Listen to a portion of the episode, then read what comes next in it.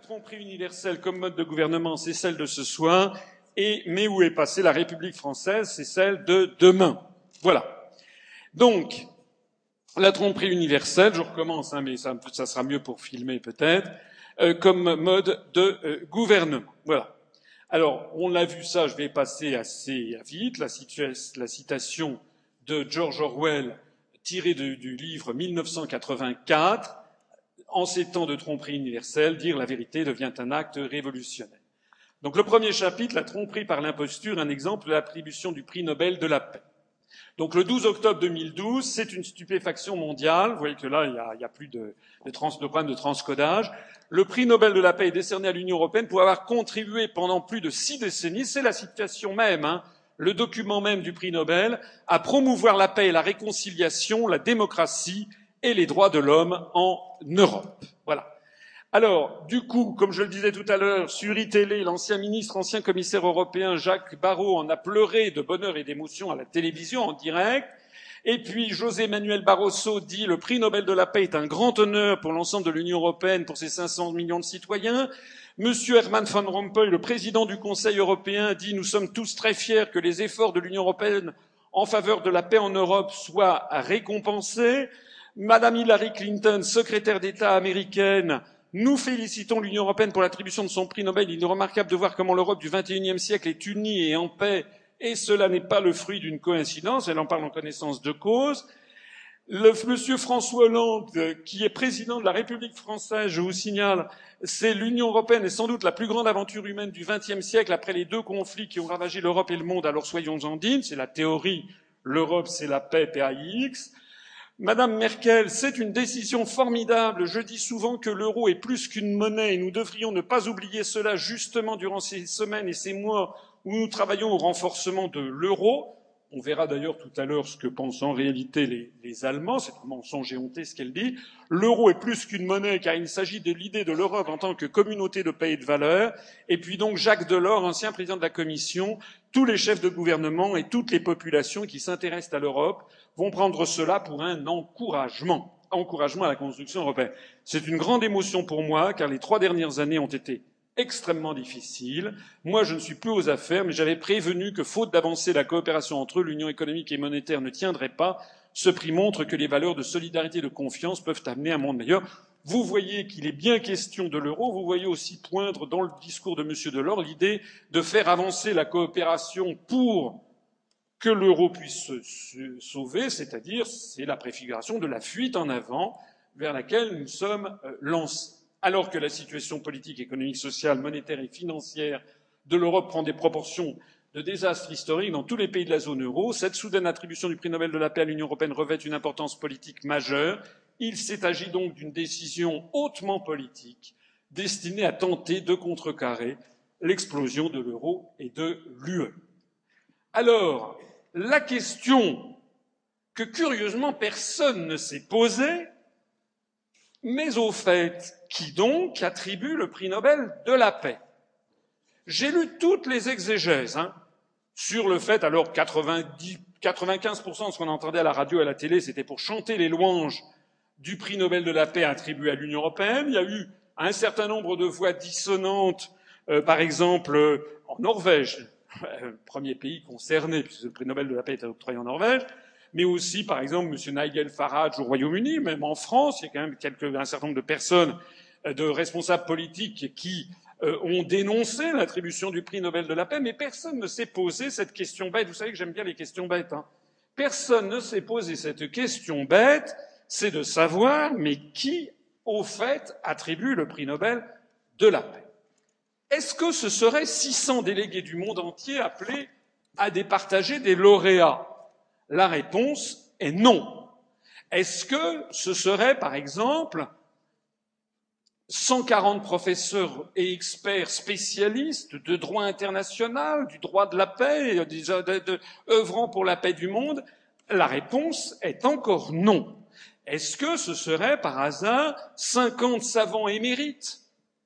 Des consciences morales venues de toute l'humanité, qui, en fonction de ce qu'ils estiment être conforme à l'éthique, à l'éthique ou aux droits de l'homme, pour leurs compétences scientifiques ou leurs compétences morales, auraient été sélectionnés. La réponse est encore non. Est-ce que ce serait par hasard 20 militants pacifistes, connus pour leur neutralité, des gens qui auraient appelé, par exemple, à la fin des combats, en Afghanistan ou en Libye ou je ne sais pas où La réponse est encore non. Alors, eh bien alors, qui Qui attribue le prix Nobel de la paix? Pour le savoir, qui attribue ce prix considéré comme la plus haute distinction morale de la planète, en réalité, il faut se rendre ici, Det Norske Nobel Institute, c'est-à-dire un institut norvégien. L'Institut Nobel, vous savez qu'Alfred Nobel, qui a inventé la dynamite, avait créé des prix Nobel qui sont attribués par des académies de Suède, de chimie, médecine, physique. Et puis le prix Nobel de la paix, créé après coup, est attribué non pas en Suède, mais en Norvège, à Oslo. Je signale au passage que Alfred Nobel n'a pas créé le prix Nobel d'économie. Le prix Nobel d'économie a été créé dans les années 60 par la Banque centrale de Suède en l'honneur d'Alfred Nobel. Donc quand on dit le prix Nobel d'économie, c'est une façon de dire les choses. En fait, c'est un prix décerné en l'honneur d'Alfred Nobel. Ça n'en demeure pas moins que c'est assez prestigieux, mais ça n'a pas le prestige qui est attaché au prix Nobel. Alors le prix Nobel de la paix est très prestigieux parce que dans l'esprit des gens, c'est comme le prix Nobel de médecine. On, découvre des choses qui sont censées sauver l'humanité. Donc on a l'impression que c'est quelque chose d'extrêmement prestigieux et, extrêmement moral, mais il faut regarder qui l'attribue. Qui l'attribue Eh bien, c'est le comité norvégien du prix Nobel, c'est-à-dire en fait cinq personnes. Ce sont cinq personnes ici présentes qui attribue le prix Nobel de la paix. Lesquels sont-ce En premier, M. Torbjörn Jagland. D'abord, ils sont tous norvégiens ou. Deuxièmement, ce sont tous des responsables politiques qui sont tous choisis par le Parlement d'Oslo, au prorata des partis politiques. Alors, le premier, c'est M. Torbjörn Jagland, qui est donc le président du Nobel, né en 1950, autodidacte, membre du Parti du Travail, dit de gauche. Enfin, il est de gauche comme le Parti socialiste français est de gauche. Vous voyez un peu le genre. En 1990, il a publié un livre, Min europeiske dröm, ce qui veut dire en norvégien mon rêve européen. Vous voyez, il le montre ici. Donc, il fait partie d'une toute petite catégorie de Norvégiens qui sont favorables à la construction européenne. Je rappelle que la Norvège à deux reprises, on a demandé aux Norvégiens si vous voulez entrer dans l'Union européenne. À deux reprises, les Norvégiens ont dit non par référendum. Et on leur a dit, vous ne perdez rien pour attendre, on fera un troisième référendum et un quatrième si nécessaire. Pour l'instant, la Norvège est restée en dehors. Et donc, lui fait partie de ces Norvégiens qui militent pour l'attribution, euh, pour, la, pour la construction européenne. En 1996, il est devenu ministre d'État, c'est-à-dire Premier ministre de Norvège. Vous savez que c'est une monarchie. En 2000, il a été nommé ministre des Affaires étrangères, parce qu'entre-temps, il avait fait un certain nombre de bourdes. Il, euh, il a à peu près la même cote en Norvège que Madame Edith Cresson, en tant que Premier ministre. C'est à peu près, ce genre-là. En, en, 2005, il a été président du Storting. C'est pas le Sporting Club, c'est le Storting, ça veut dire le, c'est le Parlement. Le 1er janvier 2009, il a été élu par le Storting président du Comité Nobel norvégien en tant qu'ancien Premier ministre. Chose curieuse, le 30 septembre 2009, il a été élu secrétaire général du Conseil de l'Europe, puisque la Norvège est membre du Conseil de l'Europe, à défaut d'être membre de l'Union européenne. J'ai déjà souligné tout à l'heure, quand on en parlait, que le Conseil de l'Europe et l'Union européenne sont deux institutions qui sont différentes. Début septembre 2009, donc après ces deux événements quasi concomitants, les principaux partis d'opposition, le Parti du Progrès et le Parti conservateur, donc des partis dits de droite, de même que certains membres de son propre parti, le Parti du Travail, ont exigé sa démission de la présidence du comité Nobel en soulignant le risque de perte d'indépendance du comité Nobel. Il leur a fait un bras d'honneur, il est resté président, président du, du donc euh, membre du secrétaire général du Conseil de l'Europe, il pose devant le drapeau du Conseil de l'Europe. En fait, c'est le drapeau de l'Union européenne qu'on se rappelle, parce que l'Union européenne a piqué le drapeau du Conseil de l'Europe, enfin, tout un bins. Maintenant, le drapeau du Conseil de l'Europe, c'est le même avec un C à l'intérieur. Donc voilà qui est M. Jagland, c'est un des très rares responsables norvégiens européistes. Le deuxième membre, le deuxième des cinq membres du comité Nobel norvégien, c'est Madame Kassi Kuhlman Fiv. Madame Kassi Kuhlman Fiv, elle est à droite sur cette photo. C'était lors de la remise du Nobel de la paix au président Obama. Elle est née en 1951, elle est membre du Parti conservateur, c'est-à-dire à peu près l'équivalent de l'UMP. Donc elle a fait partie dans ses attributions, dans cette élection des membres du Nobel, le président, il est de gauche, il est parti du travail, elle, c'est la numéro 2, c'est la vice-présidente, elle est membre de l'UMP, c'est l'UMPS, hein, comme dirait d'aucuns, ancienne parlementaire jusqu'en 97. Elle a ensuite travaillé dans différentes entreprises publiques et privées comme la fameuse Statoil, la compagnie pétrolière norvégienne nationale, Radio Channel P4. Elle a été élue par le Storting en 2003 au comité Nobel norvégien réélu en 2008 parce que ce sont des mandats de cinq ans. Ensuite, nous passons à la troisième personne, Madame Berit Reis Andersen. Elle, elle est née en 1954, c'est une avocate et juriste, elle est ancien membre du Parti du Travail, donc le, PS local, présidente du barreau de Norvège, donc c'est une magistrat, mais elle n'a pas de compétences particulières sur la paix dans le monde. Elle a été élue au comité Nobel norvégien par le Storting le 22 novembre 2011 sur présentation du Parti du Travail, et ceci pour les années 2012-2017. Donc, elle était en fonction depuis quelques mois lorsque le prix Nobel de la paix a été attribué à l'Union européenne. Puis, nous avons la quatrième personne, qui est Madame Inger Marie Yitterhoff. Inger Marie Yitterholm, elle est née en 1941, elle est membre du Parti du Progrès, c'est-à-dire un peu l'extrême droite norvégienne, un peu le, FM, pas tout à fait. Elle a été élue au comité Nobel norvégien par le Storting en 2000, réélue en 2005, réélue en 2010. Je trouve qu'elle est euh, plutôt placide. Et puis, on, finit le tour de table avec Madame Egot Valle. Madame Igud elle, elle est née en 45, elle est membre du parti de la gauche socialiste, un peu l'équivalent du Front de gauche, un peu de chez Mélenchon. Elle a été élue parlementaire en 97, elle a été l'une des responsables de l'organisation Neitil EU, c'est-à-dire non à l'Union européenne, non à l'entrée de la Norvège dans l'Union européenne. Elle est représentante des nonistes, dont je vous rappelle qu'ils sont majoritaires dans la population norvégienne.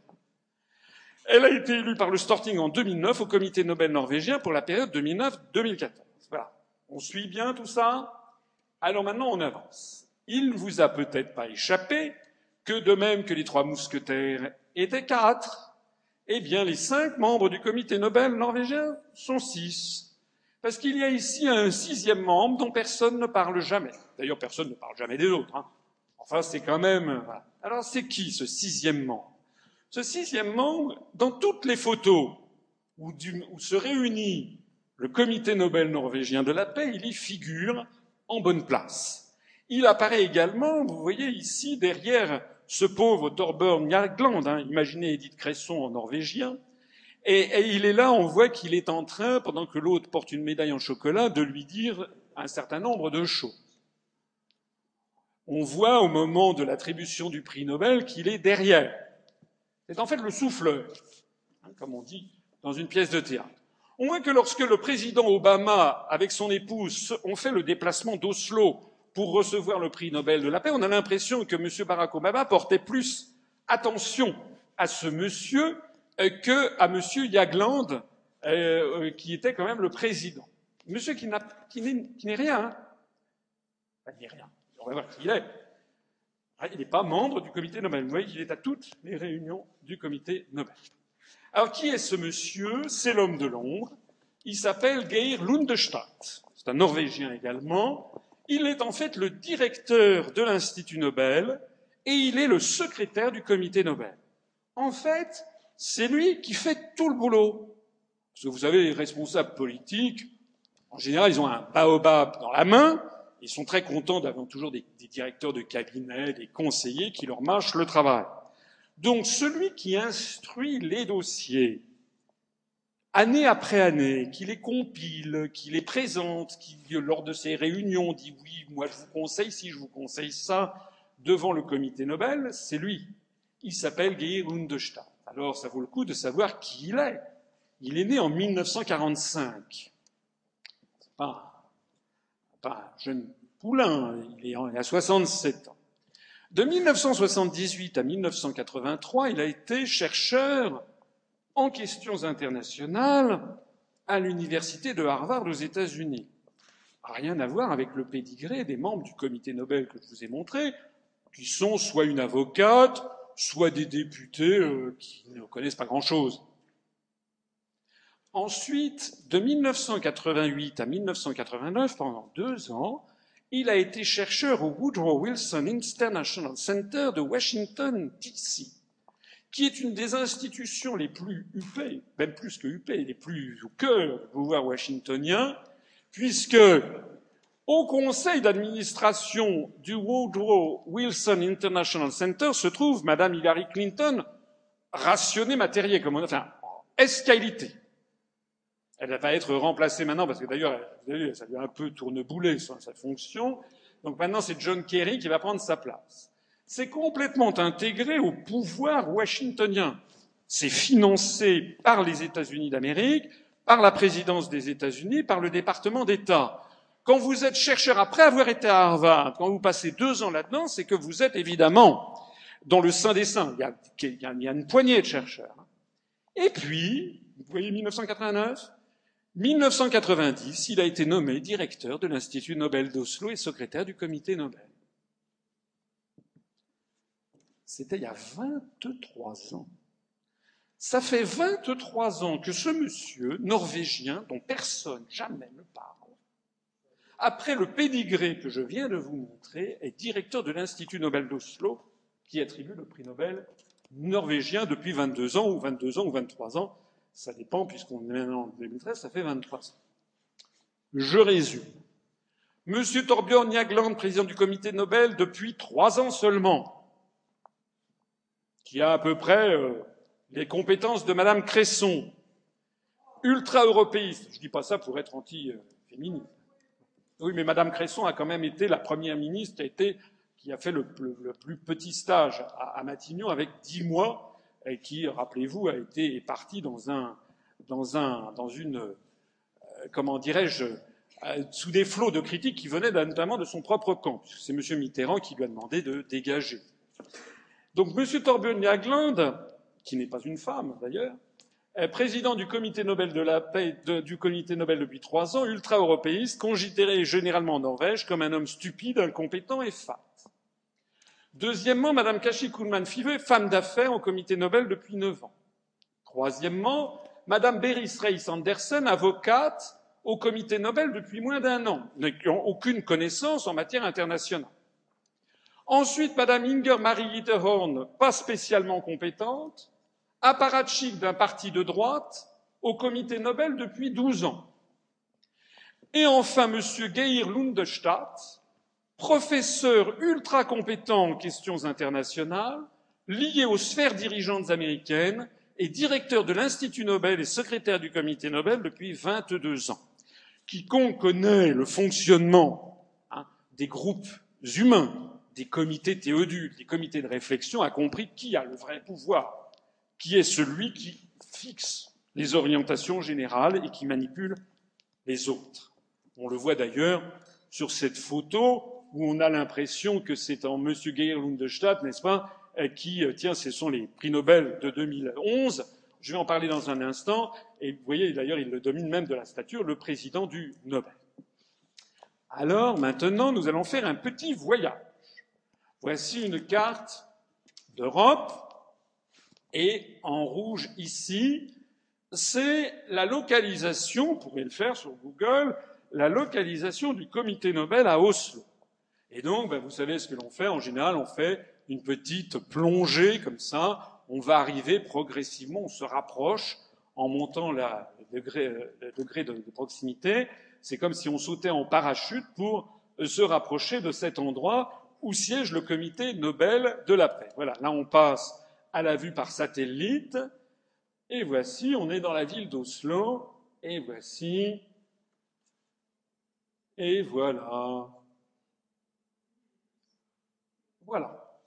Nous y voici. Donc ici, nous avons det Norske Nobel Institut, le comité Nobel de la paix qui est dans ce bâtiment, c'est tout près du centre-ville, dans le centre-ville d'Oslo. Et oh, l'ambassade des États-Unis se trouve très exactement distante de 57 mètres. Je vous le dis parce que lorsqu'une fois j'étais allé à Oslo, pour, quand j'étais en cabinet d'Israël, j'avais accompagné mon ministre, l'ambassadeur m'avait ramené à l'aéroport et il me rappelait qu'il m'avait dit un jour, mais enfin ce jour-là, il m'a dit, vous savez, le comité Nobel est tout à côté de l'ambassade des États-Unis. Vous voyez ici, c'est la vue. Vous allez sur Google, vous verrez. L'Institut Nobel se trouve ici. L'ambassade des États-Unis se trouve là. Une ambassade d'ailleurs considérable pour un pays qui certes est important, enfin bon, il n'y a quand même pas beaucoup de Norvégiens. C'est d'abord effectivement des pays pétroliers, mais qu'est-ce qui est important pour une puissance étrangère dans la Norvège Il y a une chose qui est extrêmement. Il y a un joyau que possède la Norvège en matière internationale, c'est l'attribution du prix Nobel de la paix. C'est comme le Vatican. Avoir un pape venu des pays de l'Est, avait dit, euh, euh, comment dirais-je, l'un des stratèges euh, américains au début des années 70, ça serait plus efficace qu'avoir 40 divisions de l'autre côté du mur. Eh bien, c'est la même chose. Ce qui est très. Qu'est-ce que fait une ambassade quand elle est dans un pays étranger? Elle essaye d'influencer le pays étranger en faveur des intérêts du pays de, de l'ambassade en question. Donc, ce cas de plus intéressant à offrir la Norvège, c'est l'attribution de ce prix Nobel, qui peut effectivement déchaîner les passions. Alors, on va regarder quels sont les derniers prix Nobel de la paix. Pas tous, hein ça mériterait quand même que je vous dise, mais là je vais retirer vos illusions. Si je vous disais qui est le Dalai Lama, si je vous disais qui est Madame Aung San Suu Kyi, en vrai. On va parler des derniers. Le prix Nobel de la paix, Barack Obama, que vous voyez ici avec Geir Lundestadt. Il y a quand même beaucoup de gens qui ont quand même été surpris, c'est le moins que l'on puisse dire, par l'attribution du prix Nobel de la paix à M. Barack Obama, président des États-Unis, alors même que les États-Unis d'Amérique, sous sa présidence comme sous les précédentes, sont le pays du monde qui dépense le plus en armement. Le je rappelle que le budget militaire des États-Unis d'Amérique est grand comme le budget militaire de tous les autres pays du monde cumulés. Plus de 50% des dépenses militaires mondiales sont faites par les États-Unis d'Amérique. Je rappelle que M. Obama a donné instruction à aller tuer avec des systèmes de drones en Afghanistan, ou des snipers, vous le savez, il suffit d'aller sur Internet. Monsieur Barack Obama, qui a présidé à des guerres illégales, il a été fait prix Nobel de la paix en 2009. On le voit ici en train de s'entretenir à Oslo avec monsieur, madame, avec monsieur Geir Lundestad. Alors, ce qui est intéressant, c'est d'aller regarder la presse norvégienne. La presse norvégienne, sortie à l'époque, et bon, je vous ai traduit le norvégien, je ne suis pas sûr que vous soyez expert en norvégien, moi non plus, hein, il y a heureusement Google Traduction qui existe, et vous avez, suite à l'attribution du prix Nobel de la paix à Barack Obama, vous avez eu des enquêtes qui ont été menées en Norvège. Ah, c'est quand même bizarre. Et il y a d'ailleurs la photo que je vous montrais tout à l'heure, je ne sais pas si vous la reconnaissez, dans le journal qui s'appelle VG Nyheter, qui est un des grands journaux norvégiens. Que dit cet article hein? Eh bien, la traduction, c'est une majorité des Nobel était contre Obama. Une majorité des membres du comité Nobel était contre l'attribution du prix Nobel à Barack Obama. Ce qui est assez logique quand même. On a beau être pro-américain, on a quand même un peu en travers de la. Bien. En réalité, comme le montre le journal, il y avait trois des cinq membres du comité Nobel, trois femmes, qui étaient hostiles, dont la vice-présidente. Le problème, c'est que si trois des cinq membres du comité Nobel étaient contre l'attribution du prix à Barack Obama, pourquoi l'a-t-il obtenu? Eh bien, tout simplement parce qu'à l'évidence, Geir Lundestadt s'est octroyé un droit de vote implicite qui prévaut en cas de partage des voix. Tout simplement. C'est-à-dire que le comité Nobel, en fait, n'est pas constitué de cinq personnes, mais de cinq plus un, et qu'en réalité, M. Torbjörn Jagland, l'ex-premier ministre, qui à l'évidence n'a qu'une envie, c'est de, revenir dans les allées du pouvoir et de se mettre bien avec les puissants du moment. Et puis ici, une, autre, des membres du prix Nobel, plus ce fameux Geir Lundestadt, qui c'est lui qui a imposé le prix Nobel de la paix à Barack Obama. Le prix Nobel de la paix 2010, Lou Xiaobo, chinois, dissident, euh, très bien, euh, a priori formidable. Voici la présentation qui en, a été, qui en est faite sur le site de France Culture. 54 ans professeur, 1989 de retour des États-Unis. Tiens. Il participe au printemps de Pékin, place Tiananmen, où il entame une grève de la faim. Il tente une médiation avec l'armée pour négocier une évacuation. 1989-90, emprisonné sans avoir été condamné. Le pauvre. Qu'est-ce qui se passe au fait à, Guantanamo? 1996, il est envoyé dans un camp de rééducation par le travail après avoir réclamé une réforme politique. 1999, libéré, il ne peut plus enseigner, mais il publie plusieurs livres à Hong Kong. 2008, il est l'un des auteurs de la charte 2008 appelant au respect des droits de l'homme et à l'instauration d'élections en Chine. 2009, il est condamné à 11 ans de prison pour subversion au pouvoir de l'État. 7 octobre 2010, le prix Nobel de la paix lui est décerné. Ça, c'est la présentation que l'on fait au grand public occidental. Alors après, on, est, on dit oui, les Chinois, le gouvernement de Pékin crie au scandale. Vous vous rendez compte à quel point c'est, euh, ce, sont des, ce sont des que. Le dessous des cartes sur M. Liu Xiaobo. Il a travaillé comme professeur à l'université d'Oslo en Norvège, ça tombe assez bien, puis d'Hawaï et de Columbia à New York. Dans une interview en 1988 avec le magazine hongkongais Liberation Monthly, Liu Xiaobo a estimé, je le cite, s'il a fallu 100 ans de colonisation à Hong Kong pour être ce qu'elle est, alors il faut 300 ans de colonisation à la Chine pour devenir comme Hong Kong, mais je ne suis pas sûr que 300 ans suffiraient. C'est quand même un Chinois qui réclame que les puissances occidentales recolonisent son propre pays. Il déclare aussi la modernisation est synonyme d'occidentalisation totale. Choisir de vivre signifie choisir de vivre le mode de vie occidental. La différence entre le mode de gouvernement occidental et le mode de gouvernement chinois, c'est la même que celle entre l'humain et le non-humain. Il n'y a pas de compromis, l'occidentalisation est le choix non pas de la nation, mais de la race humaine.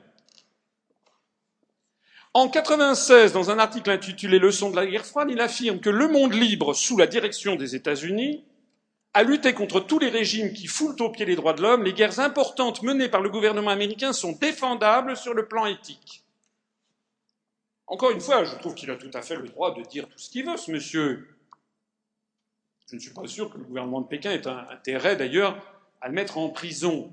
Et c'est quand même curieux que voici quelqu'un qui déclare les guerres importantes menées par le gouvernement américain sont défendables sur le plan éthique et qui se voit attribuer le prix Nobel de la paix. Selon le quotidien du peuple, le Chenmin Jibao, c'est vrai que c'est le quotidien chinois. Mais enfin, il a commencé à travailler au milieu des années 90 pour le magazine Chine démocratique de Hong Kong, ce qui est vérifié, ce qui est avéré, qui est quand même financé par la dotation nationale pour la démocratie, c'est-à-dire la National Endowment for Democracy, la fameuse NED, dont les fonds proviennent essentiellement du département d'État américain et qui agit comme l'un des faux de la CIA. C'est pas moi qui le dis, tout le monde le sait. Même Wikipédia ne le cache pas. Allez toujours vérifier Wikipédia anglais qui est un peu moins biaisé que Wikipédia français. Il en reçoit un salaire régulier. Il reçoit un salaire régulier de la NED, c'est-à-dire de la CIA, qui a été de 23 000 dollars américains en 95. En 2004, il publie un article intitulé Victory to the Anglo-American Freedom Alliance, où il qualifie les guerres menées par les États-Unis après la guerre froide comme étant le meilleur exemple de la façon dont les guerres doivent être menées dans une civilisation moderne. Il prédit qu'un Irak libre, démocratique et, paisible va naître. Il approuve, il fait campagne pour la guerre en Irak. Donc je rappelle que c'est une guerre illégale au regard du droit international public, fondée prétendument sur des armes de destruction massive. Pendant l'élection présidentielle américaine de 2004, il félicite le président sortant George Bush de son effort de guerre en Irak et il reproche au candidat démocrate John Kerry de ne pas soutenir suffisamment les guerres américaines. Le mec, il est devenu prix Nobel de la paix. Il déclare quelle que soit la gravité des risques encourus en abattant Saddam Hussein, l'inaction entraînerait des risques encore plus grands, comme le prouve la Seconde Guerre mondiale et le 11 septembre. À ses yeux, la guerre contre Saddam Hussein est juste. La décision du président Bush est la bonne. Je rappelle que cette guerre en Irak, illégale au regard du droit international, puisque le Conseil de sécurité n'a pas donné son feu vert en vertu du chapitre 7 de la Charte des Nations Unies. Je rappelle que cette guerre a été décidée sur des motifs faux comme quoi Saddam Hussein et son régime auraient eu des armes de destruction massive. Je rappelle que les seuls qui avaient des armes de destruction massive, c'est la puissance attaquante des États-Unis d'Amérique. Je rappelle que cette guerre, avec les embargos et tout ce qui s'en est suivi, on en est à peu près, on en est au moins à des centaines de milliers de morts, sinon même un ou deux millions de morts. De 2003 à 2007, M. Liu Xiaobo a présidé l'Independent Chinese Pen Center, un organisme basé en Suède financé annuellement encore et toujours par la National Endowment for Democracy. En d'autres termes, il existe un faisceau très important d'indices pour que ce soit un agent d'influence américain. C'est quasiment certain. Le prix Nobel de la paix 2011 a été attribué à trois dames. Je vais en parler que de deux parce que ce n'est quand même pas le cœur de ma conférence. D'abord, à Madame Helen Johnson Sirleaf, présidente du Liberia. Elle a effectué ses études aux États-Unis d'Amérique, tiens donc. Elle a été élue présidente du Libéria en 2005. Le 5 novembre 2007, le président américain George W. Bush lui a remis la médaille de la liberté.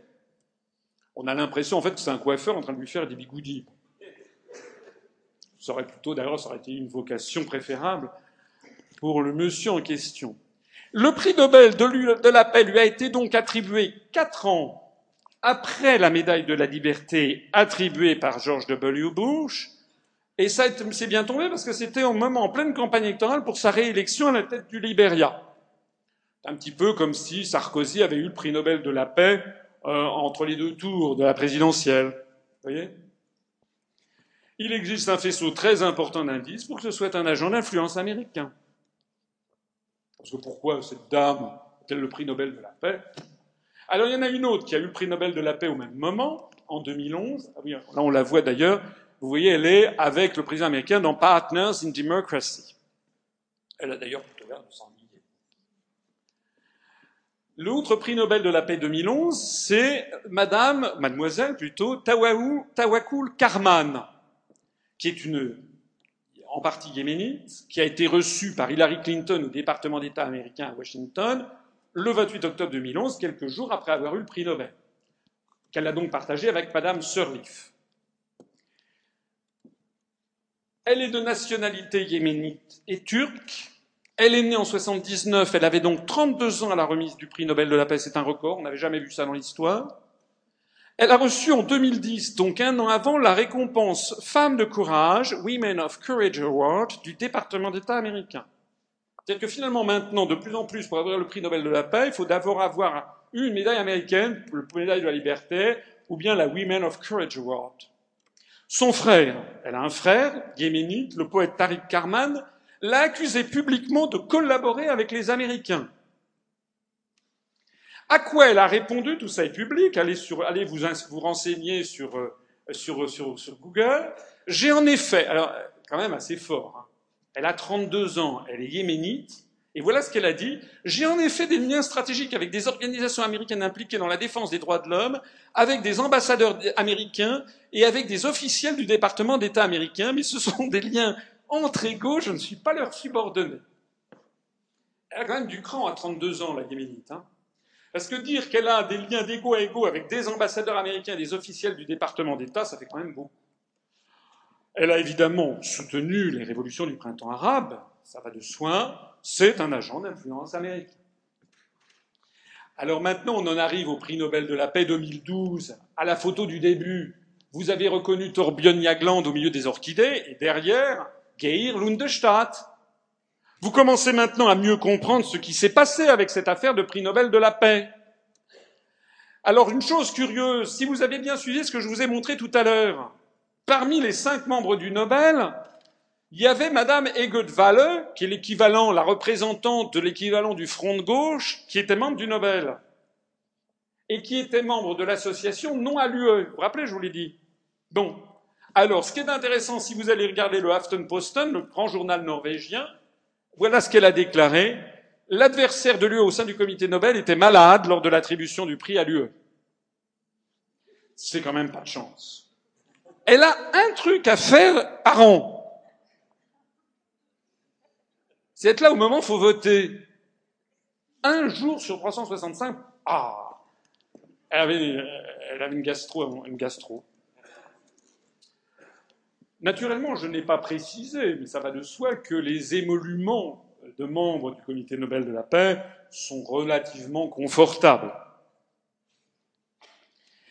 En congé de maternité, de maladie, pardon, au moment de l'attribution du prix, Agot Vallée a dit qu'elle n'aurait pas voté en faveur de l'UE si elle avait là. Ça n'aurait rien changé.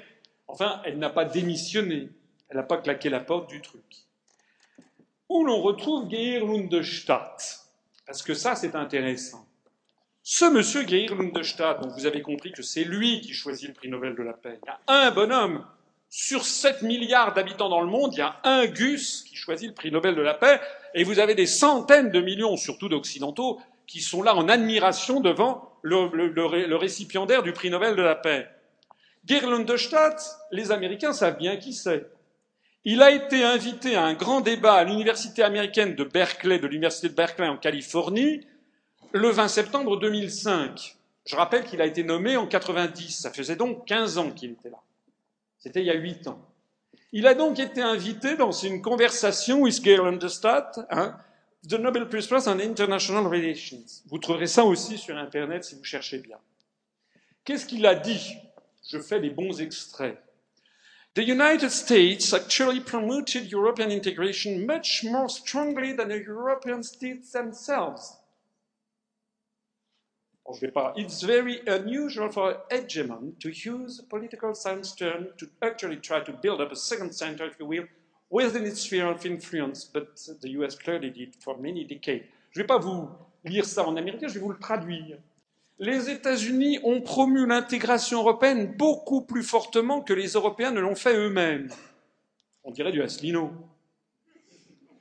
Il est très inhabituel pour une puissance hégémonique, pour user d'un terme de la science politique, d'essayer vraiment de bâtir un second centre, si vous voulez, à l'intérieur même de sa sphère d'influence.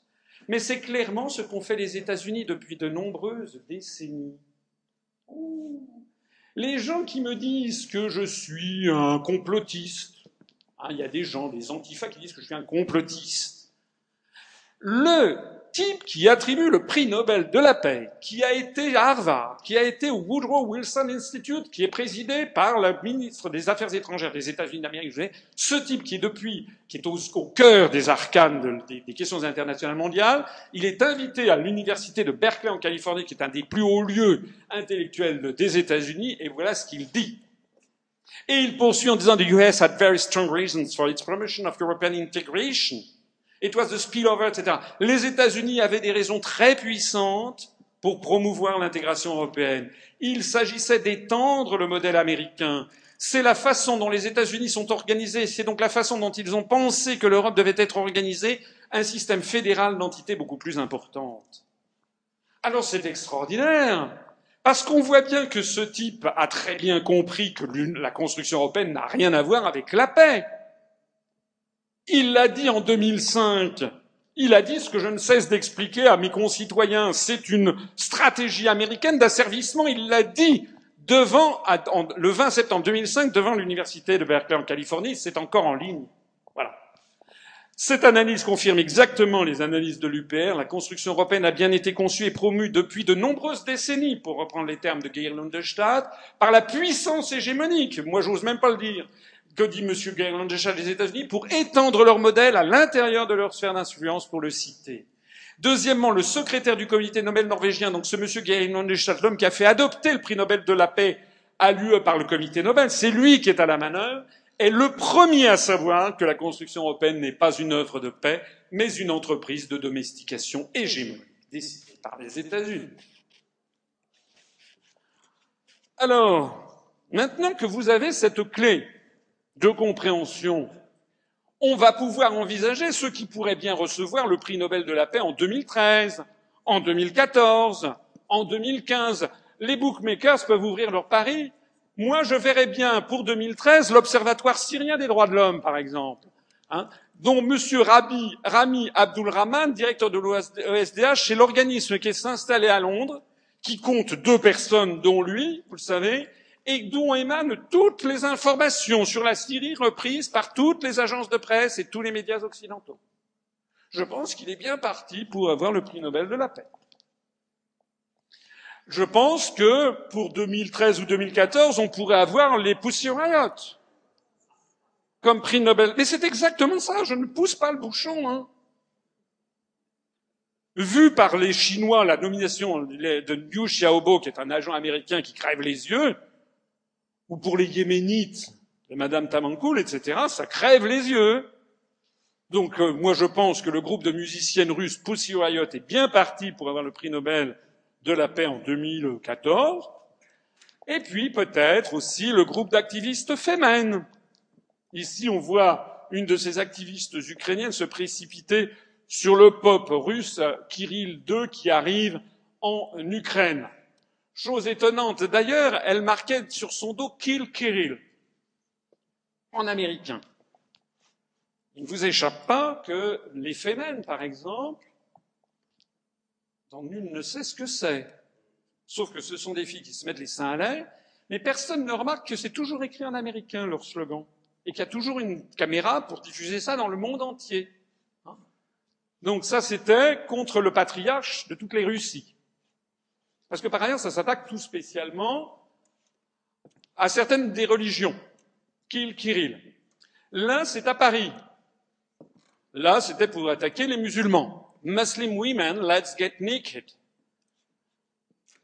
Là aussi, à Paris, en anglais. D'ailleurs, vous avez vu, elles ont fait une nouvelle sortie, là, il y a deux, trois jours à Notre-Dame de Paris. C'était également écrit en américain. Ce groupe d'activistes féminines ici, j'étais sans doute à Paris, enfin c'était à Paris, hein, c'était euh, je sais plus à quelle occasion. Si je vous comptais bien, j'ai compté le nombre d'activistes en question, il y en a neuf. Neuf, non, non. En revanche, il y a au moins 21 journalistes de toute la presse écrite. Et qui leur donnent une couverture médiatique, elles sont neuf, elles ne représentent rien, sauf qu'il y a quelqu'un qui paye derrière.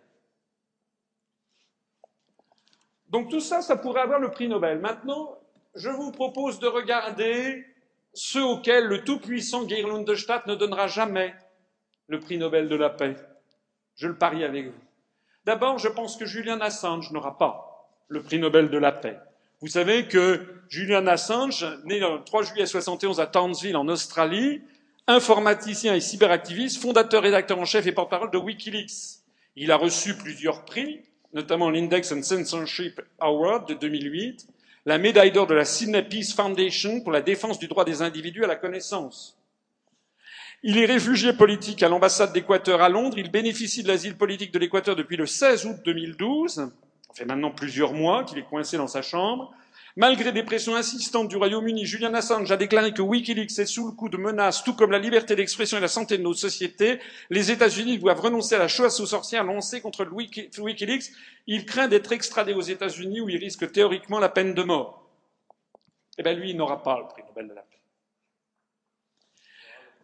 Il y aura, Manning n'aura pas non plus le prix Nobel de la paix.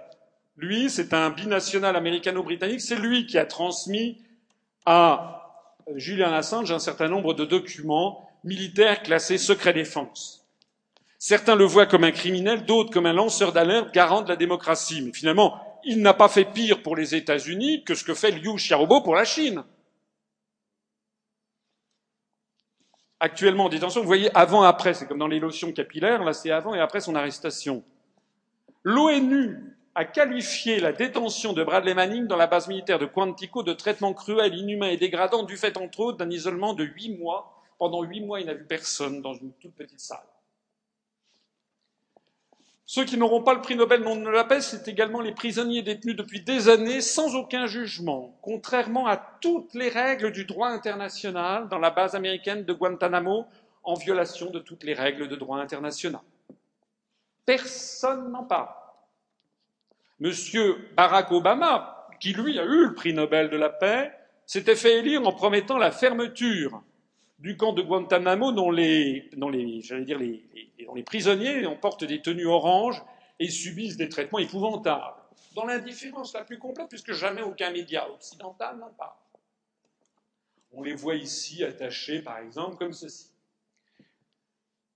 Ceux qui n'auront pas non plus le prix Nobel de la paix, c'est United for Peace and Justice. C'est quoi? Eh bien, ce sont des Américains. J'en profite pour dire au passage que l'UPR n'est pas anti-américaine, par principe. Il y a aussi aux États-Unis des gens qui se battent pour la paix, pour la liberté et pour la vérité. C'est le cas, par exemple, de United for Peace and Justice, qui est une coalition de plus de 1300 organisations américaines et internationales. C'est quand même pas rien. L'une de leurs vedettes, c'est Jane Fonda, vous savez, dont on avait parlé dans les années Vietnam qui sont opposés à la politique du gouvernement américain de guerre permanente et de construction d'un empire. Ce n'est pas moi qui le dis. Ce sont 1300 associations. Cette organisation a été fondée en octobre 2002 pendant que les États-Unis préparaient l'invasion de l'Irak de 2003. Celle que Liu Xiaobo, prix Nobel de la paix 2010, approuve. Donc ces associations américaines, il y a l'Organisation nationale des femmes, le Conseil national des églises, Action pour la paix, les voix noires pour la paix, pas en notre nom, les familles du 11 septembre pour des lendemains pacifiques, les anciens combattants pour la paix, c'est des traductions, hein, c'est Veterans for Peace, etc., ce sont des traductions. Toutes ces associations se sont regroupées. Elles mériteraient peut-être d'avoir le prix Nobel de la paix, vous croyez pas? Leurs actions consistent à s'opposer aux guerres ou aux projets de guerre des États-Unis en Afghanistan, en Irak, en Iran, etc. Ici, on les voit en train de manifester, par exemple, euh, aux États-Unis devant le euh, Capitole ou ici à New York, où ils demandent l'abolition de toutes les armes nucléaires, pas de guerre sur l'Iran. Ici, une manifestation qui réclame Nuclear Free Middle East. C'est-à-dire un Moyen-Orient débarrassé de tous les armements nucléaires, pas seulement euh, des projets prêtés à l'Iran. Et que toutes les puissances, à commencer par les États-Unis d'Amérique eux-mêmes, puisque vous savez qu'ils entreposent au Bahreïn, dans le royaume du Bahreïn qui est face à l'Iran, il y a l'état-major de la cinquième flotte américaine et que les navires américains de surface ou, en dessous de la surface portent des armements nucléaires. Pour, ne pas parler d'Israël, qui a de nombreuses armes nucléaires, pour ne pas parler du Pakistan, pour ne pas parler de l'Inde, pour ne pas parler de la Russie. Alors les enseignements de tout ceci, pour clore ce long chapitre 1, les autres seront plus brefs. Le prix Nobel de la paix, en fait, est une imposture. Le prix Nobel de la paix, c'est une imposture. C'est désormais une opération de désinformation qui fait partie intégrante du dispositif hégémonique mondial des États-Unis d'Amérique. Deuxièmement, le décryptage de cette opération, tel que je vous l'ai fait un peu rapidement, mais en vous donnant le maximum d'informations, révèle la tromperie généralisée qui gouverne le monde occidental aucun de médias de masse ne porte de regard critique ni sur le mode d'attribution du prix Nobel de la paix, ce que je viens de faire avec vous. Aviez-vous déjà entendu ce que je vais vous ai dit? Ni sur le lien entre les attributaires du prix Nobel de la paix et les intérêts géostratégiques américains. Quelqu'un vous avait-il parlé de Madame Sirleaf, de Madame Tamankoul, de Monsieur Liu Xiaobo? Barack Obama, oui, mais les autres? Ni sur l'infiltration et le noyautage de nombreux organismes occidentaux par les services d'influence américains. Enfin, aucun responsable politique ne fait non plus ni l'un ni l'autre. Je, suis désolé de citer, mais euh, je n'ai pas d'autres responsables, peut-être que vous allez me détromper, mais je ne connais pas d'autres responsables politiques en France qui expliquent aux Français ce qui se cache derrière cette affaire. Et du coup, qui permet de comprendre ce que c'est que la construction européenne. C'est une nouvelle preuve qui va dans le sens de toutes les analyses que je mets sur la table. Au passage, cela prouve que le cynisme des manipulateurs n'a aucune limite, puisqu'il joue sur les idéaux les plus nobles pour duper les peuples. Moi, j'étais comme tout le monde, hein, jusqu'à il y a quelques mois, jusqu'à qu'avant que je me commence à m'intéresser de près à cette affaire, parce que je la trouvais quand même bizarre. J'étais comme tout le monde. Pour moi, prix Nobel de la paix, c'était la loi et les prophètes. C'était quelque chose, c'était forcément quelqu'un d'éminemment respectable. Donc on joue sur les idéaux les plus nobles. Il n'y a pas de limite à ce cynisme, et donc la conclusion, c'est que si les forces euro-atlantistes qui nous gouvernent sont capables de ça, alors elles sont capables de tout.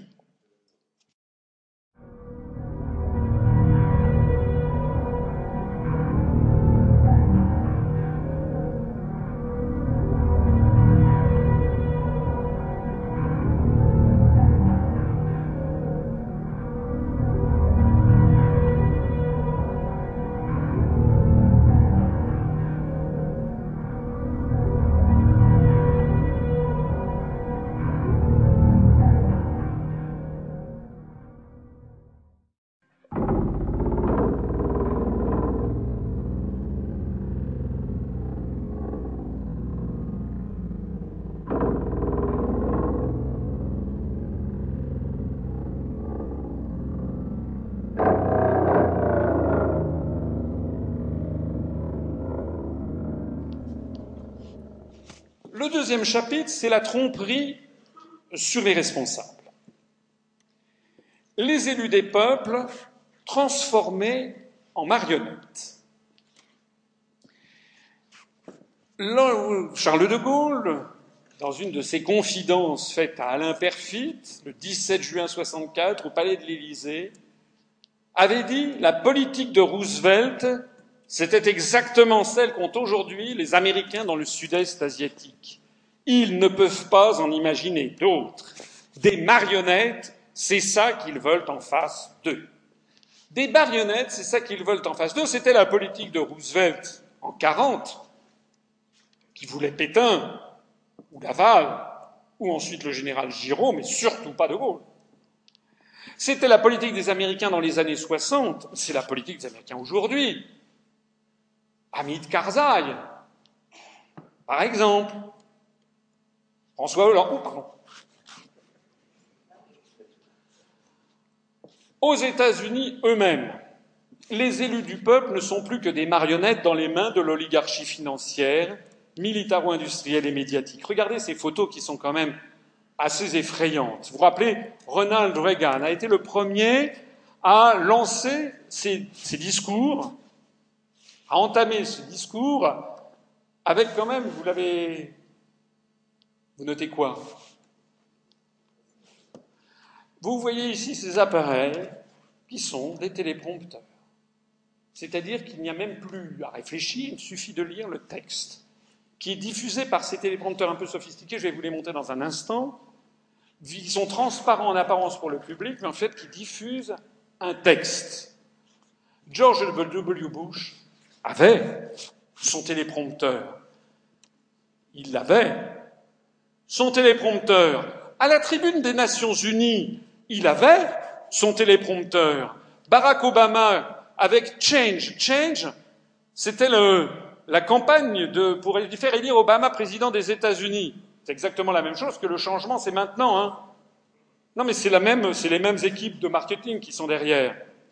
Il avait son téléprompteur. Change we need. Il avait son téléprompteur. Là, on le voit à travers son téléprompteur. Et puis ici, Mitt Romney, qui a été candidat malheureux à la présidence des États-Unis, avait aussi son téléprompteur. Alors, comment ça marche ces téléprompteurs? Ben, Vous voyez ici le texte qui est diffusé, qui est qui fait comme un, un miroir, hein, c'est un phénomène optique, donc c'est réfracté par le, c'est diffusé à l'envers, ça devient l'endroit par le phénomène de miroir. Vous lisez le texte, mais vous donnez l'impression de regarder le public, et le public, lui, ne voit que cette espèce de miroir. Hein. Vous parlez comme ça, vous voyez un texte, le public, lui, ne voit rien. Ici, on voit par exemple Barack Obama, hein, avec le dernier mot de son discours, qui apparaît sur le tape Thank you, God bless you, and God bless the United States of America. Donc c'est ce qu'il vient de finir de lire, puis là il vient serrer les louches, mais il a lu tout ceci. Alors je vous signale, ça c'est une manifestation devant la Maison Blanche d'Américains qui disent Somebody please put the Constitution on his teleprompter, s'il vous plaît, que quelqu'un mette la Constitution américaine sur son téléprompteur. Voilà. Je signale que ce téléprompteur vaut exactement 1499 dollars, il est en promotion actuellement, il valait 1599 dollars. C'est le téléprompteur ISS 200, c'est le Presidential Model. Voilà. Donc, j'ai une requête à vous formuler, ne m'offrez pas ce téléprompteur parce que je n'ai pas besoin, moi, d'un téléprompteur.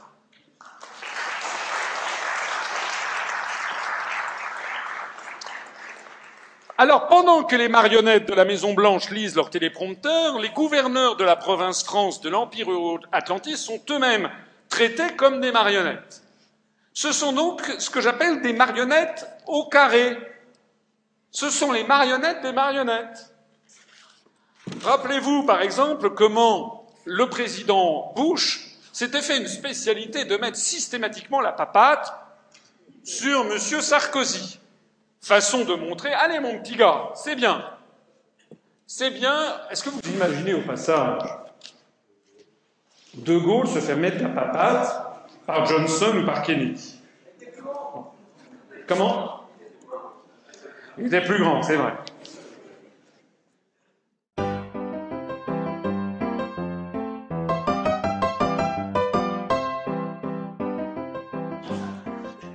My dear guy,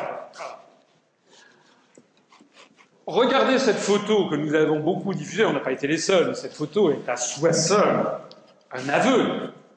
C'était lors du dernier G8, vous vous rappelez, à Camp David, où l'on voit ici le président des États-Unis d'Amérique qui indique ce qu'il faut faire.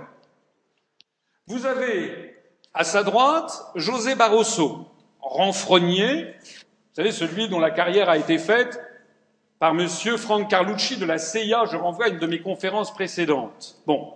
M. Barroso qui fouille dans ses notes. À sa gauche, il y a Herman Van Rompuy. On a l'impression qu'il dort, c'est sans doute la meilleure chose qu'il puisse faire.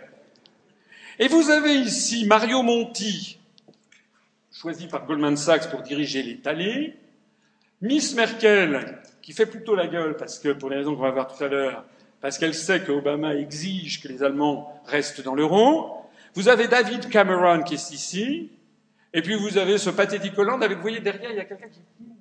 Parce que M. Hollande, ne parlant pas bien l'américain, eh bien, il faut qu'il ait quelqu'un qui lui souffle ce qui se passe. Voilà. Et il est là à prendre des notes. Mais enfin, où est-ce qu'on est?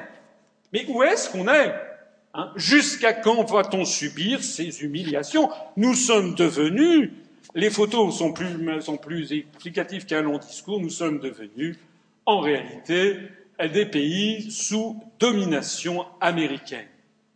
Je signale au passage que tous les dirigeants politiques occidentaux ont des agendas frénétiques qui empêchent de prendre le temps de la réflexion stratégique. J'y reviendrai d'ailleurs demain quand je dis mais où est passée la République française?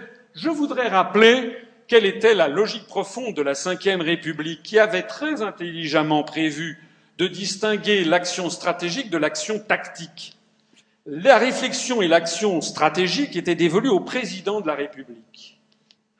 Un long mandat de sept ans lui permettait d'échapper aux contingences de l'action quotidienne, de se consacrer à l'analyse économique et géopolitique pour être, comme disait le général, le garant de l'essentiel.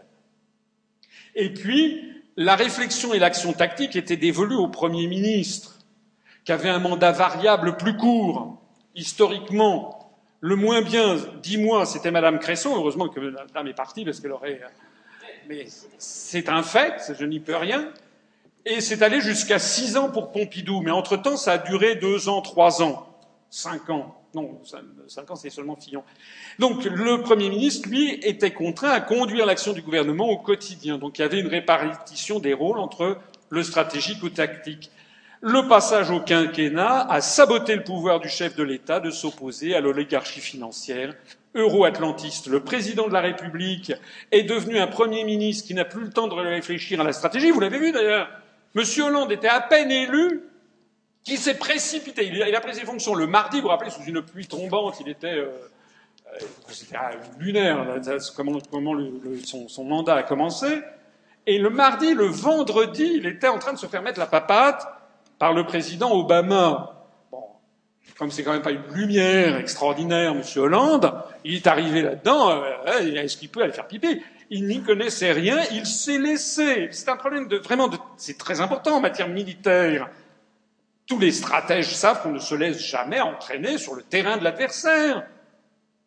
Ce qu'aurait dû faire un chef d'État prenant ses fonctions le mardi aurait dû dire cher, cher, monsieur le président de la République des États-Unis d'Amérique, je suis désolé, je viens de prendre mes fonctions, je ne serai pas à, ce, à, ce, à cette petite fiesta.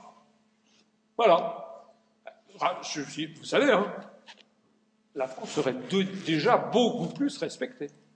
Tout simplement. C'est d'ailleurs ce qu'a fait le président de Russie, puisque je rappelle qu'à Camp Villes, lorsqu'il y avait euh, la photo précédente, il y avait euh, Poutine qui s'est fait représenter par son Premier ministre Medvedev. Poutine a dit qu'il avait mieux à faire que d'aller à Camp David. Quant au Premier ministre, eh bien, il est devenu un directeur de cabinet du président de la République sans autorité. Ce pauvre monsieur héros, bon, euh, c'est un héros.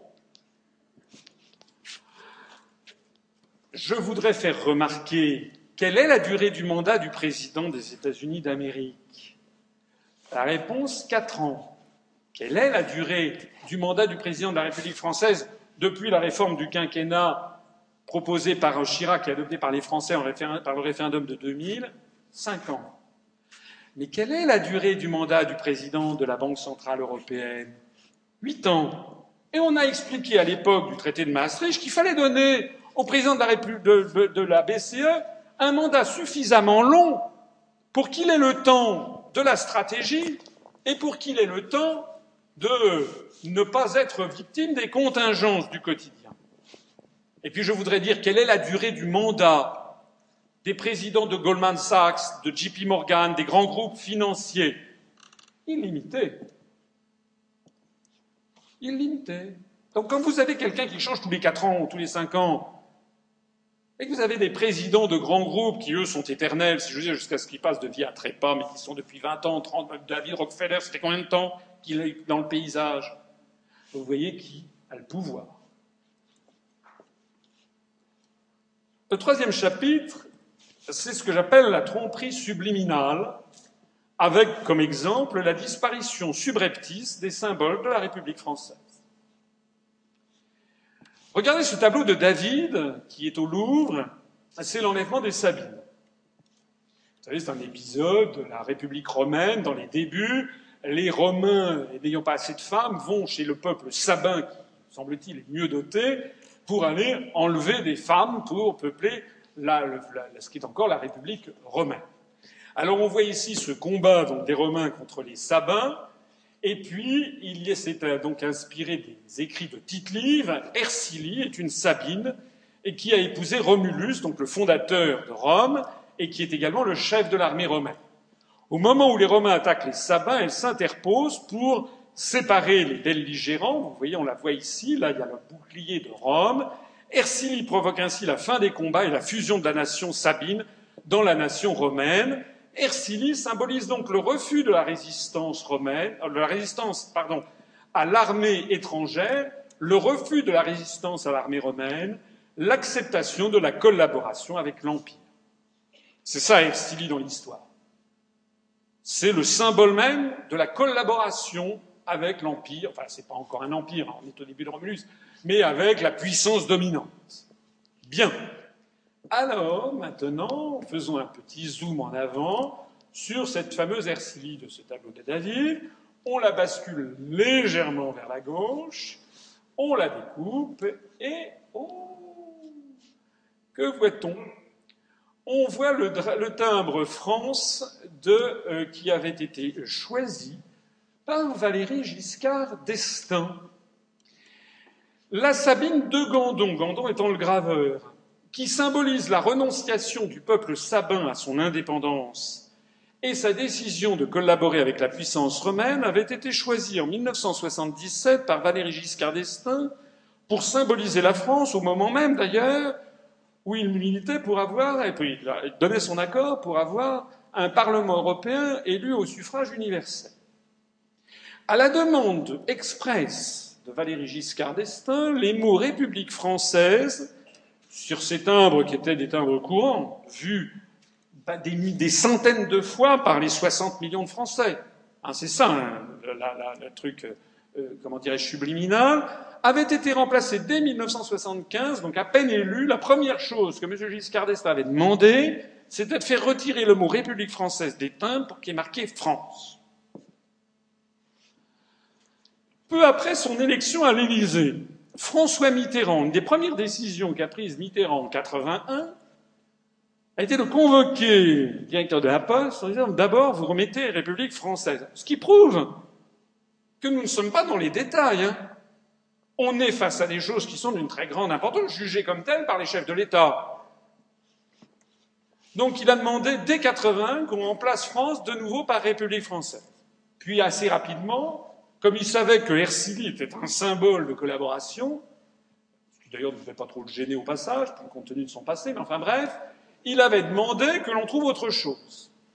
Donc, on avait choisi, chargé Gandon de trouver euh, un autre symbole mieux conforme aux principes républicains, et elle avait été remplacée par la liberté, donc le tableau de Delacroix, hein, la Marianne euh, allégorie de la République française, extraite du tableau d'Eugène Delacroix, La liberté guidant le peuple.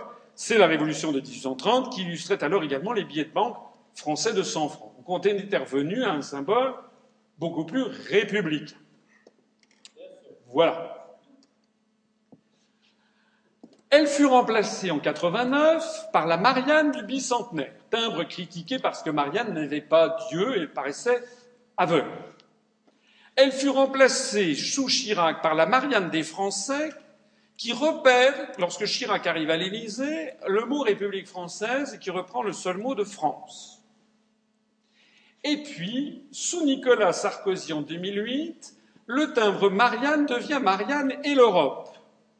Elle remplace le type Marianne des Français. Et regardez bien ce qui se passe. Ce timbre a été émis le 1er juillet 2008 pour remplacer le type Marianne des Français en usage depuis le 10 janvier 2005.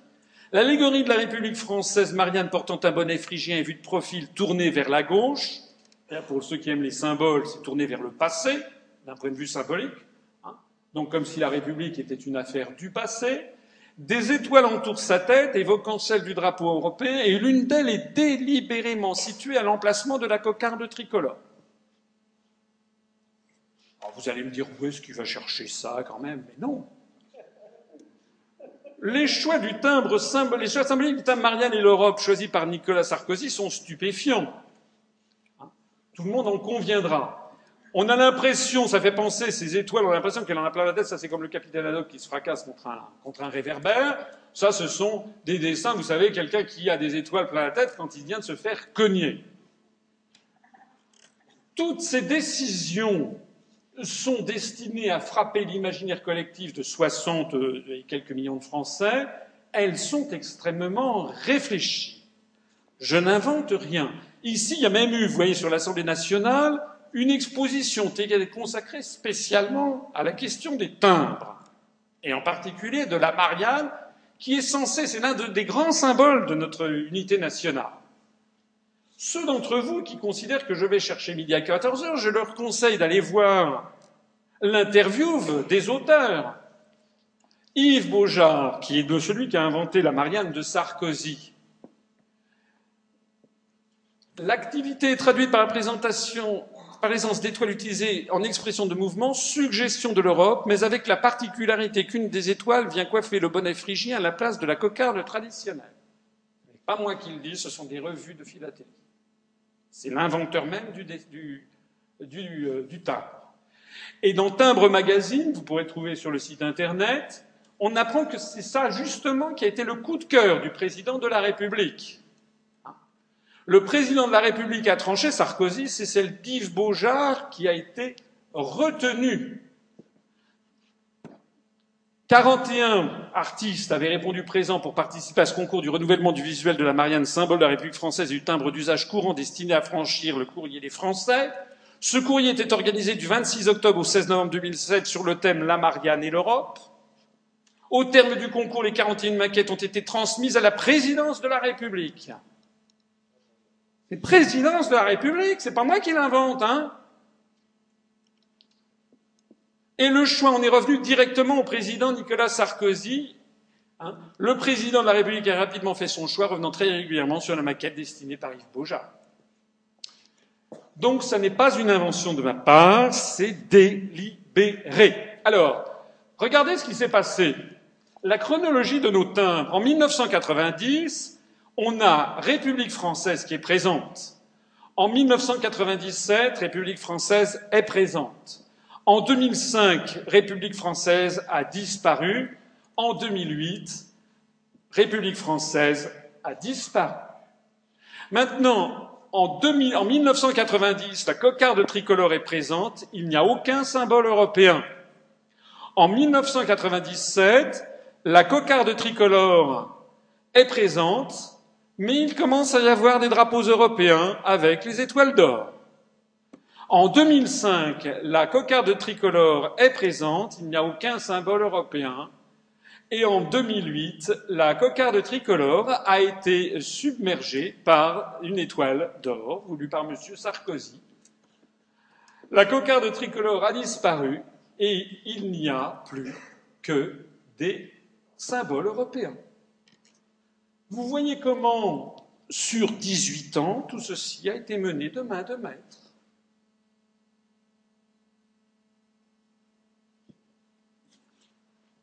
Et maintenant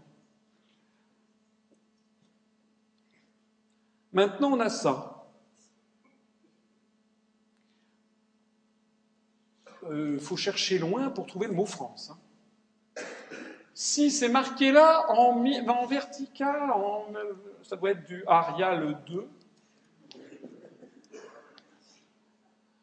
Edward Hopper. Japon. Ah non, pardon, c'est France. On a un timbre Japon. Maurizio Galante, des cœurs. On dirait des, trucs qu'on colle sur des. Pour avoir des, bons, là, il faut en coller 50. Bon macareux moine, etc., etc. C'est-à-dire que, ah oui, l'année du tigre, je ne suis pas contre le Japon, contre les, le peintre Hopper, ni contre les Chinois, ni contre qui que ce soit d'ailleurs. Hein. Vous connaissez suffisamment, ceux d'entre vous qui me connaissent, que j'ai vécu au Japon, que j'aime beaucoup la Chine, etc. Je dis simplement que maintenant, il n'y a plus, quand vous allez à la poste, vous, n'avez plus aucun symbole national en réalité. On garde dans un coin minuscule le mot France, mais complètement disparu.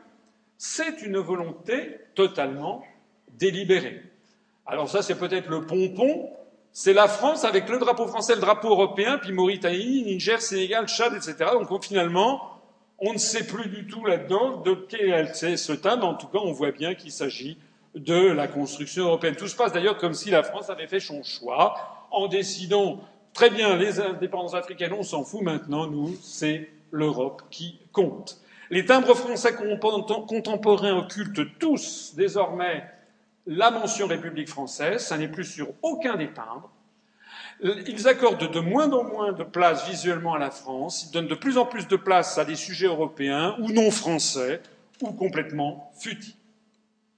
Cette tromperie subliminale qui vise à marteler le cerveau des gens, qui vise à destiner, qui est destinée à détacher mentalement le peuple français de son propre pays et de la République, se retrouve également dans la décision prise toujours par Nicolas Sarkozy de changer le système des plaques d'immatriculation automobiles auquel les Français étaient très attachés.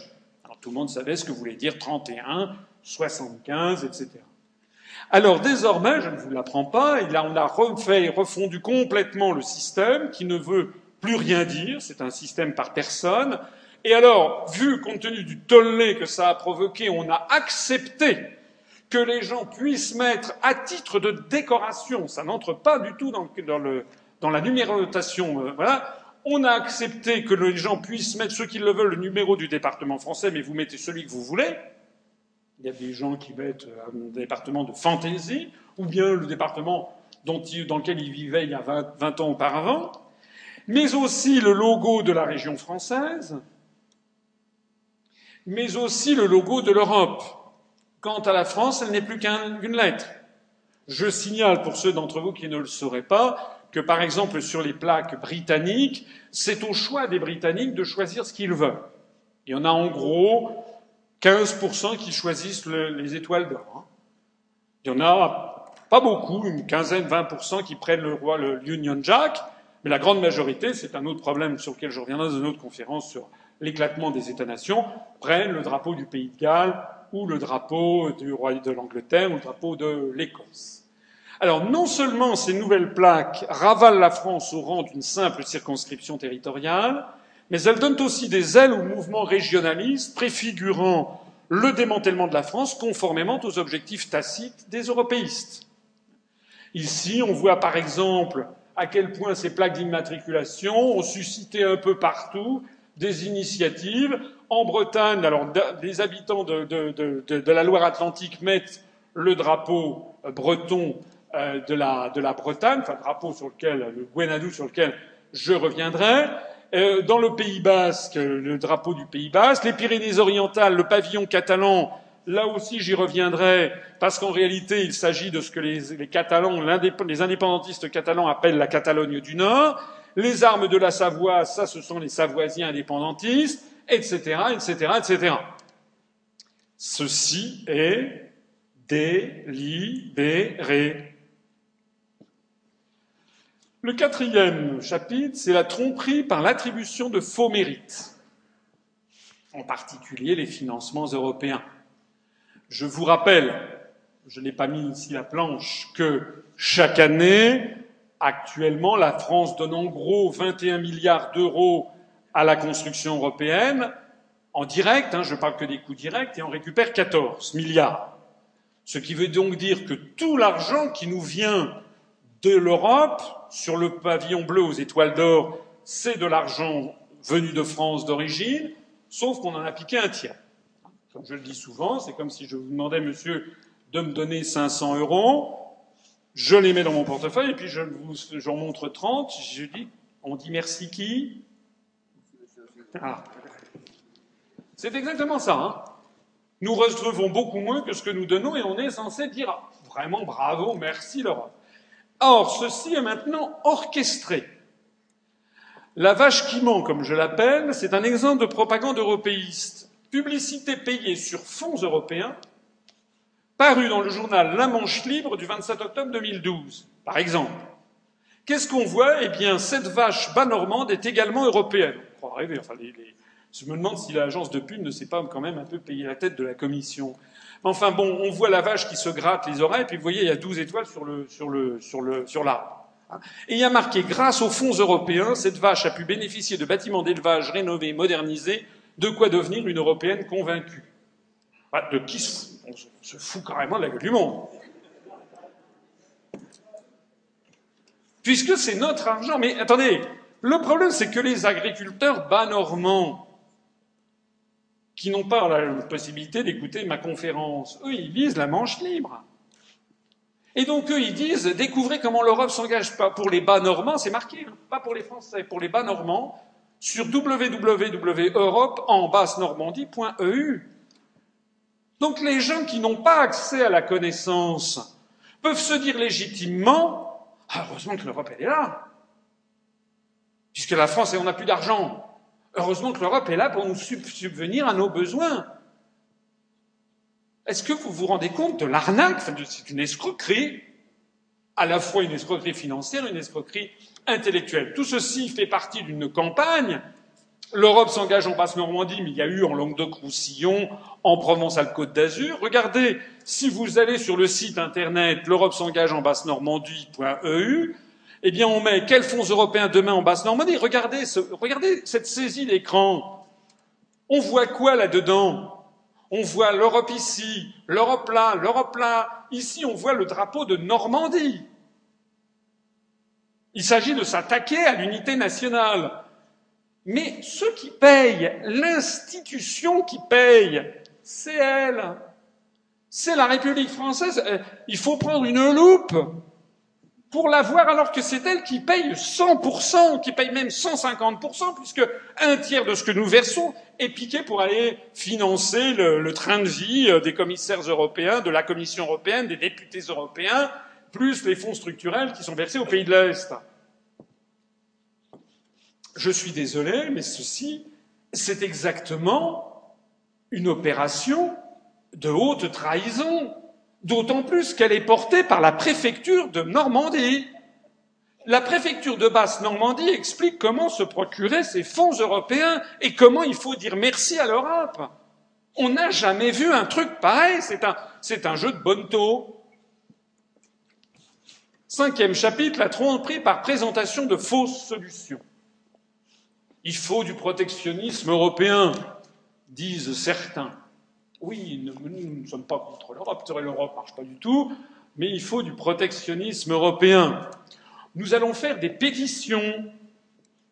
Nous allons faire, nous allons désobéir au traité, comme disait M. Mélenchon, parmi un certain nombre. Alors, je rappellerai à ce titre la tromperie de M. Montebourg. Rappelez, il s'est présenté, il n'a pas le sens du, enfin, pas peur de ridicule, quand même avec une espèce de vareuse ou de je sais pas quoi, de, de, petit Marcel, ou non, pas de Marcel, de, de t-shirt, quoi, et puis en tenant une cafetière électrique, et puis voilà, le Made in France, il y croit, on l'a testé. Alors, il premièrement, il portait un t-shirt Armorlux. Armorlux est une société bretonne, je n'ai rien contre Armorlux, fait des bons produits, simplement je me rappelle que moi-même, quand j'étais au cabinet du ministre du Commerce extérieur, il y a déjà maintenant un certain nombre d'années, il y a bientôt, il y a, 10, il y a 18 ans, 19, oui, 18 ans, quand le ministre avait besoin, François, est-ce qu'il y a une société qui fabrique des vêtements encore en France Eh bien oui, il y a Armor Luxe. Parce que c'est dans les couloirs, dans les dossiers de Bercy, on connaît qu'une seule société, c'est Armor Luxe. Le problème, c'est qu'Armor Luxe, c'était vrai il y a encore 18 ans, elle fabriquait ses, vêtements euh, en, France, mais maintenant c'est terminé. Enfin, pas tout à fait terminé, mais ils ont fait comme toutes les autres sociétés. Il n'y a, pas, de mystère quand même en économie.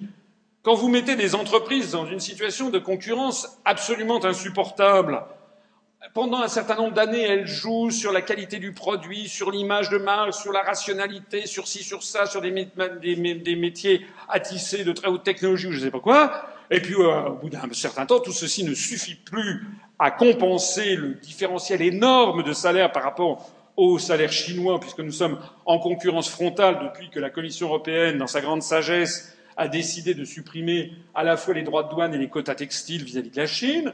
Désormais, 60% de la production d'Armorlux est faite à l'étranger. Mais Monsieur Montebourg, il a, les gens du, ministère des Finances, le chef de bureau a dû être un peu fainéant. Il lui a transmis des informations qui dataient d'il y a 15 ans, où effectivement Armorlux faisait à peu près 98 à 100% de sa production en France. Voilà. Donc 40% au Maghreb, 15% dans les pays de l'Est, 5% en Asie du Sud. Bon, pour la petite histoire, la montre qu'il portait, c'est une montre Michel Herbelin Newport Yacht Club qui est suisse. Manufacture Honda, de même que le cadran et les aiguilles, le verre saphir est suisse, le boîtier et les poussins ne sont pas suisses, ils, sont, ils, sont, ils viennent de Singapour. Même pas de peau, il n'a de français que le nom Michel Herbelin. Donc le, le Made in France, il y croit, on l'a testé, ben, excusez-moi, mais euh, bon.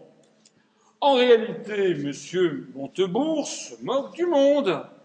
Il se moque du monde parce qu'il cache l'essentiel, au-delà de, du mauvais choix des produits qu'il a défendus. On ne peut pas lui en vouloir. Il n'y a pratiquement plus de fabricants français de montres, je crois qu'il n'y en a plus, et des fabricants de, de vêtements, il n'y en a pratiquement plus non plus. Mais cela étant, M. Montebourg cache l'essentiel.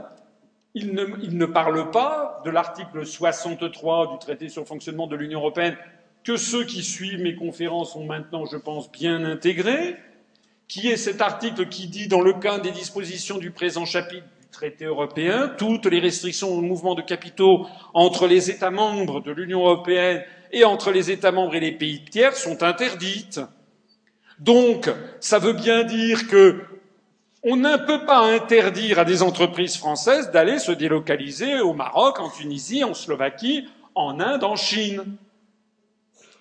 Et par ailleurs, pareil pour les paiements. Je fais ce propos une incidente dont personne, là aussi, ne vous parlera jamais. C'est venu d'où les délocalisations? Demandez pour les plus jeunes d'entre vous à vos parents et pour les plus âgés d'entre vous rappelez-vous votre mémoire.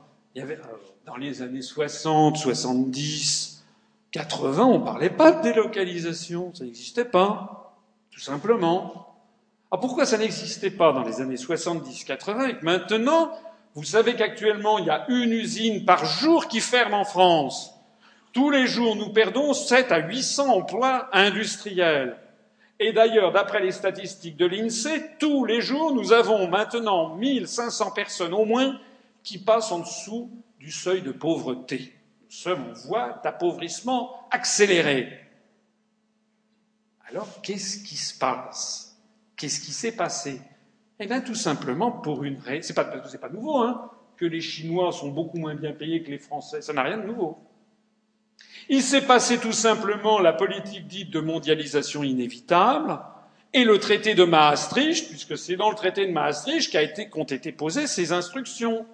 Il est désormais interdit d'interdire, parce que ce qui se passait avant, jusqu'aux années 70, 80, 91, 92, si vous aviez une entreprise française, mettons PSA, qui voulait s'installer en Inde, eh bien, il fallait qu'elle aille prendre sa canne et son chapeau, qu'elle aille au ministère des Finances, à la direction du Trésor, pour demander l'autorisation. Ça s'appelait le contrôle des mouvements de capitaux.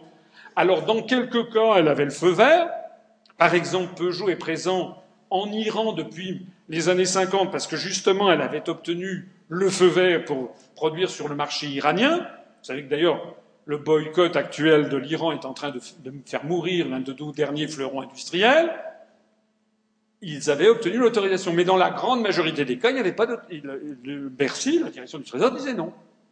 De la même façon qu'auparavant, si vous aviez le sultan de Brunei ou le sultan de, de ou l'émir de Qatar, qui voulait, comme ils viennent de le faire, ou un, un homme d'affaires chinois, comme vous savez que le château Gevrey-Chambertin a été racheté il y a quelques mois par un propriétaire d'un casino à Macao. Vous savez que l'émir de Qatar rachète par appartement toute la France, notamment des grands hôtels parisiens, etc. L'émir de le sultan de Brunei Darussalam a racheté des pans entiers de la place Vendôme, etc. Mais ça, avant, avant, ça n'existait pas parce qu'il fallait demander l'autorisation dans l'autre sens. Et monsieur l'émir du Qatar, est-ce que j'ai le droit d'acheter? Ça non. C'est tout ça qui a volé en éclat avec les conséquences que l'on voit. C'est-à-dire que les entreprises françaises sont obligées de se dé... Enfin, elles ne sont pas obligées, mais si elles ne le font pas, comme toutes les autres entreprises le font, elles ne sont plus compétitives et elles meurent sur place. Donc elles sont obligées de se délocaliser. Et à contrario, pourquoi est-ce que les Français, les Parisiens par exemple, n'arrivent plus à se loger?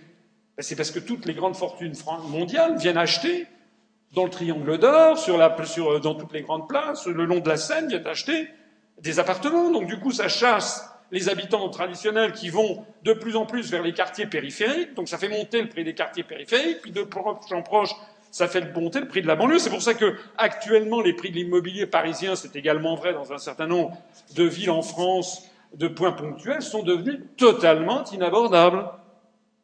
Tout ceci, M. Montebourg ne le dit pas. M. Montebourg, il se met une montre France, une montre suisse et il se met un paletot fabriqué au Maroc en disant Je crois à la France. Le sixième chapitre. La tromperie par divulgation de fausses nouvelles. Exemple constant sur la crise de l'euro. Les unes du journal Le Monde et du journal Libération du 29 juin 2012, moi quand il y a des unes comme ça, j'en fais mon miel, je les mets, je fais un scan et puis je me dis je vais bien m'en servir un jour ou l'autre dans une de mes conférences.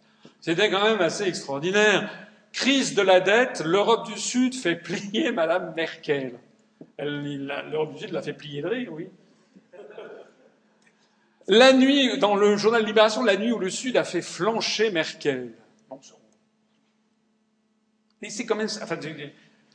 La conférence que je vous fais aujourd'hui, c'est vous montrer comment on se moque de vous, comment on vous dit vraiment le contraire exact de la réalité. Rappelez-vous qu'au mois de, c'était le 29 juin 2012, pour la Saint-Pierre et Paul, il y avait une réunion européenne et tous les journaux avaient, c'est comme si euh, le père Hollande, à peine arrivé, tel Zoran est arrivé, et puis lui, Mario Monti, et puis euh, l'Espagnol, ils avaient fait plier Madame Merkel. Où est-ce que vous avez vu que des débiteurs fassent plier le créancier? C'est en général l'inverse. Bon. Donc ça, c'était un petit, petite piqûre de rappel pour vous rappeler d'où on vient. Mais ce pourquoi j'attire votre attention, c'est la désinformation qui touche non pas seulement le grand public, comme on vient de le voir, mais aussi les spécialistes. Parce qu'il y a des gens qui me disent, mais oui, mais ce que vous dites, c'est très bien, mais moi j'ai entendu le professeur Tartemuche ou le directeur général de la société machin chose, qui n'est pas du tout d'accord avec vous, qui dit que si on sort de l'euro, ça sera une catastrophe, et puis d'ailleurs, ils ont des chiffres, ils ont des études, etc. Alors, voici le journal Les Échos. C'est considéré en général comme le journal le plus sérieux de France. Bon, qualité d'information en général excellente. Mieux que la Tribune, qui d'ailleurs a quasiment fait faillite. Le 18 octobre 2012, le journal Les Échos publie La faillite de la Grèce coûterait 17 200 milliards d'euros. Alors, cette étude prévoyait que la France perdrait si on ne venait pas au secours de la Grèce, c'est-à-dire en fait des banques grecques, des banques internationales et grecques présentes en Grèce, prévoyait que la France perdrait 2 900 milliards d'euros de croissance en sept ans. Tout ça était écrit avec un sérieux papal dans, ce journal Les Échos. Je rappelle que le PIB actuel de la France, le produit intérieur de la France, est de l'ordre de 2000, 2100, 2200 milliards d'euros. Depuis 1950, la France a connu une croissance négative jusqu'en 2012 euh, sur quatre exercices. Quatre exercices seulement. En 62 ans. En 75, moins 1,1%. En 93, moins 0,7. En 2008, moins 0,1. En 2009, moins 3,1. En fait, en 2012, c'était également négatif, mais les chiffres ont été manipulés. Vous voyez d'ailleurs au passage que sur 62 ans, c'était arrivé deux fois, et puis au cours des quelques dernières années, ça fait déjà deux fois, en fait trois fois. Pour perdre 2900 milliards d'euros de croissance entre 2013 et 2020, comme nous annonce le journal Les Échos, il faudrait donc perdre 6 points de PIB chaque année sur ces 8 ans et terminer avec un PIB réduit de moitié par rapport à la valeur de 2013. Ça veut dire que la France verrait son PIB divisé par deux pour, se conformer à cette prédiction. Et tout cela parce que la Grèce aurait fait défaut sur une dette de 350 milliards d'euros qui n'est pas du tout détenue par la France. On se fout de vous. Mais économiquement, c'est tout simplement impossible. Conclusion, cette étude est totalement absurde. Alors, dans ce genre de circonstances, comme je vous le dis toujours, posez-vous la question bête. C'est comme le prix Nobel de la paix. Au fait, c'est qui qui, attribue le prix Nobel de la paix? Ben Là, c'est pareil. Au fait, c'est qui qui a fait cette étude mirobolante qui divise le, PIB de la France par deux en l'espace de cinq ans pour éponger une dette qui ne nous concerne qu'à hauteur de 10 ou 15% qui fait, euh, il y a peut-être quelques dizaines de milliards d'euros, ce qui est déjà beaucoup d'ailleurs. Alors, il faut se reporter, et vous voyez qu'il s'agit d'une étude de deux économistes allemands pour la fondation Bertelsmann. Ah, la fondation Bertelsmann. La fondation Bertelsmann, il faut savoir que Papy Bertelsmann, c'est une longue histoire, hein, Bertelsmann, imprimeur au XIXe siècle, qui s'est développé beaucoup au XXe siècle, imprimeur du Troisième Reich, hein, un des très grands imprimeurs hitlériens, puis qui, après la Seconde Guerre mondiale, est resté un très grand imprimeur allemand, eh bien, en 2010, cette donc Bertelsmann a créé une fondation. Voilà ce que rapporte le rapport d'activité de la fondation Bertelsmann pour 2010. On voit M. Barroso invité par the Bertelsmann Stiftung, c'est-à-dire Fondation Bertelsmann en français, et l'Institut français des relations internationales. Et M. Barroso, he thanked the policy analysts from the think tanks to the efforts where the EU calling their activities a contribution to a stronger Europe. M. Barroso a remercié les analystes politiques de la Fondation Bertelsmann pour leurs efforts afin d'aider l'Union européenne en appelant leur activité une contribution pour une Europe plus forte.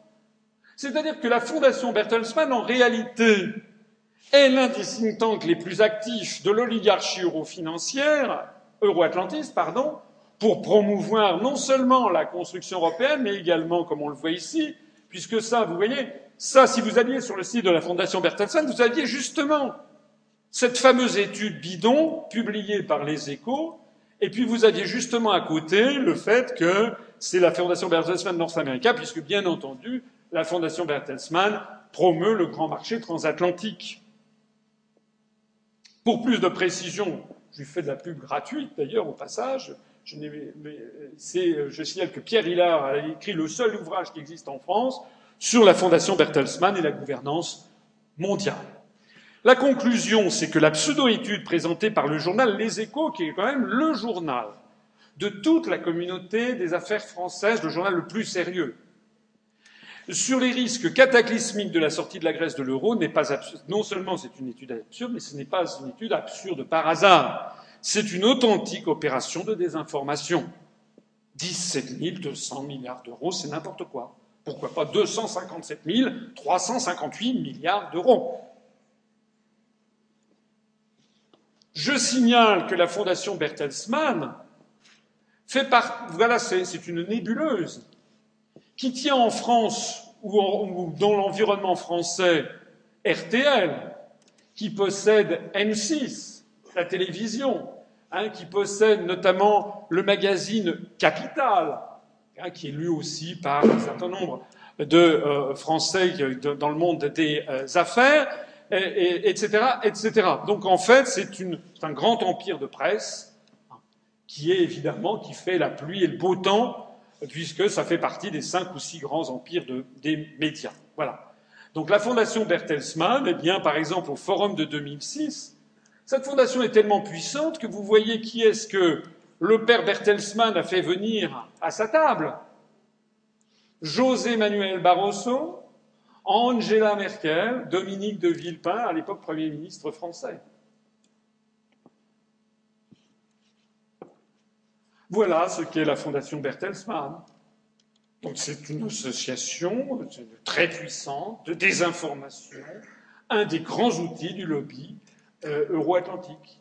Et c'est donc par, on va, tout ceci n'est jamais expliqué bien sûr aux Français, et on va simplement dire et répéter à satiété ensuite hein, en cascade aux gens, si jamais on laissait la Grèce faire faillite, il y aurait une ardoise de 17 200 milliards d'euros, ce qui, quand même, pour une dette de 350 milliards d'euros, c'est quand même beaucoup.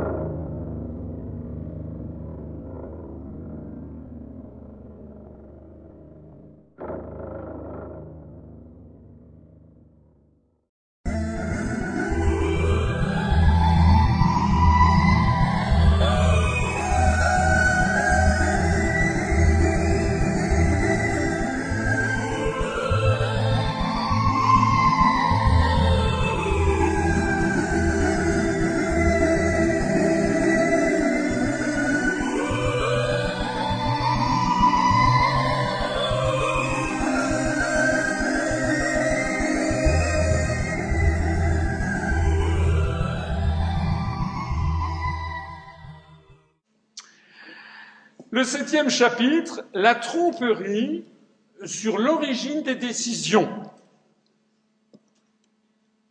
Vous savez que on nous a beaucoup expliqué au sujet de l'euro que les Européens euh, s'étaient quand même en définitive mobilisés pour sauver l'euro, que c'était formidable, que si et que ça.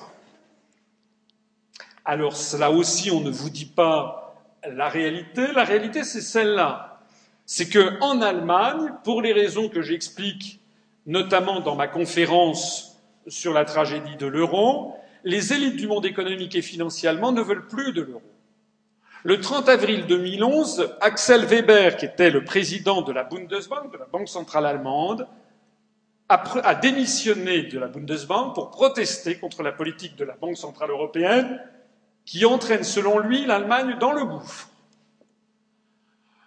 Le 9 septembre suivant, c'est Jürgen Stark, chef économiste allemand de la BCE, qui démissionne avec fracas pour protester à son tour contre la politique de la BCE qui entraîne, selon lui, dans la zone euro, toute la zone euro, pas seulement l'Allemagne, dans le désastre.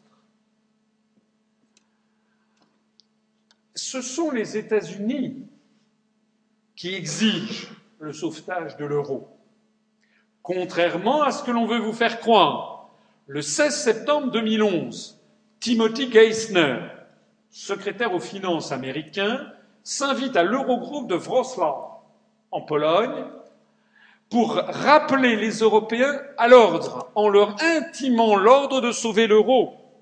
Hein, c'est pas moi qui le dis, allez vous regarder, c'est une agence, une dépêche Reuters, allez, allez chercher, je vous donne toute la matière, allez chercher si vous ne me croyez pas, 16 septembre 2011 le secrétaire au Trésor Timothy Geithner, secrétaire américain, appelle les Européens à mettre un terme aux propos inconsidérés sur un possible démantèlement de l'euro.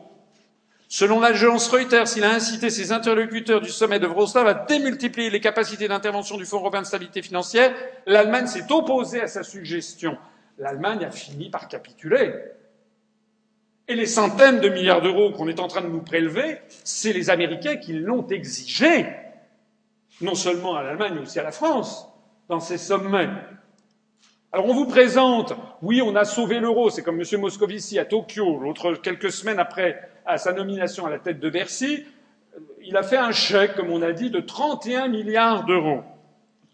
Je signale au passage, parmi vous, tous ceux qui ont des parents qui sont eux-mêmes fonctionnaires, ou qui simplement euh, voient un petit peu l'évolution des services publics dans notre pays, qu'actuellement, on ne remplace pas un fonctionnaire sur deux qui part à la retraite, que l'on ferme partout des hôpitaux, des écoles, des gendarmeries, des commissariats de police, partout.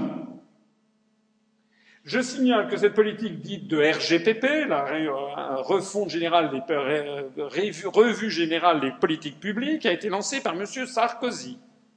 Qu'au bout de cinq ans de cette bérésina des services publics, nous avons économisé combien, vous savez? En cinq ans, la France a économisé en cumulé 15 milliards d'euros. Monsieur Moscovici, à Tokyo, a fait un chèque, sans que personne n'en parle, de 31 milliards d'euros, en plus de, tout le reste, hein, pour sauver l'euro en Grèce. Deux fois ce que les Français se sont serrés la vis pendant cinq ans avec tout ce que je viens de vous dire.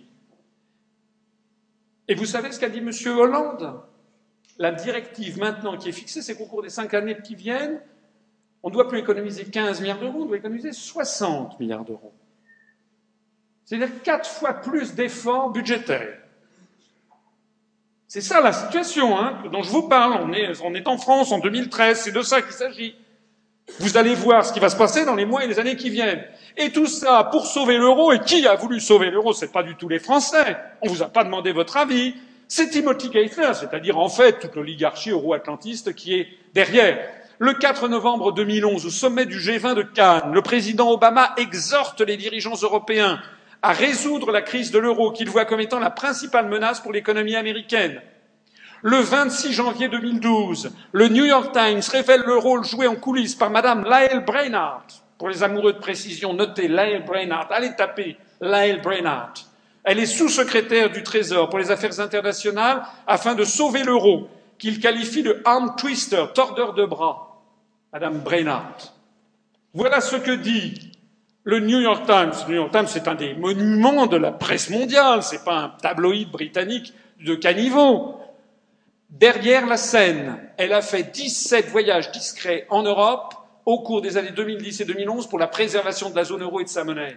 Une américaine 26 janvier 2012 dans le New York Times. Allez vérifier. 19 mai 2012, au sommet du G8 de Camp David, vous savez, c'est là où il s'est fait mettre la papate Hollande, Obama et Cameron se sont affrontés avec la chancelière Angela Merkel lors du sommet du G8 à Camp exigeant qu'elle dresse un chemin clair pour sortir l'Europe de la crise actuelle. La dirigeante allemande a résisté à leur pression. Elle a fini par céder, hein. Vous connaissez la suite de l'histoire pour de nouvelles mesures qui incluraient une politique monétaire plus souple de la BCE, qui permettrait un assouplissement quantitatif similaire à celui déployé par la Réserve fédérale et la Banque d'Angleterre. 31 mai 2012, à l'occasion d'une vidéoconférence, le président Obama incite une fois de plus ses homologues allemands, français et italiens à trouver des solutions à la crise de l'euro. Le JDD du 6 juin 2012 Obama appelle David Cameron, Mario Monti, Angela Merkel pour leur rappeler la nécessité de renforcer la zone euro et stimuler la croissance. Ce n'est pas moi qui le dis. Pendant ce temps-là, les élites du monde économique allemand ne veulent toujours plus de l'euro. Ils veulent en finir. Le 25 juin 2012, dans une interview à la télévision ZDF allemande, le ministre allemand des Finances, parce que vous européistes, hein, qui prétendument adorent l'Europe, ne vous parlent jamais de ce qui se passe en Europe. Le ministre allemand des Finances, Wolfgang Schäuble, s'insurge contre les demandes d'Obama pour forcer l'Allemagne à sauver l'euro. Voilà ce qu'a dit le ministre allemand des Finances. Monsieur Obama devrait avant tout s'occuper de la réduction du déficit américain. C'est bien, vous voyez, qui est plus élevé que dans la zone euro. Il est facile de donner des conseils aux autres. Dans cette interview, M. Schäuble a réitéré son opposition à des euro-obligations en précisant que chaque pays doit rester individuellement responsable de sa dette publique tant qu'il prend des décisions souveraines sur la façon dont l'argent est dépensé. Si vous dépensez de l'argent qui provient de mon compte, vous ne serez pas économe avec cet argent. Je renvoie à ma conférence La tragédie de l'euro pour mieux comprendre les soubassements techniques de toutes ces questions le 31 2012, rumeur insistante de démission du nouveau président de la Bundesbank, celui qui avait succédé au, celui qui a démissionné en 2011, de, de M. Axel Weber, démission de Jens Feynman. Un an et trois mois après son prédécesseur, lui aussi pour protester contre la politique de la BCE qui entraîne, selon lui, l'Allemagne dans le gouffre. En août et septembre 2012, la presse allemande s'indigne du chèque en blanc, un blanco chèque für Schuldenstaaten, chèque en blanc pour les États endettés, hein, pour les dettes des autres États. C'est toute la société allemande qui n'en veut plus. Hein. Le 11 septembre 2012, Jürgen Starks, l'ancien euh, conseiller euh, du gouvernement allemand à la BCE, démissionnaire, ancien chef économiste allemand de la BCE, vole au secours de Jens Feynman, dénonce le comportement incompréhensible de la BCE. Et de nouveau, de nouveau, les États-Unis et l'oligarchie euro-atlantiste qui en remet une couche le 11 septembre 2012, le milliardaire américain George Soros, que l'on ne présente plus, qui d'ailleurs est l'un des financiers, sauf de ma part, du National Endowment for Democracy, dont le salarié est Liu Xiaobo, que tout se recoupe, hein, le prix Nobel de la paix 2010. Le milliardaire américain George Soros pense qu'une solution à la crise de l'euro est proche et est content de noter que le débat politique en Allemagne a penché en faveur d'un sauvetage de l'euro. Ce n'est pas le débat politique, ce sont les pressions politiques constantes des États-Unis d'Amérique dont je rappelle qu'ils possèdent le stock d'or des Allemands, que les Allemands ont eu l'incongruité d'aller placer aux États-Unis après la Seconde Guerre mondiale pour échapper à la menace soviétique. Et puis, le 18 septembre 2012, la partie de ping-pong, Axel Weber, ancien président de la Bundesbank, vole à son tour au secours de Jens Weimann, critique durement la BCE. Il est convaincu que les achats d'obligations ne seront pas la solution, mais la source de nouveaux problèmes. C'est ce qu'on fait, hein, en le cachant. Et puis la fin, pour terminer sur, cette petite, sur ce petit épisode, c'est dans euobserver.com, qui est un truc ultra-européiste, qui a diffusé une information qui est tout à fait intéressante le 5 novembre 2012. C'est une analyse qui a été faite par le think tank, le club de réflexion Bruegel. Club de réflexion Bruegel avec un monsieur qui s'appelle Jean Pisani-Ferry, qui est un économiste auquel j'ai été opposé euh, il y a maintenant un peu plus d'un an euh, sur France 24. Je ne sais pas si vous vous rappelez, sur France 24, j'avais fait remarquer à mon interlocuteur qu'il appartenait au club de réflexion Pisani, euh, Monsieur Pisani-Ferry, qu'il appartenait au groupe de réflexion Bruegel, et que Bruegel était financé par Goldman Sachs. À quoi d'ailleurs la journaliste avait dit, bah oui, il faut bien se financer quelque part. C'est quand même assez extraordinaire de la part de la journaliste. Bon. En attendant, ce monsieur Pisani-Ferry, donc, donc, qui est dans un think tank Bruegel financé par Goldman Sachs, mais aussi par beaucoup d'autres banques, on ne peut pas le soupçonner d'être un dangereux euh, anti-européen. Il a fait donc, il a publié une analyse qui a été fondée sur les contacts officiels dans l'agenda officiel du chef du Trésor américain, donc ce fameux Timothy Geithner, de janvier 2010 à juin 2012, sur 30 mois. Il suffit d'aller sur les sites Internet où il y a publié les, les appels téléphoniques aux États-Unis avec tel et tel. Il en est ressorti 114 réunions coup de fil avec le, le FMI, pratiquement toutes liées à la crise de l'euro. 168 contacts avec les institutions de l'Union européenne. 168 contacts entre le ministre américain, le secrétaire au Trésor américain et les institutions de l'Union européenne, comme si c'était son truc quand même. 168 contacts en 30 mois, ça fait quand même beaucoup. Ça fait 5,6 par mois, une fois tous les quatre jours ouvrables. C'est-à-dire toutes les semaines, le ministre du Trésor appelle les institutions européennes voilà ce qu'il faut faire. Hein 58 fois avec les dirigeants de la BCE, Jean-Claude Trichet puis Mario Draghi, c'est-à-dire une fois toutes les deux semaines pendant deux ans et demi. Ça s'appelle donner ses instructions. 36 fois avec le ministre allemand des Finances, 32 fois avec le ministre français des Finances, les informations trouvées suggèrent une implication constante et très active de l'administration Obama dans la recherche de solutions à la crise de l'euro. C'est gentiment dit, c'est Jean Pisani-Ferry. Ça veut dire, ça veut dire ce que je ne cesse de dire depuis que j'ai créé l'UPR. C'est-à-dire, et tout ce que je viens de vous montrer auparavant, toutes ces déclarations et toutes ces réticences allemandes et toutes ces injonctions américaines, c'est bien ce que je vous ai dit. L'euro est un des éléments de l'entreprise de vassalisation du continent européen par les États-Unis. Voilà la réalité actuelle de la zone euro. Alors ceux qui tapent sur les Allemands, vous savez ces fameux pro-européens qui passent leur temps à taper sur les Allemands en disant mais l'Allemagne si, l'Allemagne ça, moi je suis pour l'Europe, mais l'Allemagne. Ce sont des gens qui n'ont rien compris, qui sont des gens inconséquents. Moi je dis qu'il faut sortir de l'Union européenne, mais je ne tape pas sur les Allemands parce que chacun a ses intérêts à défendre. Et les Allemands actuellement risquent d'être ponctionnés de centaines et de centaines de milliards d'euros. Ils évaluent même à mille milliards d'euros le risque pris par l'Allemagne sur ces affaires. Et s'ils y restent, c'est parce que ce sont les États-Unis qui ont le pistolet sur la tempe. Le huitième chapitre, la tromperie par le silence. Silence sur la divergence de Target 2. Le silence sur la divergence de Target 2. Qu'est-ce que c'est que Target 2 Je n'ai pas tellement le temps de vous en parler parce qu'il faut que je termine quand même cette conférence pour laisser peut-être la place à quelques questions ou pour qu'après nous allions euh, prendre un verre au dîner.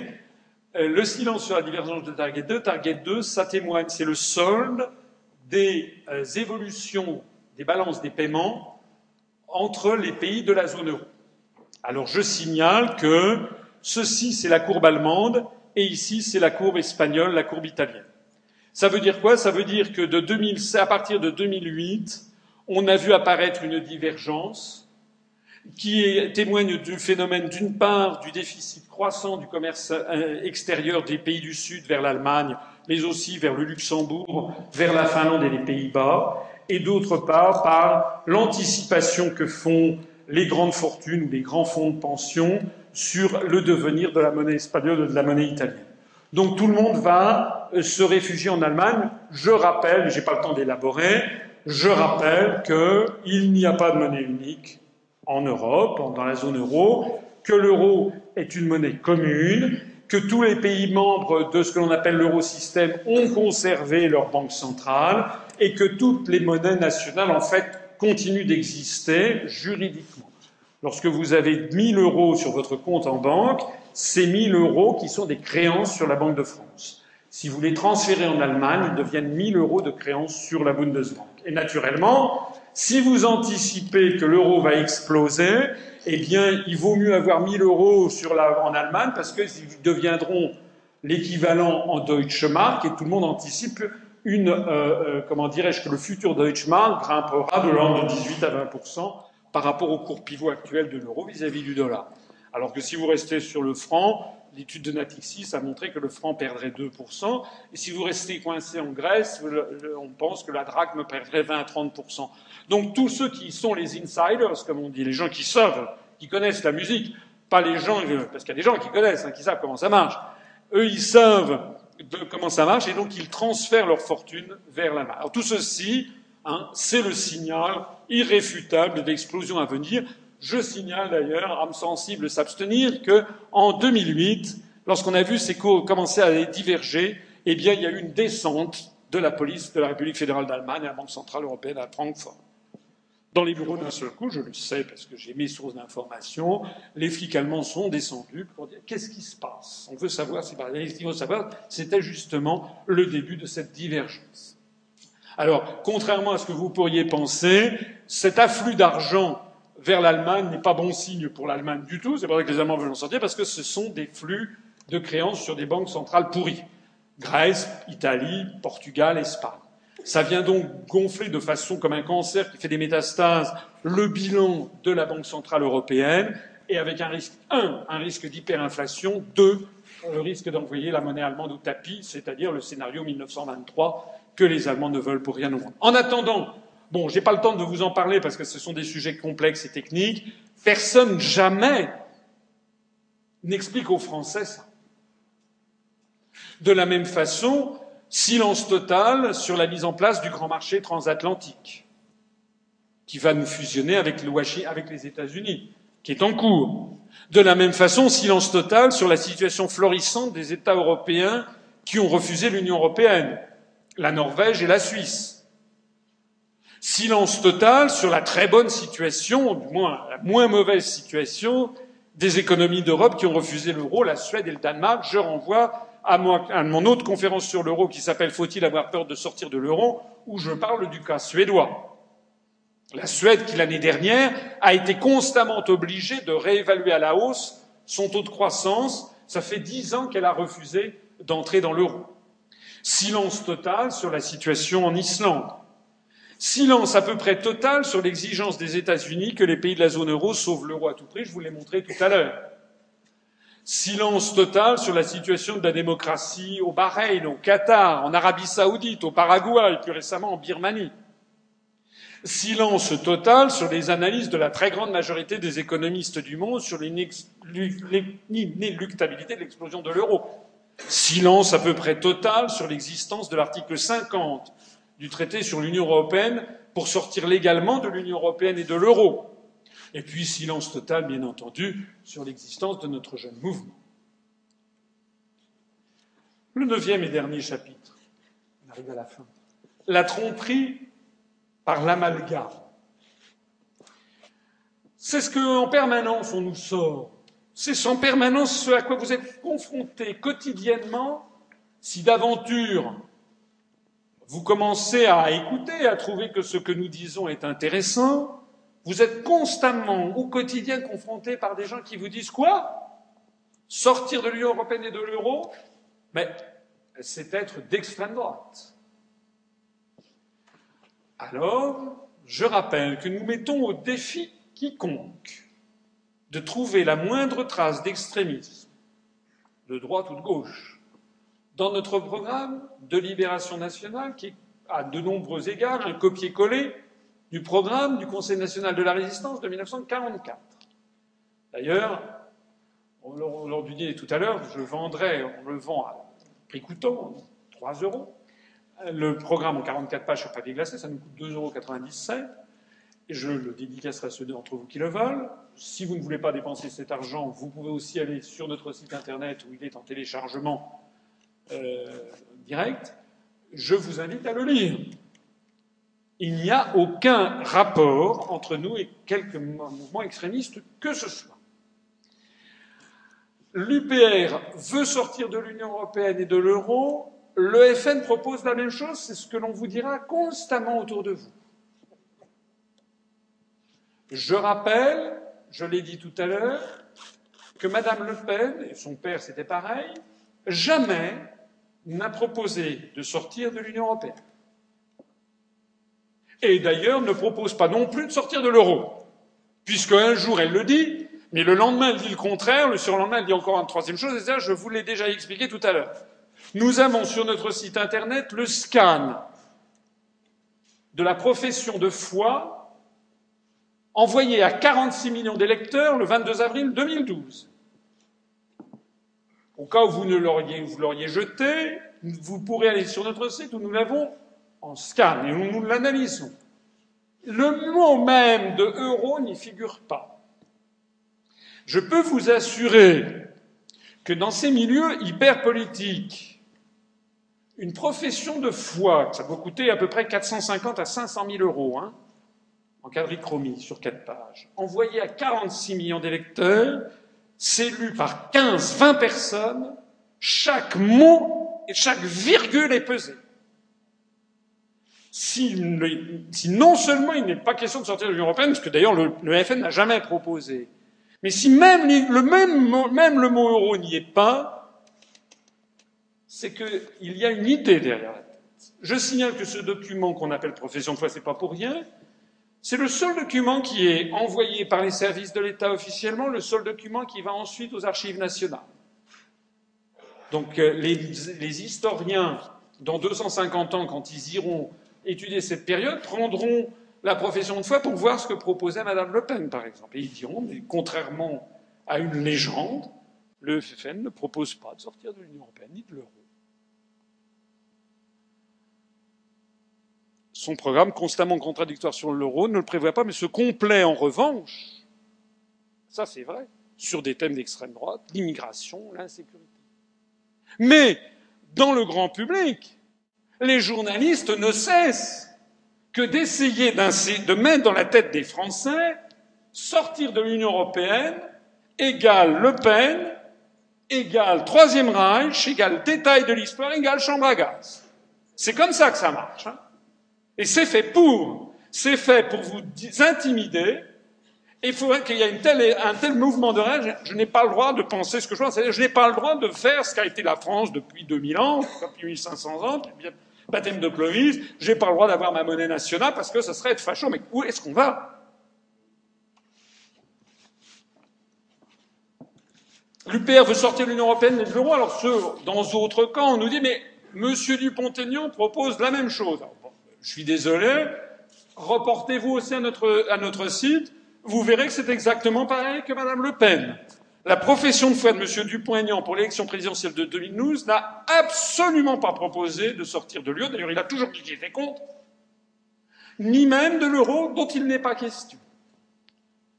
Son programme contradictoire sur l'euro refuse le recours à l'article 50, propose bien entendu une autre Europe, comme monde, une Europe des patries, une Europe des si, une Europe. Ils font tous pareil, à gauche c'est pareil. Hein. Une Europe sociale, une Europe des travailleurs pour Madame Laguillet, une Europe sociale pour le PS, une Europe des travailleurs, une Europe euh, anticapitaliste pour M. Euh, Mélenchon, une Europe écologiste pour Mme Eva Joly, voilà. Et, par ailleurs, il reprenait des propositions lui aussi très à droite, insécurité, lutte contre le positionnement des radars routiers.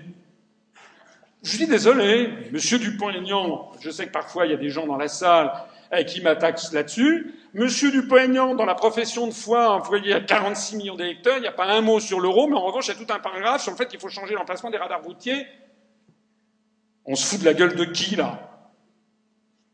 Il s'agit de l'élection présidentielle, hein. il ne s'agit pas de l'élection euh, d'un conseiller général qui trouve qu'il y a un radar qui, fait de la, qui est mal placé.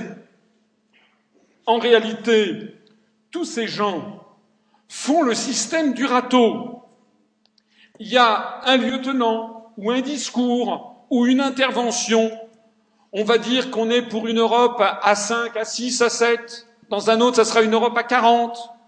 Dans un autre, on dira il faut sortir de l'euro. Puis dans un autre discours, on dira mais non, je veux rester dans l'euro. Et puis, je ne suis ni à droite ni à gauche. Et puis une autre fois, je fais faire alliance avec le FN ou le CNI. Et puis une autre fois, il faut rester dans l'UE et puis une autre fois, il faut violer les traités. Donc tout ça est totalement incohérent, mais l'esprit humain est ainsi fait qu'il ne retient que ce qui lui plaît. C'est comme ça que ça marche. Donc si je voulais vous enfumer, eh bien je ferais pareil que les autres. Hein.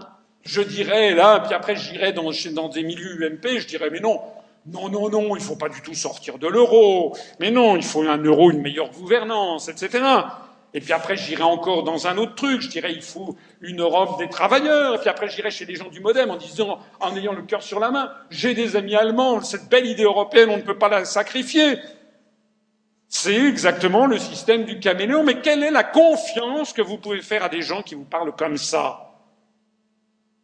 Quelle est la confiance que vous pourriez faire à un, à un vendeur qui vous vendrait n'importe quoi en utilisant n'importe quel argument et vous l'auriez repéré assez rapidement.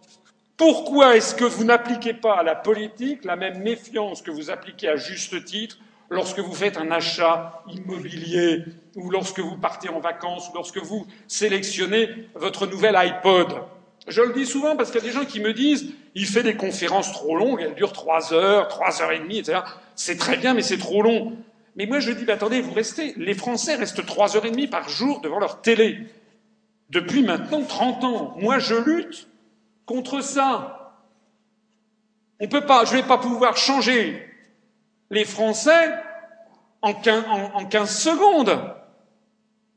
Et par ailleurs, est-ce qu'il ne vaut pas mieux passer quand même trois heures, quatre heures à réfléchir sérieusement à ces sujets plutôt que de passer cinq heures, sept heures, huit heures à chercher son nouvel iPhone ou son nouveau forfait chez Bouygues ou chez France Télécom, chez Orange Actuellement, les Français passent plus de temps à réfléchir à leur prochain week-end ou à leur prochain téléphone portable qu'à leur destin et qu'au destin de leurs enfants.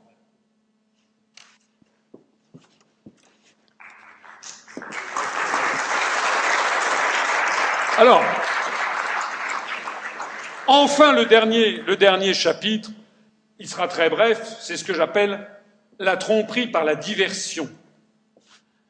Eh bien, la tromperie par la diversion, c'est tout le reste, c'est les projets d'autre Europe, le terrorisme islamique, le mariage gay, le cyclone Sandy aux États-Unis. Maintenant, ça paraît une vieille, mais quand j'avais fait cette planche, tout le monde ne parlait que du cyclone Sandy aux États-Unis, mais pas en Haïti. Il y a eu des centaines de morts en Haïti, pays francophone qui est proche de, à tous égards de la France. On n'en a pas parlé. En revanche, qu'il y ait eu trois stations de métro où il y avait de l'eau sur les quais, à New York, alors là, ça a fait la une de tous les journaux en France. Le, le sauteur en parachute supersonique, vous rappelez peut-être, les déboires sentimentaux d'Anne Sinclair, la dépénalisation du cannabis. Non, mais attendez, pour déboire sentimentaux d'Anne Sinclair, je suis désolé. Il y a beaucoup de Français qui ont consacré, qui continuent de consacrer des heures. Hein. Les mêmes qui me disent, il fait une conférence de trois heures, ils vont passer des dizaines d'heures à feuilleter, à acheter Closer, Gala, etc., pour savoir alors est-ce qu'elle a vraiment quitté euh, euh DSK ou pas, etc. Alors la dépénalisation du cannabis, l'euthanasie, la dernière bourde de Valérie Trierweiler, bon, enfin, etc., etc., etc. Nous, nous disons que tout ça, il y a des sujets à l'intérieur qui sont quand même plus intéressants que d'autres. C'est vrai que le mariage pour tous, c'est vrai que l'euthanasie, c'est vrai que le nucléaire, sont des sujets euh, dont je peux comprendre que ça intéresse les gens d'un point de vue euh, fondamental. Je vous ai expliqué tout à l'heure au moment des questions pourquoi nous, nous considérons que ce sont des sujets de distraction au sens profond du terme, hein, distraire, hein, c'est-à-dire distraire, sortir du chemin, sortir de la réflexion, tout plutôt que de débattre sérieusement de notre destin collectif. Nous voici arrivés à la conclusion donc comment échapper à cette tromperie universelle dont je vous ai montré toute une série de canaux avec des fausses informations, avec le silence, avec une modification des responsabilités, avec euh, des, des, des, dirais-je, des, manœuvres subreptices qui sont derrière, etc. Donc, comment échapper à cette tromperie universelle? Alors, moi, je vous dirais, là, ma recette, elle vaut ce qu'elle vaut, la recette, pour ne pas se faire avoir. Pour que vous arrêtiez de vous faire avoir comme on s'est tous fait avoir. Moi aussi, je me suis fait avoir. Pourquoi j'ai créé l'UPR? Parce que je m'étais fait avoir. Et comme je n'aime pas me faire avoir, je me suis dit, je vais créer un truc. Et là, je serai sûr de ne pas me faire avoir et que les gens qui viendront ne se feront pas avoir. Parce que nous, nous mettons carte sur table d'emblée. Si vous voulez un, mouvement politique qui vous promet une autre Europe à la Saint-Glinglin, c'est pas chez nous. Si vous voulez un, qui vous disent, mais quand même, l'Europe c'est Dante, qu'est-ce que vous faites de Goethe, etc., c'est pas chez nous. Moi, je sais, d'ailleurs, les gens qui me disent ça, souvent, je connais mieux que Dante ou Goethe, mais ça, c'est une autre histoire. Pour ne pas se faire avoir, il faut penser à une chose. Quand est-ce que l'on se fait voler? On se fait voler quand on fait preuve de légèreté, d'inattention, de superficialité, de naïveté. Je suis en train de relire la guerre des Gaules de César, et qui note justement à quel point les Gaulois, c'était donc il y a plus de 2000 ans, à quel point les Gaulois sont naïfs, sont superficiels. Quand est-ce que l'on se fait escroquer? C'est pas la même chose que se faire voler. On se fait escroquer quand on se laisse embobiner par un beau parleur et que l'on ne regarde pas à la loupe ce qu'il veut vous faire signer. Il y a une différence entre se faire voler et se faire escroquer. Vous vous faites voler, c'est parce que, par exemple, vous avez laissé euh, à l'entrée d'un magasin, d'un restaurant, vous avez laissé votre, votre manteau avec votre portefeuille à l'intérieur, sans surveillance. Puis vous sortez, vous prenez votre manteau, le portefeuille a été volé. Ça, vous avez fait preuve de légèreté, d'inattention, de superficialité. Escroquer, c'est pas du tout la même chose. Escroquer, c'est quand vous rencontrez quelqu'un, un vendeur, qui va vous convaincre que vous n'avez pas de meilleure solution que de lui passer votre portefeuille. Alors face à ça, eh bien, il faut être donc très prudent. En politique, c'est pareil. Pour ne pas se faire avoir, il faut donc, premièrement, être toujours très précis et refuser les à peu près. Il faut lire ce que dit et ce qu'écrit un parti politique. Il faut vérifier si tous les écrits confirment les mêmes choses à la fois sur la durée et au même moment. Si vous avez un mouvement politique qui vous dit une chose et son contraire, parfois même sur le site même Internet, sur le site par exemple du FM, il y avait à la fois des trucs, il fallait sortir de l'euro, puis vous allez sur un autre onglet où il demandait que, que la BCE est une autre politique en faveur, plus en faveur de l'emploi. Si on sort de l'euro, il n'y a plus de BCE, on sort de la BCE. Donc on se fiche du monde. Je prends le FN, c'est pareil, le PS, l'UMP, ou les autres. Hein. Donc il faut vérifier si tous les écrits disent à la fois sur la durée et au même moment, donc diachronique et synchronique pour ceux qui connaissent le vocabulaire, s'ils disent la même chose. Il faut vérifier si tous les responsables aussi disent la même chose. Il faut, si vous avez un PS avec Montebourg, Aubry, euh, Manuel Valls, etc., vous flairez l'arnaque. C'est comme à l'UMP où vous avez ce pauvre Jacques Millard qui m'expliquait, voici cinq ans, mais si, si, si, euh, Sarkozy sera contre l'Europe parce qu'il aime trop le pouvoir. Alors il appelle à voter non au traité européen, alors il est, on le maintient à l'UMP, voilà, pour vous donner un genre. Mais ça ne pèse rien, ça c'est rien. Hein, donc à l'UMP c'est pareil. On a des... Donc tous les... est-ce que tous les responsables disent les mêmes choses à la fois sur la durée et au même moment? À commencer par le principal responsable. Et puis voir si tout ceci est clair ou bien si ça tourne autour du pot. Pourquoi est-ce que les autres, les partis euh, euh, eurocritique, paraît-il. Pourquoi est-ce que quand vous leur parlez de l'article 50, vous savez, c'est comme l'ordinateur, ça mouline. Ça ne débouche jamais. Hein, quand vous n'avez pas Internet, ça tourne comme ça. Pourquoi est-ce que ça tourne autour du pot? Un de, nos, un de nos militants, plusieurs de nos militants, l'autre fois, était allé voir Mélenchon et avait dit à Mélenchon, mais enfin, au sujet des délocalisations, pourquoi vous ne parlez pas de l'article 63 du TFUE Mélenchon les a. Mais euh, camarade, on ne parle pas de ça Ah bon? Ah tiens, et pourquoi donc? Si jamais les Français comprenaient ce qui se passait pour de bon. Et puis il faut réfléchir honnêtement aux critiques des autres. Quelles sont les critiques que nous, on nous fait à nous? Et quelles sont les critiques que moi je fais aux autres? Prenez mes critiques regardez si ce que je dis est vrai ou faux. Maintenant, prenez les critiques des auteurs. pour tout dire, il y a très peu de critiques. C'est la coalition du silence, ou bien les insultes. Dernière née, c'est de dire qu'on est une secte. J'ai déjà expliqué ce que c'était qu'une secte, d'ailleurs. Une secte, selon la MIVILUD, la mission interministérielle de lutte contre les dérives sectaires, elle définit ce que c'est une secte. Hein. Une secte, c'est premièrement une, une, un une institution qui affaiblit le sens critique de ses sympathisants. On ne peut pas dire que l'UPR affaiblisse le sens critique des Français. Je crois au contraire que nous sommes le mouvement politique qui aiguise le plus le sens critique des gens, dans tous les domaines.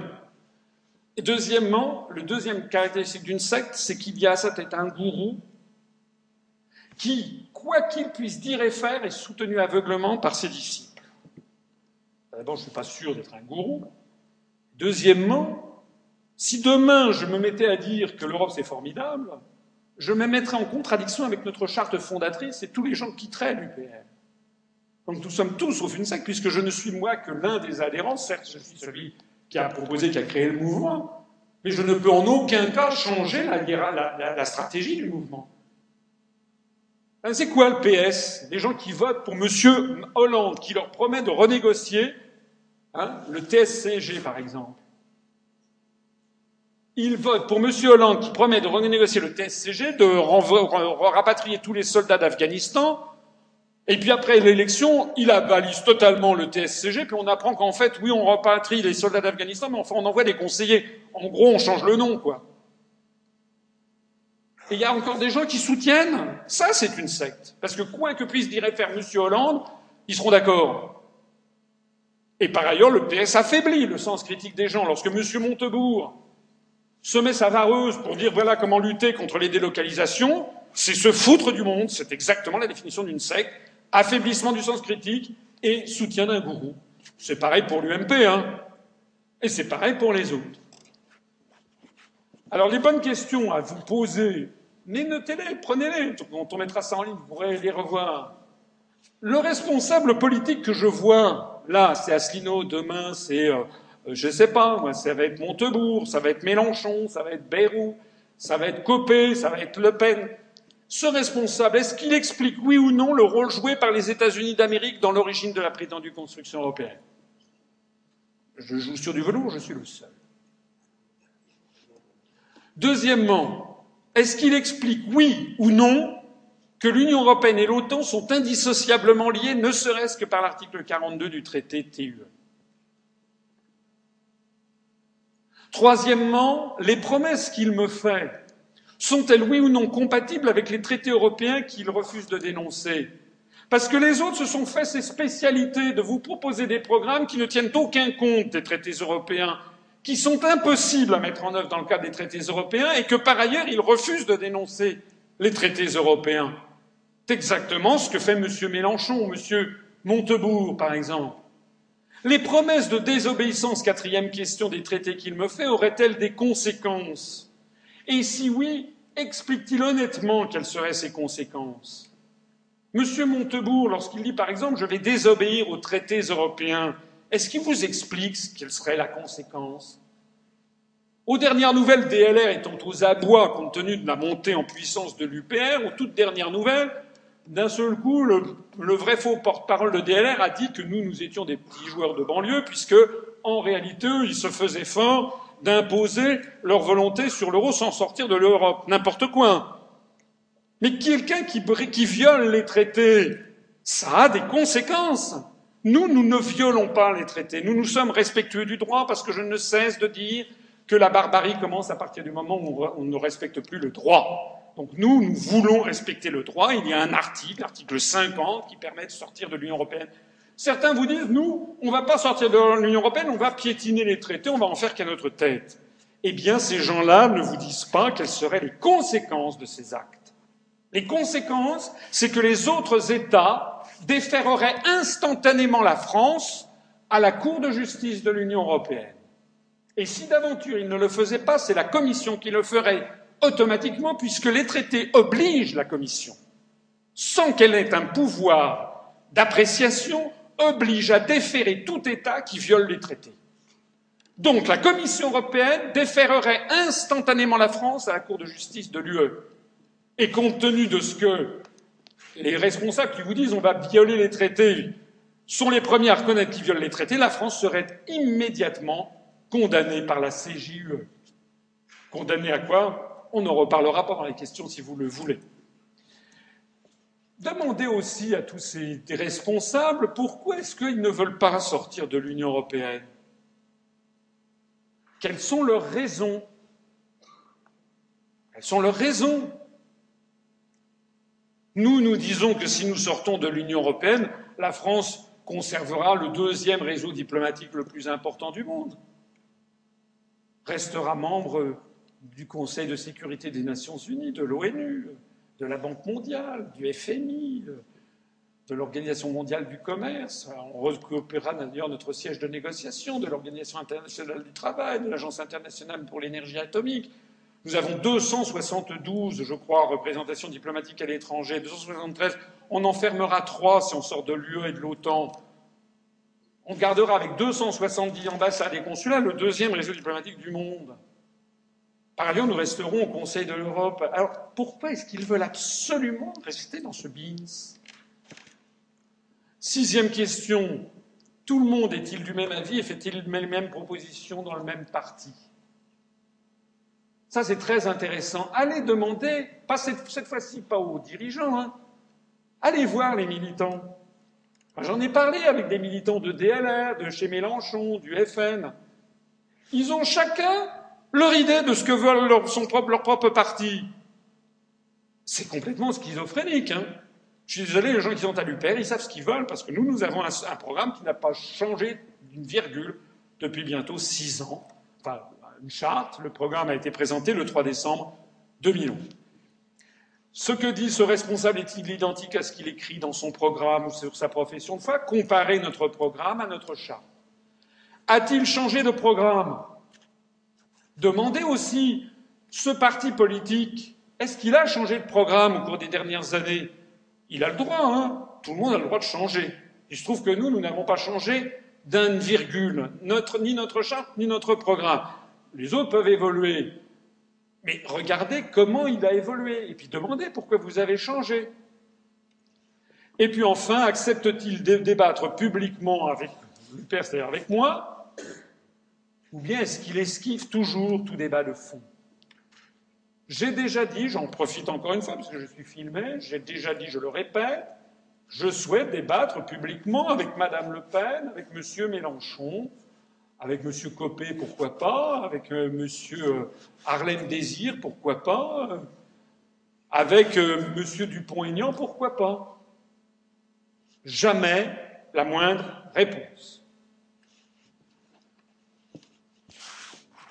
Et puis deuxièmement, c'est le deuxième, deuxième grand conseil que je vous donne, il faut y consacrer un peu de temps. Ne pas se faire avoir quand on signe un contrat. Si vous achetez un contrat d'appartement, si vous achetez un studio, ou si vous achetez une voiture, ou tout simplement si vous, signez un contrat de travail, eh bien vous allez quand même prendre le temps de lire minutieusement ce que vous signez, parce que vous savez que c'est grave. Vous savez que si on va, si par exemple vous allez voir, vous allez vous faire embaucher, alors le type que vous rencontrez, vous allez, il veut vous embaucher à la direction du marketing. Il vous dit que vous allez avoir un salaire de 3000 euros net par mois. Pas mal. Au moment de signer, vous découvrez qu'il s'agit de 1678 euros net par mois. Vous faites quoi? Vous signez ou vous signez pas? Une des choses, c'est que vous demandez des questions au DRH. Et si le DRH vous dit c'est pas grave, non. Vous savez que c'est grave. Donc c'est la même chose. Il faut, quand vous signez un contrat de travail, quand vous signez un contrat d'achat ou de vente, il vous lisez minutieusement ce que l'on veut vous faire signer. De la même façon, ne pas se faire envoyer en politique, cela implique de ne pas se contenter des images véhiculées par les médias, puisque j'ai passé trois heures de rang à vous montrer que les médias passent leur temps à vous mentir, à travestir la réalité. Il faut donc que vous regardiez minutieusement. Pourquoi serait-il normal, je vous l'ai dit tout à l'heure, de prendre des heures à choisir un nouveau forfait téléphonique, à sélectionner un nouvel ordinateur, à préparer ses vacances, et pourquoi en revanche ça serait impossible, inouï, effarant de consacrer autant de temps à réfléchir à son propre destin et au destin des gens que l'on aime. Les Français sont responsables de leur destin s'ils ne font pas l'effort de se libérer par eux-mêmes de la prison mentale des médias et de la prison des peuples qu'est l'Union européenne, personne, je dis bien personne, ne le fera à leur place. Je vous remercie de votre attention.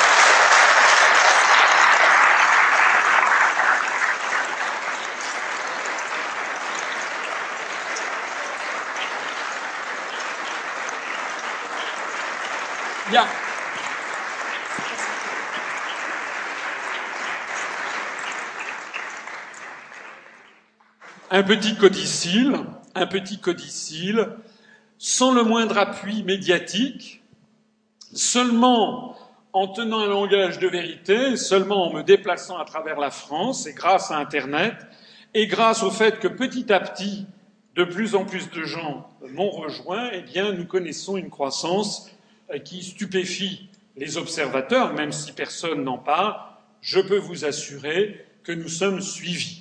J'ai créé ce mouvement le 25 mars 2007, jour anniversaire du 50e, euh, enfin jour du 50e anniversaire de la signature du traité de Rome créant la CEE. E.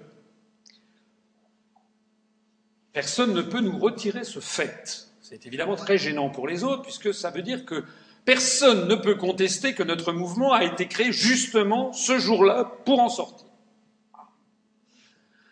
À la fin 2007, nous étions 47. Ça arrive. À la fin 2008, nous étions 88. À la fin 2009, nous étions non pas 149, mais 150. À la fin 2010, nous étions 357. À la fin 2011, nous étions 707. Et à la fin 2012, 2158.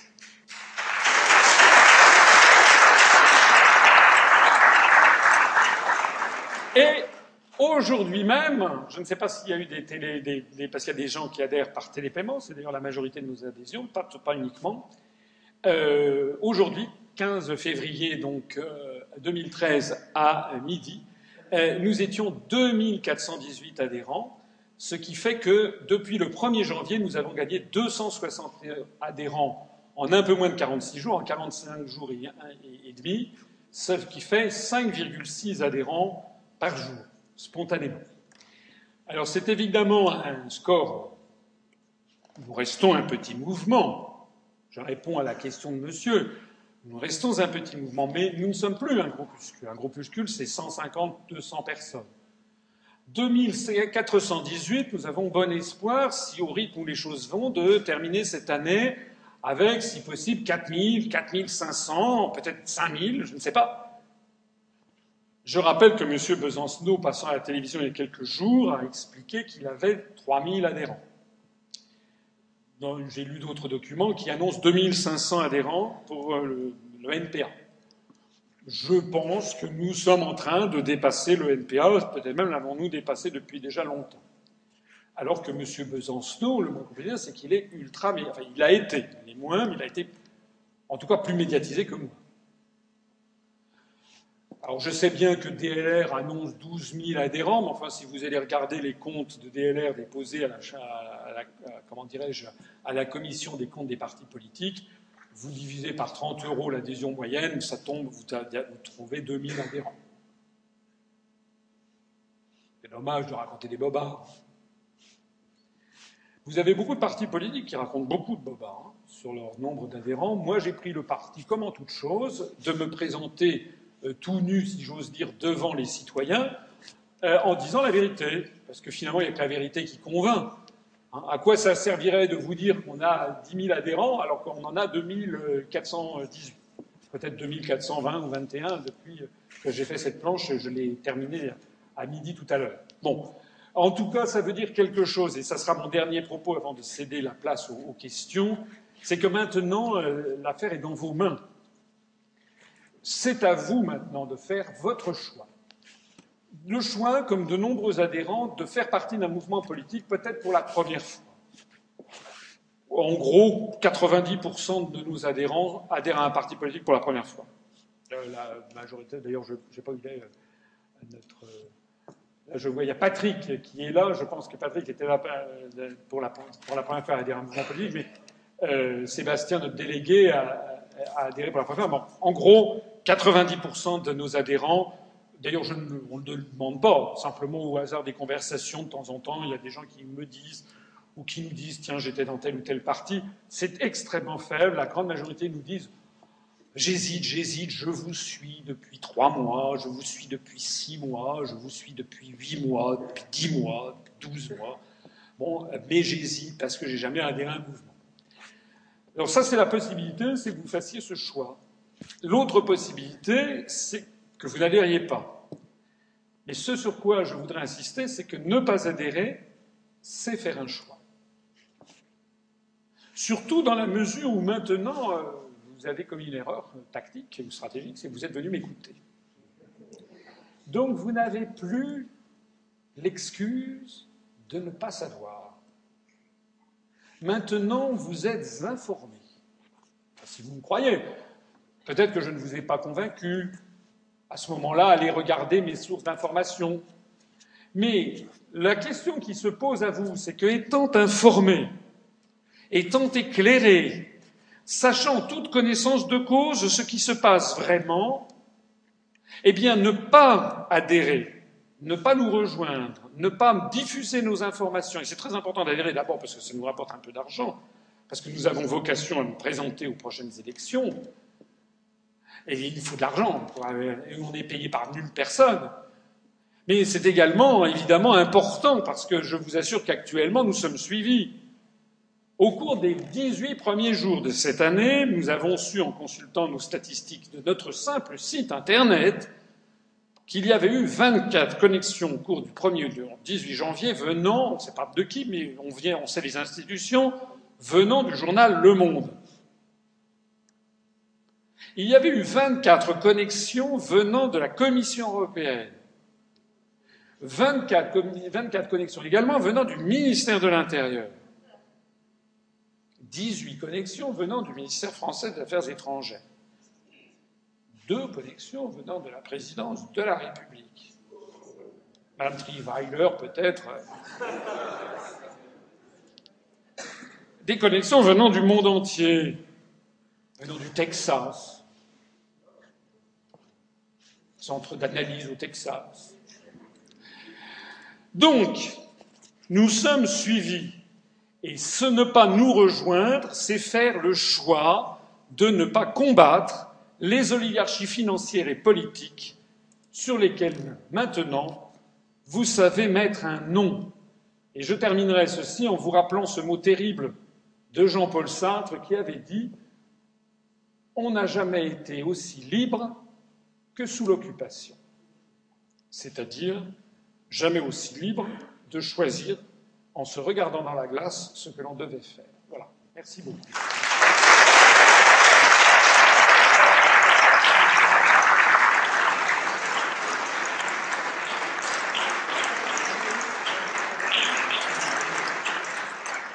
Alors la suite de la soirée, quelques questions. Éventuellement, ceux d'entre vous qui veulent adhérer peuvent le faire, bien entendu, peuvent aussi rentrer chez eux pour adhérer en télépaiement, puis peuvent aussi décider de ne pas adhérer. Je les renvoie à ce que je viens de dire. Et puis dans l'immédiat, après ça, on ira euh, manger un morceau ou boire un verre avec ceux d'entre vous qui veulent. Il hein, euh, faudra peut-être trouver de la place, mais bon, moi j'aime bien, je suis un oiseau de nuit euh, de jour aussi d'ailleurs. Donc je, suis, quand je fais des déplacements, que des gens viennent, ont la gentillesse de venir m'écouter, je leur consacre tout le temps disponible pour répondre à leurs questions, puisque j'aime bien, j'aime bien parler aussi aux gens, parce que ça, me donne beaucoup d'informations. Et puis avant de conclure tout ceci, ben, je vous donne la parole pour répondre à d'éventuelles questions.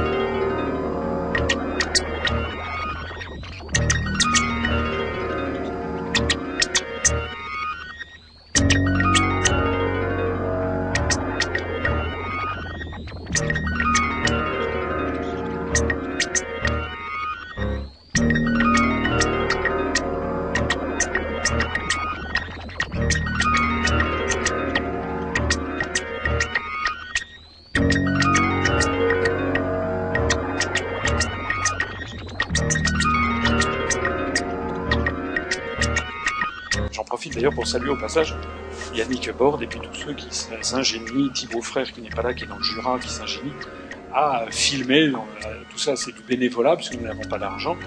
Et, euh, vous avez peut-être vu la conférence, la dernière qui a été mise en ligne, qui est même très bien, qui, qui gouverne la France, qui a été euh, très bien enregistrée en tout cas. Je vous salue et merci pour cette conférence. je fais juste une petite remarque peut-être pour compléter votre conférence, mais par exemple, le site de l'Élysée sous Sarkozy était une copie de celui de la Maison Blanche. Et actuellement, le site de l'Élysée, il n'y a plus le drapeau français qui est affiché. Donc peut-être de rajouter ça au timbre. Alors moi, j'ai trois questions en fait. Je fais appel à votre mémoire. Donc déjà, euh, où en est l'écriture de votre livre? Et pour la diffusion de, de vos analyses, est-ce qu'il ne serait pas possible peut-être de raccourcir sur certains points très ciblés? Parce que par exemple, moi j'essaie de, d'avertir mon entourage à ces questions, mais à chaque fois qu'on me dit ça dure trois heures, les gens n'y arrivent pas au bout, c'est très long, et donc ils perdent de leur attention. Est-ce que, ce serait possible de réduire? Ensuite, seconde question. Si on sort de l'Union européenne, donc on récupérerait notre propre banque centrale qui pourra en quelque sorte faire fonctionner la planche à billets, comment l'inflation est résoute Et ensuite, troisième question, je trouve qu'il y a une petite, euh, petite incohérence par rapport aux intérêts des États-Unis à, maintenir l'Europe telle qu'elle est, parce que la Chine, c'est le grand ennemi des États-Unis, mais en fait, l'Europe, elle a tel avantage de la Chine par rapport aux délocalisations parce que ça renforce leur industrie au détriment des États-Unis. Donc c'est pas un peu bizarre qu'ils défendent l'Europe alors que ça maintient les, délocalisations. Et euh, quelle est la, position aussi de la Chine sur l'Europe justement Bon alors ça fait beaucoup de questions à la fois. Alors s'agissant du livre, effectivement, il y a beaucoup de gens qui me réclament un livre, donc euh, oui, j'ai le projet de faire un livre. Hein. Je vais le faire. D'ailleurs, il est largement écrit. Le problème, c'est que je fais 50 000 choses à la fois et que à chaque fois, je reporte un petit peu la parution parce que je suis, euh, par nature personnelle, je serais tenté de faire un livre de 500 pages avec un appareil de notes de 300 pages complémentaires. Et puis les gens me disent, mais non, il faut faire un livre, un livre écrit en gros et qui fasse 120 pages. Alors donc, on essaiera de trouver quelque chose entre les deux. Je vais quand même vraiment, je me suis vraiment fixé comme objectif de sortir un livre cette année. C'est stratégique pour notamment en vue de l'année prochaine. Voilà. Alors, ben, j'espère que je tiendrai cette promesse, mais j'ai déjà beaucoup, beaucoup de choses qui sont écrites. Il faudrait que je puisse m'isoler pendant un mois et un mois et demi pour euh, mettre tout ça en forme. En tout cas, j'ai déjà des éditeurs qui m'ont proposé. Deuxièmement, s'agissant de la longueur de, la conférence, euh, j'y ai répondu par avance euh, plusieurs fois au cours de la fin de cette conférence. Je sais que ces conférences sont longues. Elles sont très longues, peut-être trop longues. Elles, sollicitent beaucoup la capacité d'attention et de concentration du public, je le sais. Simplement, d'une part, je donne beaucoup, beaucoup d'informations. D'autre part, elles sont enregistrées, donc les gens peuvent les revisionner. Et puis, surtout, si j'ai fait ces conférences de plus en plus longues, c'est parce qu'au début, je faisais des conférences plus courtes, et puis, il y avait des quantités de gens qui me posaient des questions, des gens qui disaient oui, bon, tout ça, ils prouvent rien, c'est des slogans et tout. Donc petit à petit, comme ça m'énerve, qu'on me dise que je ne prouve rien, je prouve, je prouve, je prouve. Et donc du coup, alors effectivement, on a des choses irréfutables, mais effectivement, c'est un, enfin, je crois irréfutable, mais c'est effectivement un petit peu long.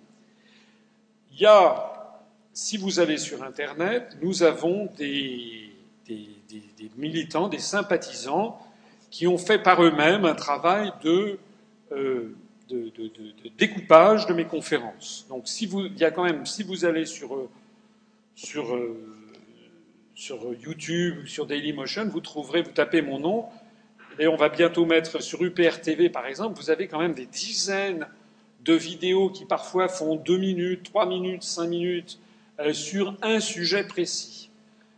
Par exemple, dans, on est en train de faire une nouvelle version de notre site internet Normalement, on fera une présentation des vidéos qui sera par longueur. Donc, si vous avez cinq minutes à nous consacrer, il y aura des vidéos de cinq minutes. Si vous avez une heure, trois quarts d'heure, une heure, il y aura des vidéos de trois quarts d'heure. Si vous avez toute la soirée, il y aura des vidéos pour toute la soirée. Voilà. Cela étant, j'insiste sur le fait qu'on on a affaire à des, à des Français qui ont depuis maintenant 30 ans 24 heures sur 24, du berceau à la tombe, à l'école, au collège, au lycée, à la fac, chez, euh, comment dirais-je, dans le milieu professionnel, à la télévision, à la radio, dans les journaux, dans les magazines. C'est tout le monde dit la même chose. Donc c'est à ça qu'on a affaire. On ne peut pas lutter contre ça avec un truc qui fait cinq minutes, c'est pas possible. Objectivement, ça n'est pas possible. Donc je sais que c'est un peu là, la quadrature du cercle. Moi, je pense qu'en tout cas, avec tous les défauts que ceci présente, on a quand même l'immense avantage d'avoir ce résultat, et ce résultat, nous ne l'aurions pas, sachant que je ne suis passé sur aucune grande télévision française. Je n'ai jamais été cité sur aucun journal français, ni aucun magazine, ni aucune grande radio française. La seule fois où je suis passé sur une relativement grande radio, c'est Sud Radio, quand même pas une très très grande radio. Eh bien, euh, à partir de ce moment-là, nous avons quand même un résultat qui est impressionnant. Ce qui prouve que moi je pense, peut-être que je suis naïf ou idéaliste, mais je pense que lorsque l'on s'adresse aux Français en les prenant pour, ce pour ceux qu'ils sont, c'est-à-dire des gens intelligents, c'est un peuple, les Français sont un peuple intelligent, un peuple le plus politique du monde, avec une très grande tradition historique, politique, etc. Si on s'adresse à eux en les prenant pour des gens intelligents, et les gens ils apprécient, hein, à un moment, à un moment à partir duquel ils apprécient. Alors, euh, par ailleurs, vous me posiez la question sur le. Pourquoi, par exemple, vos PowerPoint ne sont pas disponibles sur le site? Comment? Les PowerPoint, ça serait facile de les consulter. Oui, mais on est en train d'y réfléchir. Mais ce qu'il y a, c'est que je préfère avoir la maîtrise de ce qui est dit. Parce que ce qui est vrai aussi, ce que nous voyons beaucoup, c'est qu'il y a quand même de plus en plus de responsables politiques qui, se, qui font des emprunts, c'est-à-dire du, du plagiat, mais pour tordre le discours et en arriver à autre chose. Hein, donc euh, moi, je sais pas par euh, reconnaissez aussi quelque chose. Les gens me disent vous devriez faire un livre et tout. C'est vrai que je devrais le faire, mais en tout cas, ça prouve que je ne suis pas, nous ne sommes pas des gens intéressés. J'ai donné quand même des, depuis cinq, plus de cinq ans des quantités d'informations. J'en ai pas tiré un centime. Au contraire, d'ailleurs, ça me coûte de l'argent. Donc euh, il y a quand même euh, chez nous, pas seulement chez moi, mais tous ceux qui font le bénévolat, Yannick par exemple, n'est pas payé. Tous les gens qui, se qui sont à l'UPR ne le font par bénévolat. Donc euh, je crois aussi que ça c'est un point important à, mettre à notre crédit. Peut-être que ce n'est pas toujours fait avec l'art exact, mais ça témoigne aussi de l'authenticité de notre mouvement. Alors, vous aviez posé, parce qu'il y a beaucoup d'autres questions, vous aviez posé sur la, quoi? Sur la, la relance de l'inflation.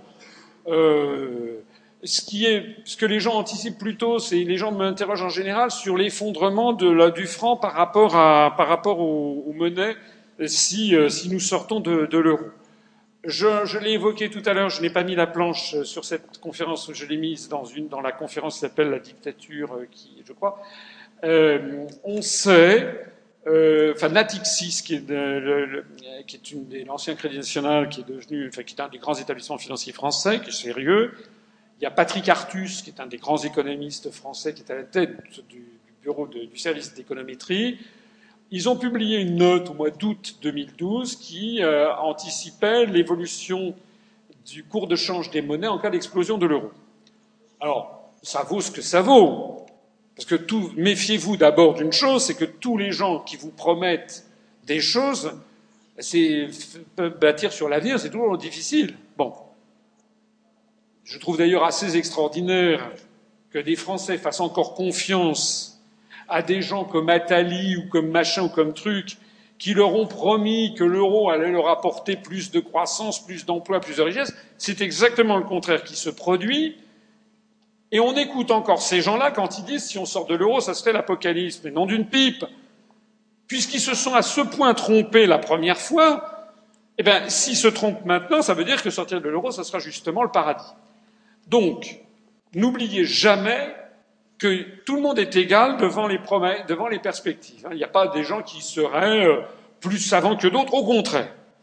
Nous, nous avons track record, hein, comme disaient les Américains, qu'est-ce que nous, nous pouvons montrer? Moi, je peux montrer, je me lance là, ce que je vais dire est immodeste, mais je ne crois pas avoir dit, consultez mes vidéos, consultez notre chat, notre programme, regardez tout ce que j'ai pu dire et écrire depuis bientôt six ans, je ne crois pas m'être jamais trompé. Peut-être on va trouver un point où il y a une chose à évoluer légèrement différemment, mais sur tous les grands sujets stratégiques, tout ce que j'ai dit, tout ce que nous avons dit, s'est révélé exact. Donc ça, c'est quand même quelque chose qu'il faut avoir à l'esprit. Alors, nous, nous disons que ce que, donc Patrick Artus a fait valoir dans, sa, dans son hypothèse, donc dans ses calculs, que, en gros, je le disais tout à l'heure, le marque gagnerait 18 à 20% par rapport au cours actuel, au cours pivot du dollar. Le, comment appelle-t-on ça Le franc perdrait 2%, le franc belge perdrait 6%, la, marca finlandaise gagnerait 12, je crois, ou 16%, le florin néerlandais gagnerait 16, le, la drachme grecque perdrait 20 euh, ou 30, quelque chose comme ça. Bon, euh, voilà. Alors il y a des gens qui disent, mais qu'est-ce que vous... Alors, au passage, j'espère moins que le franc perdra davantage. Il serait bon que le franc, au cours actuel vis-à-vis -vis du dollar, perde plus. Parce que si nous ne perdons que 2%, nous avons une monnaie qui est en train de tuer notre industrie. Il ne faut pas avoir la religion du taux de change externe de la monnaie. On a une monnaie qui actuellement est tellement chère qu'on n'arrive plus à vendre. Regardez, on a sorti un déficit commercial de 67 milliards d'euros, deuxième déficit commercial de notre histoire, après celui de 2011 qui était à 74 milliards d'euros. On fait des records de déficit toute histoire depuis Vercingétorix, on n'a jamais fait autant de déficit commercial. Donc euh, la monnaie actuelle est surévaluée. Il faudrait donc espérer que le franc se déprécie davantage. Ça coûterait davantage à importer, oui, bien sûr, mais ça rendrait plus compétitives nos exportations. Donc du coup, notre, outre que notre solde euh, commercial s'améliorerait très vite, très rapidement, eh bien nous recréerions, de, de, l'emploi en, France. Alors c'est plus ça peut-être à comment dirais-je, à, faire valoir que euh, l'inflation. Par ailleurs, l'épisode d'hyperinflation, il semble qu'on y a eu à grands pas. Pourquoi croyez-vous que dans toutes les villes de France fleurissent comme des champignons après la pluie des boutiques pour vous acheter de l'or? Ben, Enfin, je pense que c'est pareil à Toulouse, comme à, à, Marseille, à Paris, à Lille. Enfin, bon. Pourquoi À votre avis Ça veut dire qu'il y a des gens derrière qui rachètent de l'or, parce que ces officines qui vous achètent de l'or, euh, ne regardent pas. On me dit, on dit que ça file vers l'île de Man, et que de là, c'est ensuite transféré, paraît-il, à la Fed. Ça veut dire ce que ça veut dire. Ça veut dire qu'il y a quand même un certain nombre de gens qui anticipent que la seule façon de régler l'hyper-endettement des grandes puissances occidentales, c'est de l'hyperinflation. C'est-à-dire de rembourser en. Voilà, vous savez que si vous avez de l'hyperinflation, ben votre dette fond comme neige au soleil. Voilà. Donc, euh, que l'on ne vienne pas me dire euh, euh, que l'on va créer de, l'inflation, je ne vois pas pourquoi forcément il y aurait de l'inflation. Mais en tout cas, ce que je sais, c'est qu'une période d'inflation serait quand même bienvenue pour dégager, pour nous, sortir de notre endettement. La troisième question, sélection, c'était. Hein? Ah oui, ça c'est un peu tiré par les cheveux, votre histoire, parce que. non, parce que les entreprises américaines sont les premières à délocaliser en Chine toutes les entreprises du monde occidental, Japon compris, délocalisent vers la Chine. Donc il n'y a pas que les entreprises européennes qui délocalisent vers, vers la Chine. C'est l'ensemble. Et par ailleurs, il y a un truc qui est à préciser, c'est que quand je dis les États-Unis, c'est une façon de parler. J'ai montré dans cette conférence qu'il y a des Américains qui se battent aussi pour la vérité. Tous les Américains ne sont pas euh, méchants, euh, il y a une grande partie du peuple américain qui d'abord est victime, comme, comme, comme, les Français, qui se laisse mener par le bout du nez de leurs médias. Et puis il y a des Américains intelligents, conscients de ce qui se passe. Je citais ces associations qui se sont réunies dans ce truc United for Peace and Justice, qui est un truc admirable, dont personne jamais ne parle. Voilà des Américains que je trouve, euh, euh, comment dirais-je, euh, admirables. Donc, quand on dit les Américains, quand je dis les Américains, c'est un peu une nébuleuse. Quelle est la nébuleuse? D'abord, il y a les autorités fédérales. Président des États-Unis, le gouvernement américain. J'ai montré tout à l'heure qu'eux-mêmes sont assez manipulés. Je l'ai montré dans cette conférence. Il y a en fait différents cercles de pouvoir aux États-Unis. Vous avez le complexe militaire, le complexe militaro-industriel, qui est un pouvoir quasiment propre. Vous avez les médias, vous avez quelques grands capitaines d'industrie, quelques lobbies puissants, quelques euh, grandes, grandes, toute l'oligarchie financière. Et donc, la, question de la mondialisation euh, ou la question de la construction européenne, c'est des gens qui me disent souvent Ah, vous parlez des États-Unis, vous ne parlez pas de Bilderberg, des Illuminati, de ci, de ça, de ce que pas. Je réponds à ceci que, d'abord, là, on bascule dans autre chose qui est le camp des suppositions. Moi, Bilderberg, un truc où les gens se réunissent à 450, je, suis certain qu'ils ne se décident rien dans une réunion à 450. Ça, c'est pas possible. Alors que ce soit une oligarchie qui se réunit, euh, oui, c'est comme. Euh, mais je vois pas pourquoi on se focalise sur Bilderberg ou sur les Illuminati, je sais pas quoi, mais on parle pas de Davos. C'est exactement pareil. Ça fait partie de ce genre de cénacle où les gens se rencontrent à 20, à 50, à 200, à 2000. voilà, c'est ce que certains appellent une hyperclasse internationale. Bon, euh, voilà. Euh, ça, c'est le jeu, j'allais dire, d'une oligarchie financière, industrielle, les gérants des grands fonds de pension, etc., dont l'intérêt n'est pas forcément le même que celui des dirigeants des États-Unis d'Amérique. Il peut y avoir une divergence. J'en ai parlé lors de notre université d'été à Annecy, qui, soit dit en passant, avait été un beau succès, avec Madame euh, Mireille Zaki, qui est journaliste suisse, qui me disait, mais non, pas du tout, les Américains veulent la chute de l'euro. C'est pas vrai. Alors elle disait, oui, mais Georges Soros, il a spéculé, etc. Mais c'est attention, on parle de quoi? Les spéculateurs, style Soros, style machin chose ou truc muche, eux, leur intérêt number one, c'est de faire du fric. Donc, si effectivement l'euro est en train de dégringoler, ils prennent des positions. Ils spéculent, ils sont là pour ça. Ça n'est pas forcément le même intérêt, c'est même en l'espèce un intérêt divergent de celui des dirigeants américains. Mais moi, ce, sur quoi j'insiste, et j'insiste toujours là-dessus, c'est que les gens qui réduisent l'ensemble des problèmes du monde à seulement à Bilderberg, je ne sais pas quoi, font une erreur, à mon avis, d'analyse. Parce que la construction européenne, elle obéit bien à des intérêts géopolitiques d'une nation en particulier qui s'appelle les États-Unis d'Amérique. Sinon, vous n'arrivez pas à comprendre pourquoi la Turquie doit entrer dans l'Union européenne et pas la Russie. Parce que si c'était uniquement euh, le capitalisme, comme on va dire à l'extrême gauche, ou euh, une oligarchie qui, ne veut, qui veut, euh, qui dirigeait tout, à ce moment-là, il n'y aurait pas de raison qu'on mette la Russie de côté. Il n'y aurait aucune raison. Donc si on met la Russie de côté, c'est l'application du livre de Brzezinski hein, sur le grand échiquier, il s'agit bien d'une lutte de grande puissance, d'une lutte de partage du monde, et, la Russie est, l'adversaire géopolitique clair de la Russie.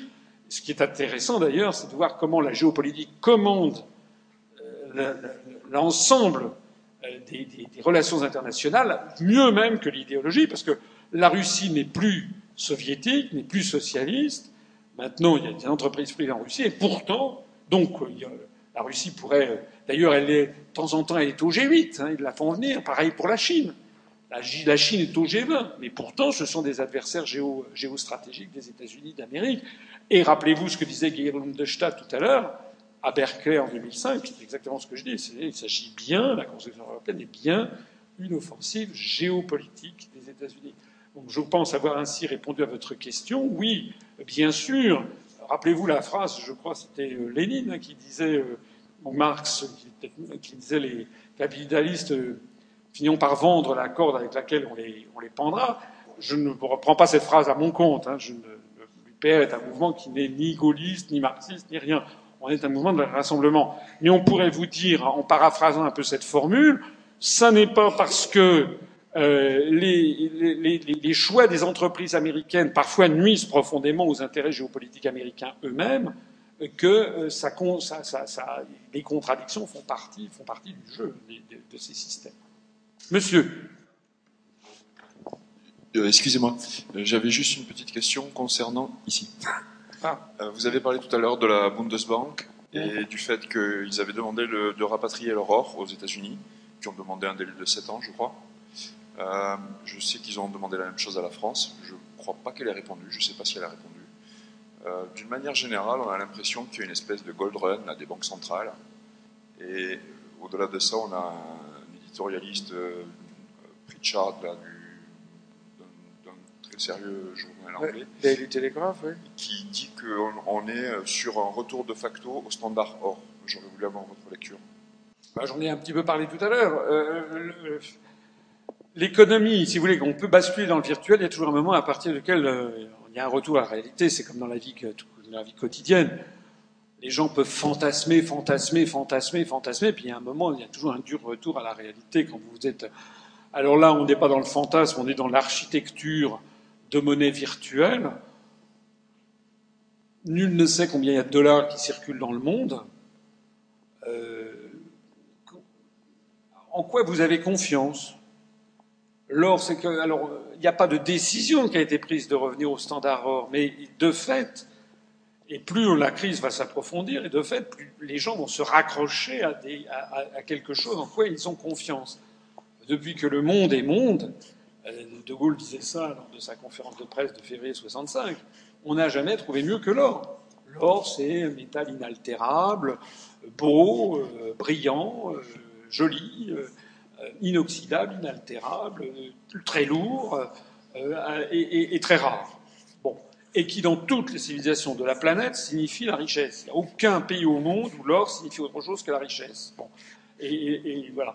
Donc, euh, c'est normal que les, gens prennent peur, ils se, ils se rabattent sur l'or. On dit beaucoup que les cours de l'or actuels sont manipulés, ce que je crois. Je pense que l'or actuellement, il est beaucoup monté, hein, mais on est actuellement aux alentours de 1650 dollars l'once. À mon avis, euh, enfin, je ne veux pas que vous preniez ça. Moi, je, suis comme tout le monde, hein, je ne suis pas un expert euh, voilà, les experts se trompent. À mon avis, l'or a quand même de bonnes capacités de, monter au cours des, années qui viennent. Ah, en tout cas, si vous avez de l'or, gardez-le. Ne le vendez pas dans les officines. Bah, s'il y a des officines qui poussent à tous les coins de rue pour vous acheter de l'or, c'est quand même qu'a priori, il y a des gens derrière qui pensent que ça va coûter plus cher dans quelques temps. Bah, sinon, ça, n'existerait pas. Donc c'est tout bête hein, comme raisonnement. Maintenant, effectivement, je crois que les Américains euh, traînent les pieds parce que d'après des rumeurs insistantes, les Américains n'ont plus l'or des Allemands, euh, donc c'est un peu gênant. Euh, on ne sait même pas quel est l'or qui existe. Hein. Il y a des gens qui achètent de l'or papier, c'est une arnaque. Parce que ce qui est important quand on a de l'or, c'est de l'avoir. Hein. Excusez-moi de ce, ce pléonasme, mais si vous avez de l'or, ne le mettez pas dans un coffre en banque puisque justement on se met dans l'hypothèse où les banques ferment, où il n'y a plus rien, où c'est un effondrement général. Donc si j'ai un conseil à vous donner, gardez votre or chez vous, bien caché, ou, je ne sais pas où, et achetez plutôt des pièces banales, euh, des 20 francs or, euh, voilà, parce que c'est euh, fongible. Voilà, ne vous achetez pas des lingots. D'abord, il faut quand même avoir les moyens. Et puis, deuxièmement, vous ne pouvez pas acheter une baguette de pain en cas de, pénurie ou un, steak avec un lingot d'or. Tandis qu'avec une pièce d'or, euh, voilà. Donc moi, je pense qu'il y a une bonne perspective pour les croissances de l'or. Donc, euh, je pense que c'est pousser le bouchon un peu loin de dire de facto on est revenu au standard or. C'est pas, pas vrai. Juridiquement, c'est pas vrai. Mais pratiquement et de plus en plus, je pense que ça va être le cas. En tout cas, la demande des Allemands de rapatrier leur or, qui confirme les vous savez, il y a beaucoup de rumeurs qui circulent, dont certaines viennent à mes oreilles, notamment venues d'Allemagne. Il y avait une rumeur qui circulait depuis maintenant au moins deux ans, comme quoi les Allemands ont placé l'aurore aux États-Unis. Ça, c'est vrai. C'était pas une rumeur, c'est une certitude. Deux, que ça les embêtait beaucoup. Trois, qu'ils espéraient pouvoir les récupérer. Quatre, que les Américains ne pourraient pas leur rendre parce qu'ils les avaient plus, parce qu'ils ont utilisé. Avec cinq, vous connaissez la rumeur qui veut qu'il y ait beaucoup de barres. La barre, c'est 12 kilos. Beaucoup de barres qui soient injecté de truffé de tungstène, qui a à peu près la même, densité. Euh, donc, euh, moi, ce que je vois, c'est que cette rumeur n'était pas totalement, totalement infondée, puisque semble-t-il, l'Allemagne a réclamé maintenant son truc. le Venezuela. Oui, alors le Venezuela, bah, de toute façon, on y va. Hein. De toute façon, on y va. Parce que personne, pour l'instant, la crise, aucune crise n'est réglée. Ni la crise financière mondiale, ni la crise de l'euro, puisque c'est une crise qui est fondamentalement lié à la destruction de ce qui crée la richesse en Occident. Donc on a des pays occidentaux, des, peuples d'Occident qui ont encore un niveau de vie confortable, mais c'est un peu, vous savez, comme dans les dessins animés de Tex, Avery, quand vous avez un, canard qui court comme ça et puis qui aille, qui fait encore quelques pas au-dessus de la falaise parce qu'il s'est pas rendu compte, avant, puis d'un seul coup, il tombe. Vous connaissez ce truc. Bah, c'est pareil. Les pays occidentaux ont fait des choix, pas les peuples. Les dirigeants, une oligarchie a décidé de mettre en choc frontal les Américains du Nord, les Européens de l'Ouest, avec 3 milliards d'habitants au sous-continent indien, Chine, qui gagne 20 fois moins. Ben écoutez, il n'y a pas besoin d'être grand clair pour savoir comment tout ceci ne peut que se terminer, c'est-à-dire par un appauvrissement général des peuples occidentaux avec une montée euh, avec un, enrichissement fabuleux d'une toute petite euh, tranche de la population dans les pays occidentaux, et puis une amélioration euh, d'une partie des revenus des pays, des pays du tiers-monde, mais dans une beaucoup moindre proportion.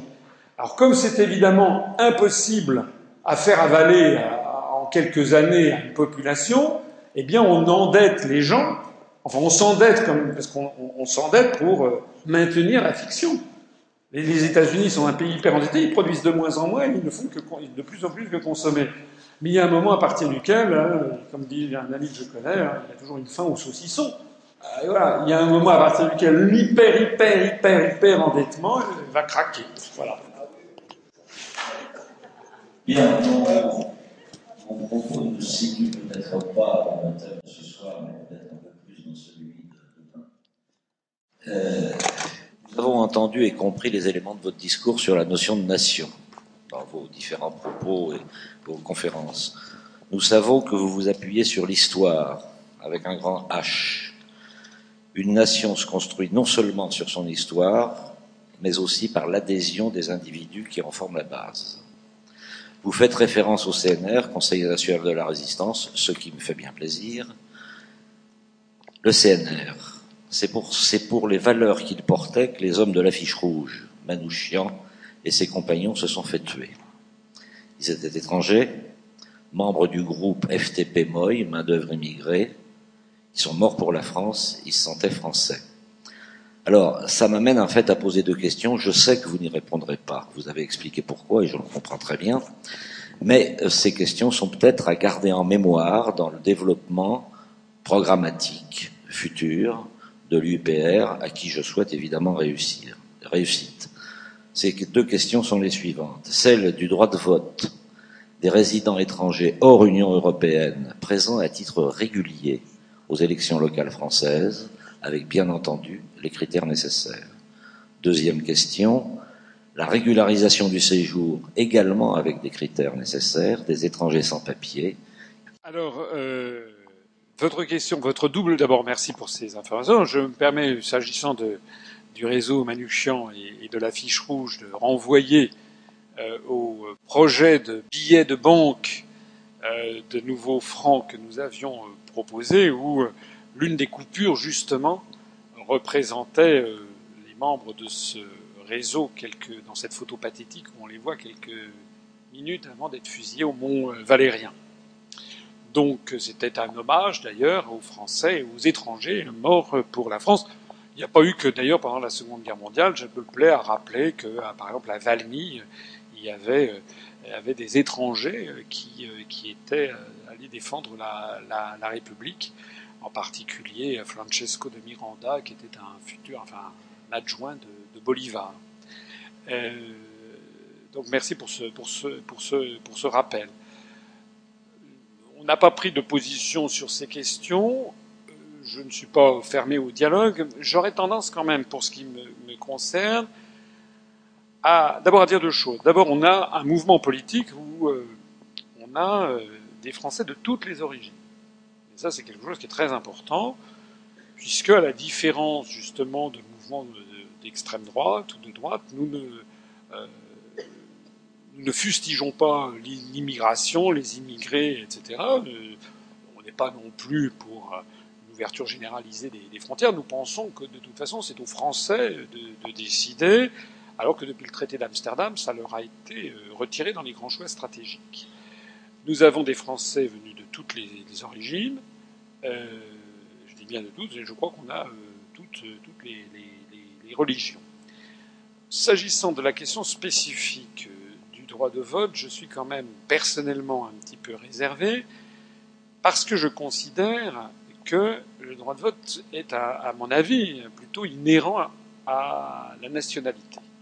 Donc je serais personnellement plutôt favorable à euh, développer euh, les naturalisations, euh, puisque si les gens vivent depuis des années en France, ils ont vocation à être, à être français. C'est d'ailleurs un de nos grands génies de notre histoire nationale que d'avoir été en permanence une terre où se sont mélangés les, peuples.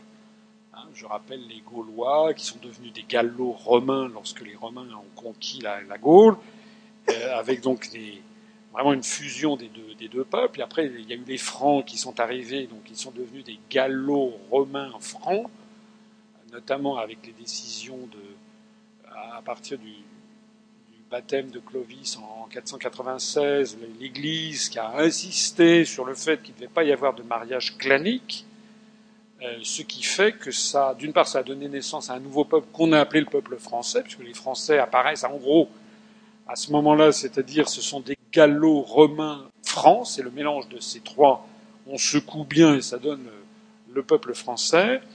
Euh, et ce qui fait d'ailleurs, ça se mesure toujours de nos jours, puisque je, pense, honnêtement, j'ai vécu, dans des pays étrangers, je connais pas mal la planète, je pense que les Français, je pèse mes mots, c'est contrairement à ce que certains veulent dire, je pense que les Français sont un des peuples les moins racistes du monde, en tout cas ceux où il y a le plus de mariages mixtes. Moi, je trouve ça formidable, d'ailleurs, je trouve ça plutôt très bien. Euh, les statistiques sont difficiles à, à, mesurer, elles sont plus ou moins autorisées ou interdites, mais d'après certaines statistiques qui circulent, il y aurait en France actuellement 12 à 15% de mariages mixtes, c'est-à-dire euh, entre euh, un Français d'origine et une jeune femme euh, maghrébine ou africaine notamment, mais pas seulement, aussi des pays de l'Est, et puis, ou, l'inverse, hein, ou, une, un, Français, une Française d'origine, etc.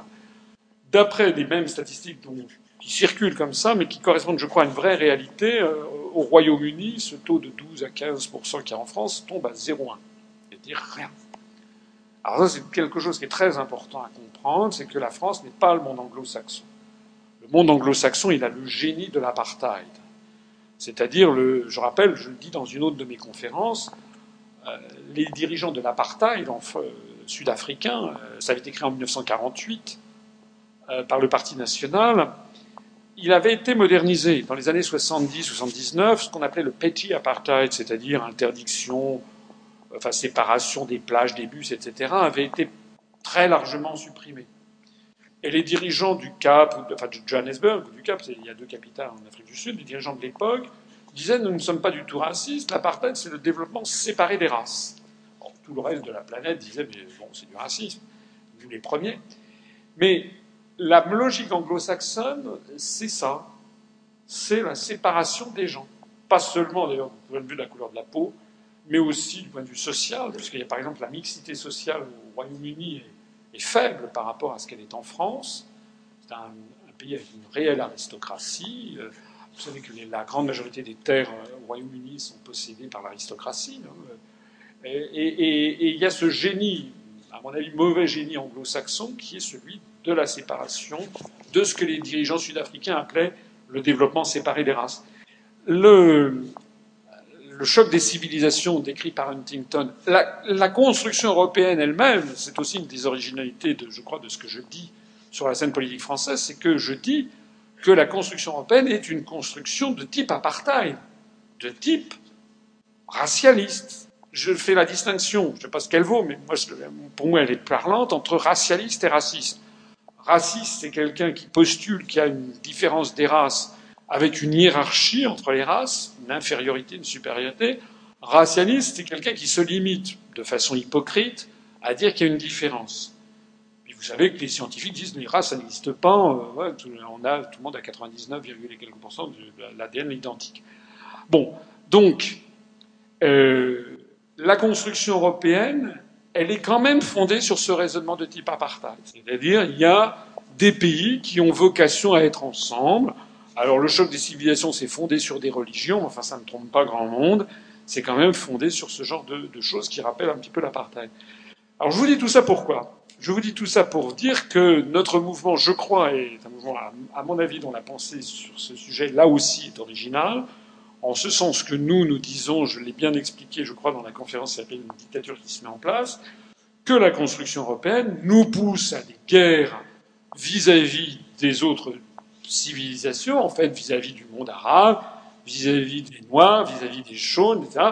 Et comme je le montre dans un, dans un clip qui a fait scandale et que la Commission européenne a dû retirer en urgence, notamment sur, euh, à la, sur demande des ambassades de l'Inde et de Chine et du Brésil qui présentent à Bruxelles, la Commission européenne avait fait un clip vidéo carrément raciste où on montrait l'Europe était représentée par une jeune femme agressée par un Indien euh, puis un, Brésilien, puis un, Chinois, euh, qui étaient censés représenter les menaces des, puissances émergentes.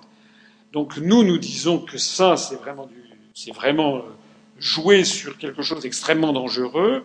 Je montre que le, choc des civilisations, d'ailleurs, euh, enfin, les guerres de civilisation, c'est pas la première fois qu'on nous fait le coup. Là, on, l'a fait le coup aux Français euh, plusieurs fois dans notre, dans notre histoire nationale. Donc nous, nous disons que ceci doit être absolument combattu et que la France n'a pas vocation à entrer dans ce choc des civilisations, que la France est une puissance qui prétend non pas à, à la mondialisation et à l'impérialisme dans ses bons moments, mais à l'universel, et normalement nous, sommes proches de tous les pays du monde, à commencer par les pays euh, francophones et de, la francophonie. Alors, une fois que j'ai dit tout ça, je me sens plus à l'aise pour euh, défendre l'idée, mais on peut en discuter, qu'à mon avis, le droit de vote est quand même consubstantiel à l'idée de, nationalité. C'est-à-dire que il me semble que des gens qui sont là depuis 15 ans, 20 ans, mais ma foi, euh, bah, n'ont qu'à demander à être français. Moi, je serais favorable personnellement à ce qu'on élargisse plus facilement pour des gens qui sont, qui en France et qui, euh, depuis maintenant des années, qui ont fait leur vie, ou dont les enfants y ont fait leur vie, qu'on élargisse à, plus, facilement peut-être les, naturalisations. Ça me paraîtrait, ça normal. Euh, mais en revanche, euh, je suis plus circonspect à l'idée de, de, ce droit de vote. Encore une fois, je ne suis pas déterminé en la matière. En plus de ça, c'est un sujet un peu hors charte. Vous savez que on a le, clivage chez nous euh, entre les sujets dans la charte et ceux qui sont en dehors de la charte. Donc, je sais qu'il y a à l'UPR des gens qui se pensent euh, comme moi, d'autres qui se pensent plutôt comme vous, sans doute, c'est-à-dire d'octroyer le droit de vote à des étrangers. Donc, c'est pas un sujet sur lequel on a pris des positions, mais avec franchise, puisque vous me dites que je ne répondrai pas, je préfère vous répondre. Moi, à titre personnel, je préférerais euh, plutôt avoir l'idée que la nationalité est substantiel au droit de, au, droit de vote, au moins pour les élections nationales, pour les élections locales, je sais pas, il faut, peut-être y réfléchir. Voilà, pour peut-être y réfléchir. Mais moi, je trouve, en tout cas, il y a un truc que je trouve quand même, je vais vous raconter une anecdote. Moi, je me rappelle quand j'avais été fait des élections en 2001, euh, il y avait un, il y avait un, j'étais dans le 19e arrondissement, il y avait un Français d'origine immigrée, qui était algérien, qui vient me voir, et qui me dit, euh, qui parlait très bien français, et qui me dit mais pourquoi j'ai pas le droit de vote? Alors je lui dis euh, mais euh, est-ce que vous êtes français? Il me dit non je suis pas français. Il me dit ça fait 25 ans que, vous que je suis là. je lui dis mais pourquoi vous n'êtes pas français? Pourquoi vous n'avez pas demandé si vous êtes là depuis 25 ans pourquoi vous ne demandez pas la nationalité française? Alors il réfléchit puis il s'en va. Et puis il revient 30 secondes après. Il me dit oui, mais j'ai pensé, là, dans l'immeuble où je suis, il y a une concierge qui est espagnole, elle a le droit de vote.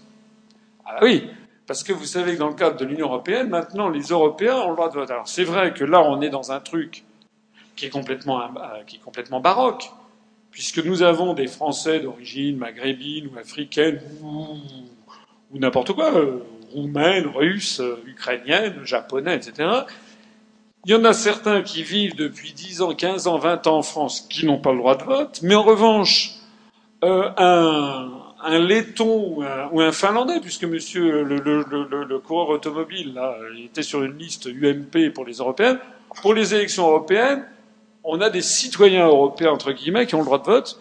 Vous avez compris que je suis contre. Je ne vois pas parce que là, pour le coup, pour le coup, tête. Ni queue ni tête des, des voilà. Donc là, je suis dit en tout cas ce que je pensais.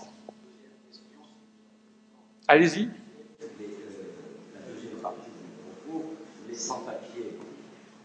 Ah oui.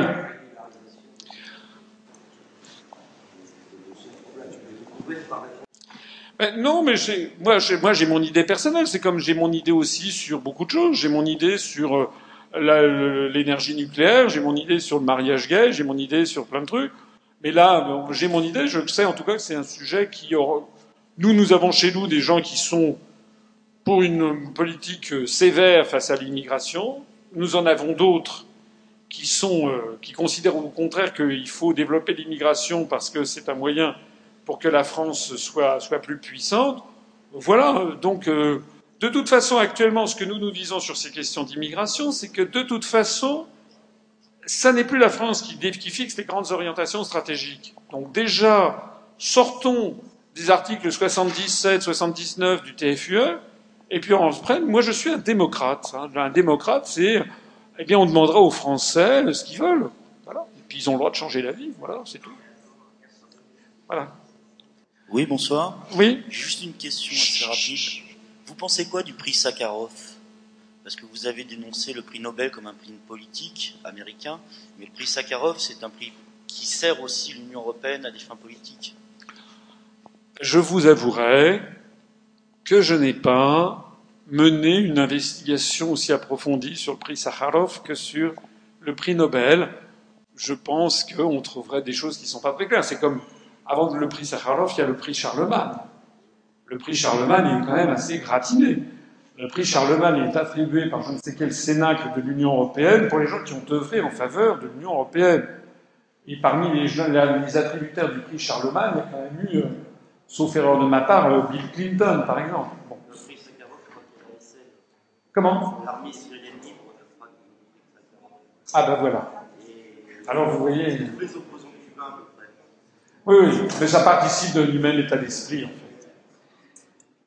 Je, voudrais avoir votre point de vue concernant le prix de départ de, l'Union européenne de l'immeuble de Berlemont, hein, à, boulevard Pacheco, à, à Bruxelles, qui au départ était, d'une somme et qui à la fin est devenue une somme énorme. Vous pouvez donner euh, votre point de vue, comment ça se fait qu'un immeuble passe de 1 à 10 le prix? La question pose, euh, pour ceux d'entre vous qui n'auraient pas bien compris, c'est, si j'ai bien compris, ça pose la question de l'immeuble qu'on appelle le Berlaymont. Je vois que vous connaissez bien Bruxelles. C'est là où se situe effectivement, sur la colline du Berlaymont, se situe à la fois la Commission européenne, qui euh, est devenue tentaculaire, hein, puisque au début, il y avait l'Europe des six avec six commissaires. Maintenant, l'Europe à 27 et bientôt l'Europe à 28 dans quelques semaines, avec l'entrée de la Croatie à partir du mois de, du mois de juillet, il y a 28 commissaires. Il y a donc 28 commissions. Et puis, euh, vous savez qu'une bureaucratie a toujours tendance à, à développer ses, ses, fonctionnaires. Donc, tout ceci a créé de plus en plus de besoins immobiliers. Et puis, en plus de ça, on a euh, créé un Parlement européen, puisque les parlementaires européens préféraient être à Bruxelles, ce qui d'ailleurs, objectivement, n'est pas tout à fait illogique que le Parlement soit présent à côté de la Commission, qui est le vrai gouvernement, alors que vous savez que c'était un des grands, un, des grands points d'accord qu'il y avait eu entre la France et l'Allemagne, c'est que la Commission européenne se situe à Bruxelles, la cour, de justice des communautés européennes, qui maintenant s'appelle la Cour de justice de l'Union européenne, se situe à Luxembourg, et le Parlement européen se situe à Strasbourg, euh, symbole de réconciliation franco-allemande. Donc il y a deux parlements, enfin deux bâtiments qui abritent le Parlement européen, l'un à Strasbourg et l'autre à Bruxelles. Voilà. Euh, sachant qu'il y a en plus à Strasbourg le Parlement du Conseil de l'Europe, qu'il ne faut surtout pas confondre avec le Parlement de l'Union européenne. Voilà. Alors c'est vrai que du coup, ça a fait des dépenses immobilières absolument folles. Notamment, alors vous citez le Berlaymont, effectivement, alors vous, c'est sur des dérives, le coût, mais ça, c'est à la limite, c'est pas seulement lié à l'Europe. Vous savez qu'en général, les devis sont souvent multipliés par. Euh, il y avait des architectes qui disaient que c'était le, le, facteur pi euh, par 3,14. C'est souvent le, le, beaucoup plus cher le, coût de, fabrication, de réalisation d'un bâtiment que son, que son coût d'origine, que son devis. Euh, mais il y a, ça c'est un, des aspects du problème, un autre aspect du problème, c'est la multiplication effectivement des coûts de fonctionnement de euh, l'Union européenne. Il y a d'ailleurs beaucoup de parlementaires européens qui voudraient la suppression pure et simple du Parlement européen à Strasbourg pour que toutes les sessions se tiennent à Bruxelles. J'en profite, puisqu'on parle des questions immobilières, pour ajouter qu'une chose assez extraordinaire, personne n'en parle, sauf moi dans une conférence, c'est qu'il y a actuellement un, bâtiment prodigieux qui est en cours de construction, qui est à Francfort, avec une espèce de Twin Towers, deux tours, euh, qui sont le siège de, le nouveau siège de la Banque Centrale Européenne. Ce qui fait qu'au moment, euh, au cours de l'année dernière, lorsque on était euh, à deux doigts de voir l'euro exploser, rassurez-vous, ça va revenir, mais ça a été calmé pour le moment, et eh bien, au même moment, on avait, et c'est actuellement en cours de construction, un bâtiment inouï, euh, prodigieux, enfin un peu pharaonique. Voilà. Donc ça, ce sont les dépenses de l'Union européenne. euh, je vous pose cette question parce que trois semaines avant que l'immeuble soit rendu à son propriétaire, vers 7 heures du matin, je suis remonté avec avec des du personnel qui travaillait dans, dans, dans l'immeuble et euh, j'ai constaté 33 bus de CRS qui mettaient les gens qui travaillaient sans papier depuis plusieurs années et les renvoyaient chez, chez eux. Et ça, ça m'a choqué beaucoup. Et c'est ça l'Union européenne pour moi. Écoutez, merci pour ce témoignage. Je, voilà. Vous devez être au courant. Non, pas spécialement sur les 33 bus de CRS. J'ai compté 33 bus. Non, bah vous nous, vous nous l'apprenez. Non, je n'étais pas au courant. Et pourtant, il y avait les médias sur place et on n'a eu aucune information. On va passer à une autre question, si vous voulez bien. Bonjour, c'est quelque chose de plus général en fait. J'ai écouté vos interventions qui sont brillantes et ce soir j'attends ça avec impatience. Par contre, euh, quels que soient les mouvements, il y a énormément d'informations qui sont données. Et moi, la question que je me pose, c'est concrètement, qu'est-ce qu'on peut faire? Parce qu'en fait, euh, il y a des constats, euh, il y a, mais il y a des, états de, fait. Et concrètement, en tant que citoyen, qu'est-ce qu'on Alors, euh, c'est un peu un, en, en pré, un, comment dirais-je, c'est plutôt une question qu'il va fallu poser à la fin plutôt qu'au début de cette, soirée. Lorsque j'ai créé ce mouvement politique, beaucoup de gens m'ont dit vous n'arriverez à rien. À commencer par Madame Marie-France Garot, que j'avais sollicité. Je lui avais dit qu'elle était assez connue, elle pourrait peut-être venir. Et elle m'avait répondu sèchement au téléphone non, monsieur, je ne viendrai pas parce que vous n'arriverez à rien. Je lui ai dit écoutez, je suis touché de votre aide, ça, me fait très plaisir. Mais elle me dit ne le prenez pas mal. Je dis non, je le prends très très bien. J'aimerais savoir pourquoi vous me dites ça. Elle m'avait dit parce que vous n'arriverez à rien, parce que vous n'aurez ni l'argent ni les médias. Et comme j'ai un quart de sang breton, donc je suis têtu comme une mule sur certains sujets, je me suis dit, ben, écoute, euh, ma cocotte, euh, on en reparlera dans quelques années. Nous sommes en démocratie. Euh, de façade, je suis d'accord. Mais nous sommes pour l'instant encore en démocratie. Enfin, moi je joue le jeu de la démocratie. Je me méfie beaucoup de deux de deux catégories de conseillers, ceux qui m'ont dit, quand j'ai créé l'UPR, mais il fallait faire un think tank ou un club de réflexion. si c'est pour faire un club de réflexion, à quoi ça sert? Il y a déjà pléthore de clubs de réflexion. Donc euh, je suis, j'ai répondu par avance à votre question. Les clubs de réflexion, ça réfléchit, et puis voilà, il ne se passe rien. Donc j'ai voulu créer un mouvement politique. La deuxième chose, c'est qu'il y a d'autres conseillers qui me disent mais vous n'arriverez à rien dans le cadre actuel parce que vous n'aurez jamais accès aux médias, etc. C'est pas du tout comme ça qu'il faut faire. Ce qu'il faut faire, c'est descendre dans la rue. Euh, il faut prendre les fusils. Euh, il faut sortir les fourches. Alors je dis bah, écoutez, je dis très bien, mais commencez donc. Parce que c'est très facile à dire. Nous ne sommes pas. Il y a évidemment des points communs. Il y a des, je peux faire des parallèles, mais nous ne sommes pas en 1789. Pas vrai. Nous ne sommes pas en 1830, nous ne sommes pas en 1848, pour une raison simple, c'est qu'à l'époque, les gens, d'abord, il n'y avait pas d'Internet, il n'y avait pas de télévision, pas de radio, pas de téléphone, euh, bah, pas d'électricité, euh, et, c'était la, force brute qui, agissait. J'ai un ami qui me disait, en 1789, on avait un peuple de, de, des gens costauds qui allaient se faire trouer la peau. En 1830, les troupes de Charles X ont fait Charles X a fait, enfin, le prince de Polignac a fait tirer sur la foule. Il y a eu euh, plusieurs milliers de morts, hein, enfin, à Paris, pour la Révolution. Euh, maintenant, me disait cet ami, on a un peuple de dactylos, puisque les gens sont derrière leur ordinateur toute la journée. Alors, c'est un peu caricatural, mais c'est quand même à intégrer le fait que c'est très gentil de dire on va descendre dans la rue, il peut y avoir, à la limite, 2, 3, 10, 15, 50, 100 personnes qui descendent dans la rue, puis ça s'arrêtera là. Et moi, ce que je considère, c'est que la pire façon de, torpiller une, cause, en définitive, c'est de faire des manifestations où il y a 50 personnes. Voilà. Je pense, je préfère, en tout cas c'est ce que je me suis dit dans ma petite tête, il y avait des gens qui, tous les 17 février, par exemple, organisaient à Paris, mais ils ont fini par abandonner, ils organisaient tous les 17 février une espèce de marche au flambeau pour la mort du franc, puisque je vous rappelle que le franc a disparu, a été, le cours a, a été supprimé définitivement définitivement, ça va revenir, mais définitivement provisoirement, euh, le 17 février 2002. Bon. Mais ils étaient 50, 80, 100 personnes, voilà. Alors du coup, il faut le chloriser, ça ne me débouche pas non plus sur quelque chose. Donc ce que je me suis dit, moi, euh, chacun peut avoir son avis, c'est qu'il fallait bâtir d'abord une, comment dirais-je, d'abord une, vision, une analyse précise de la situation. Quand vous allez chez le médecin, euh, qu'est-ce que vous préférez comme médecin? Mettons, vous avez perdu 25 kilos. Ce serait déjà quelque chose qui serait pas forcément mal pour moi. Vous perdez 25 kilos, bien. Et puis vous êtes, vous avez, vous avez, vous avez pas la, vous avez pas la forme.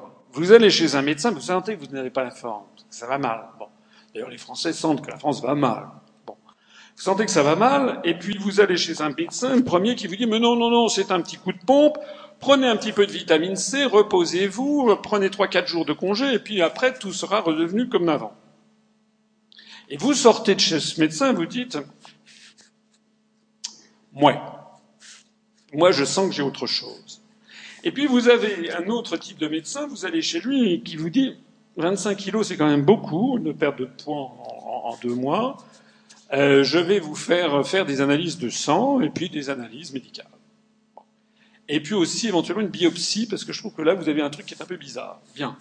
Et puis, il vous rappelle trois semaines après en disant, vous, est-ce que vous pouvez passer me voir? J'ai des choses à vous dire. Il vous dit, voilà, vous avez un cancer. Vous avez un cancer du poumon, mais euh, c'est la mauvaise nouvelle. La bonne nouvelle, c'est que euh, maintenant, il y a des grands progrès médicaux qui ont été faits, ce qui est vrai d'ailleurs. Il y a beaucoup de gens maintenant qui survivent à un cancer. Simplement, il faut le traiter. Il faut le traiter, il ne faut pas traîner. Il faut que vous preniez, euh, il faut que vous la chimiothérapie, éventuellement des rayons, mais ne traînez pas. Alors, quel est le type de médecin que vous préférez? Celui qui vous, qui vous, qui vous raconte n'importe quoi ou bien celui qui vous dit la vérité? Personnellement, je considère que seul le deuxième médecin est un vrai médecin, puisqu'il ne vous cache pas la vérité et il va vous soigner pour de bon. Alors moi, si j'ai créé l'UPS, c'est parce que j'ai été fatigué de voir dans les allées du pouvoir que j'ai fréquentées, dans les cabinets ministériels, qu'en réalité, plus je grimpais dans la hiérarchie administrative et que je fréquentais les hommes et les femmes politiques, et plus je découvrais un univers où comment dirais-je, d'une grande médiocrité. Les gens étaient individuellement intelligents, pas le problème, mais les gens faisaient carrière dans une espèce de concert donné sur un Titanic qui, voyait arriver. Donc ce que je me suis dit, c'est la première chose à faire, c'est déjà d'éclairer mes concitoyens sur la réalité de la situation, telle que j'avais commencé depuis un certain nombre d'années à le percevoir, venez vous asseoir, à le percevoir, et tel que, et tel que je, je croyais que c'était nécessaire de le faire. C'est le premier point. Le deuxième point, c'est d'avoir un parti politique. Un parti politique, pourquoi? Parce que nous sommes quand même dans une démocratie qui, certes, est une démocratie de façade très largement dénaturée. J'en parlerai ce soir et plus encore demain, euh, demain soir, mais c'est quand même une démocratie et si on n'essaye pas de jouer ce jeu, c'est-à-dire déjà on a quand même encore la possibilité de créer des partis politiques, euh, ben, à ce moment-là, il n'y a plus qu'à aller se coucher. Donc j'ai voulu créer un parti politique. C'est la deuxième chose. La troisième chose, c'est que ce parti politique, je lui ai donné une charte d'emblée pour empêcher que ce parti soit dénaturé. D'abord parce que je ne suis pas éternel moi-même, mais surtout pour que euh, les gens ne soient, qu'il n'y ait pas de, de personnes qui en face de l'entrisme dans ce parti pour en changer euh, la finalité euh, de façon obvie. Hein. Donc, je vous renvoie, pour ceux qui ne nous connaissent pas, à cette charte qui est très claire dans ses analyses, dans ses propositions, dans ce qu'on veut, dans ce qu'on ne veut pas. Donc nous, nous voulons sortir de l'Union européenne pour ne plus jamais y rentrer, de la même façon que nous voulons sortir de l'euro pour récupérer le franc. Ce ne sera pas la première fois dans la longue histoire de France que les Français recréeront le franc. D'ailleurs, à chaque fois que le franc a disparu, ça a été une mauvaise période pour l'histoire de France à chaque fois qu'il a réapparu, c'était plutôt une bonne période. Et puis, nous voulons sortir de l'OTAN. Voilà. Ce sont des choses qui sont binaires. C'est oui ou c'est non. Parce que moi, j'ai été fatigué de fréquenter un certain nombre de milieux que j'ai pu fréquenter, qui étaient toujours eurocritiques, fustigeaient l'Europe matin, midi et soir, mais qui n'en tiraient jamais la conséquence, c'est-à-dire qu'il fallait toujours y rester mais on allait changer d'Europe, on allait avoir une autre Europe, on allait faire ci, on allait faire ça. Je le signale parce qu'il y a peut-être parmi vous des gens euh, qui m'attendent au, tournant pour me poser la question, pour me dire mais vous dites la même chose que Madame Le Pen, mais vous dites la même chose que Monsieur Dupont-Aignan, mais ce que dit Mélenchon c'est pareil que vous, mais vous dites des choses qui ne, dépareraient pas dans la bouche de Philippe Poutou, eh bien je dis non, ça n'est pas vrai. Madame Le Pen, Monsieur Dupont-Aignan, Monsieur Mélenchon, Monsieur Poutou, Madame Artaud, Monsieur Chevènement et des gens que j'ai connus comme Monsieur Pasqua, Monsieur De Villiers n'ont pas, ne proposent, d'abord n'expliquent jamais ce que c'est que la construction européenne, le rôle joué par les États-Unis d'Amérique, c'est l'omerta dans tous ces mouvements politiques, tous, sans aucune exception, ce qui prouve qu'il y a un petit problème, qui prouve qu'il y a quelque chose qu'ils ont compris, qu'ils ont intégré qu'on ne devait pas dire. Déjà, c'est un mauvais point. Et le deuxième chose, c'est qu'ils ne proposent pas, justement, de sortir de l'Union européenne. D'ailleurs, Madame Le Pen est passée à la télévision il y a quelques semaines, je crois, mais une dizaine de jours, je ne sais pas quelle émission, il y a quelqu'un qui lui a dit, mais est-ce que vous proposez de sortir de l'Union européenne? Euh, Elle était là, hein, comme, un, comme, un, comme un poisson sorti d'eau. Elle, a, elle, a, elle ne l'a pas dit. Et pour une raison très simple, c'est parce qu'au Front National, c'est pas du tout leur, leur, leur, fonds de commerce. Il y a beaucoup de gens au Front National qui sont euh, qui ne sont pas contre le principe d'une Europe blanche, par exemple, hein, contre les pays du Sud. Donc euh, ces, pays, ces, ces, ces partis ne le proposent pas. Alors ça, c'est la première chose que j'ai voulu faire, c'est quelque chose qui soit très clair sur ce que nous voulons. Alors il y a des gens qui peuvent dire, ben on veut pas, nous on pense qu'il faut une autre Europe. Je dis, ben, très bien. Euh, allez-y, mais ne venez pas chez nous. Alors ça, c'est le deuxième point fondamental, c'est que nous refusons le système, dont je parlerai d'ailleurs dans, dans, cette conférence tout à l'heure, le système du râteau ou des lieutenants. Vous savez, tous ces partis politiques qui vous proposent, ils se répartissent les rôles. C'est comme vous votez actuellement pour le Parti socialiste, alors est-ce que vous votez pour Manuel Valls, qui est à la droite de l'UMP, ou est-ce que vous votez pour M. Montebourg, qui est à la gauche de M. Mélenchon? En fait, vous votez pour M. Hollande, qui en fait est une marionnette de Goldman Sachs. Voilà. Mais cela étant, les gens, parce que l'esprit humain est ainsi fait qu'il préfère ne retenir que ce qui lui plaît. Voilà. Comme ça que ça marche. On retient ce qui vous plaît. J'en parlerai à la fin de cette conférence, justement, par une série de, petits conseils techniques que je vous donne pour ne pas vous faire, euh, faire ah, voilà, non, non. Donc la deuxième chose, c'est ça. La deuxième chose, c'est que nous, que ce soit euh, moi ou que ce soit tous les adhérents de l'UPR, nous disons toujours la même chose, au risque d'être un peu rasoir. Mais vous ne trouverez jamais à l'UPR un lieutenant, les lieutenants qui vous diront euh, moi je veux ci, moi je veux ci, moi je veux ça. Et ça. On, a mis, en ligne d'ailleurs une analyse des propos de Madame Le Pen au cours de la présidentielle. Bon, euh, il y avait le lundi, elle disait qu'il fallait sortir de l'euro. Le mardi, elle disait non, non, il faut sortir de façon conjointe avec la Grèce, l'Italie, le Portugal, l'Espagne, le Rwanda, le Paraguay, etc. Bon, donc non. Le troisième jour, non, mais de toute façon, moi je n'ai jamais dit qu'il fallait sortir de l'euro. Ce que je vous dis, monsieur Machin ou madame Chabot, c'est que de toute façon l'euro va exploser. Et puis le quatrième jour, c'était monsieur Louis Alliot invité, invité chez, euh, chez Bourdin, qui dit ah mais non non non, madame Le Pen que je connais très bien effectivement, euh, ne, ne, ne, ne, proposera pas de sortir de l'euro. On va proposer que la BCE euh, favorise l'emploi. Et puis, si nécessaire, dans six mois ou un an, on fera. Et puis, au bout du compte, le, le, jour du, du, du, vote de l'élection à l'élection présidentielle, eh bien, euh, sur la sur la profession de foi de Madame de Madame Le Pen, eh bien, il y avait tout simplement pas un mot sur l'euro. Voilà. Alors, c'est exactement ce que nous nous ne voulons pas. Hein, c'est avoir euh, des, comment dirais-je, enfumer la population. Nous nous proposons toujours, toujours la même, euh, la même chose. Voilà. Puis alors le troisième, euh, troisième caractéristique, je réponds toujours à votre question pour montrer comment on essaie d'être efficace. La troisième caractéristique, c'est que nous voulons rassembler les gens sur ce que nous estimons être le plus important. La, troisième chose, la, la, troisième chose, c'est que nous essayons de rassembler les Français sur ce que nous jugeons le plus important. Alors, c'est pas très compliqué de comprendre, mais finalement, il y a beaucoup de gens qui ne le comprennent pas. Si vous voulez rassembler des gens sur un sujet, vous pouvez essayer de le faire, mais vous ne pouvez pas rassembler des gens sur 258 sujets. Parce qu'à chaque fois que vous rajoutez un truc, vous faites partir d'autres personnes. Donc, à la fin des fins, si vous voulez si je voulais que toute la France soit François Asselineau, je finirais tout seul. Donc il faut, c'est un problème de rassemblement, il faut que tout le monde ait l'intelligence, le courage de se dire il y a des choses avec lesquelles je ne suis pas d'accord, mais pour l'instant, c'est trop grave ce qui se passe, on les met de côté. C'est exactement ce qui s'est passé pendant la résistance.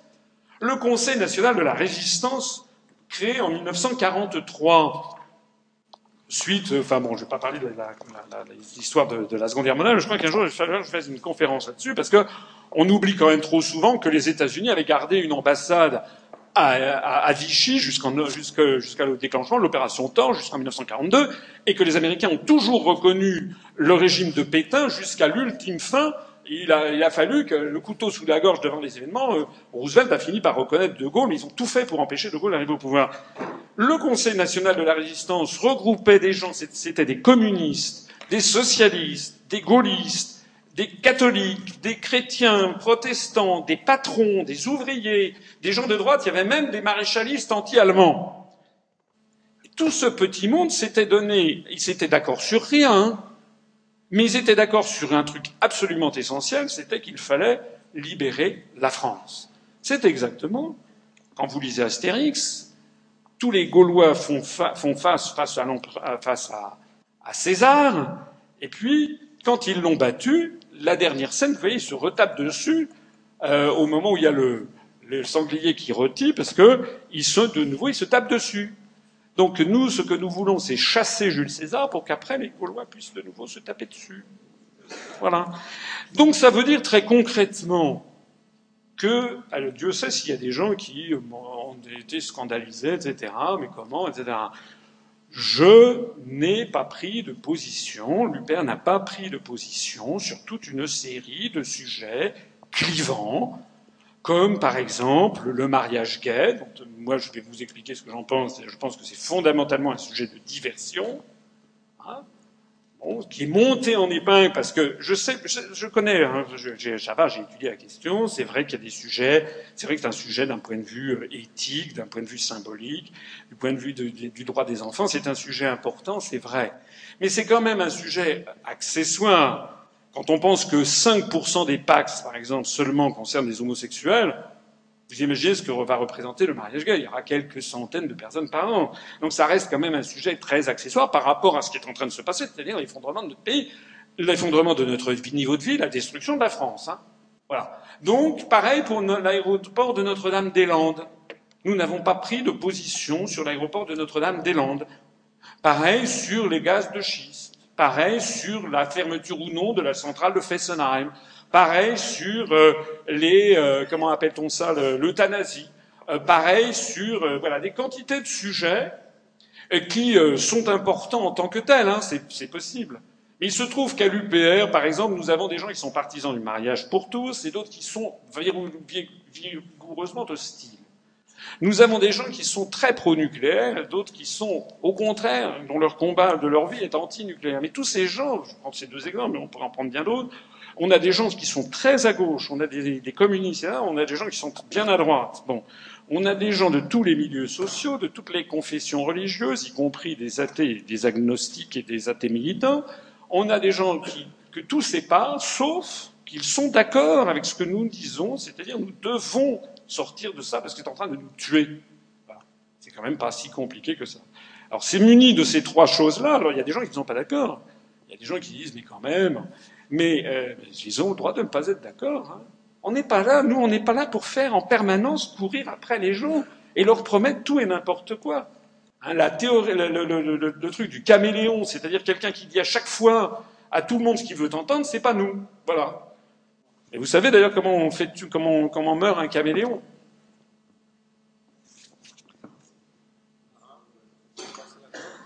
Comment? Non, non, non. Un caméléon, on le met sur une nappe écossaise. Donc c'est ce que nous nous faisons, c'est-à-dire que les gens, les, les, mouvements politiques, si vous voulez, une de, un, des enseignements que nous nous portons, c'est qu'on dit aux gens, vous qui êtes favorable à Monsieur Mélenchon, vous qui êtes favorable au PS, vous qui êtes favorable au FN, vous qui êtes favorable à Monsieur Dupont-Aignan, etc. Voilà, voilà tout ce qu'ils ont pu dire. Alors, vous voyez qu'ils ont dit tout et n'importe quoi, sauf qui est derrière la construction européenne, ce qu'est l'article 50, pourquoi il faut en sortir et en quoi, en quoi consiste l'OTAN. C'est-à-dire les choses essentielles, alors là, il n'y a plus personne. Voilà.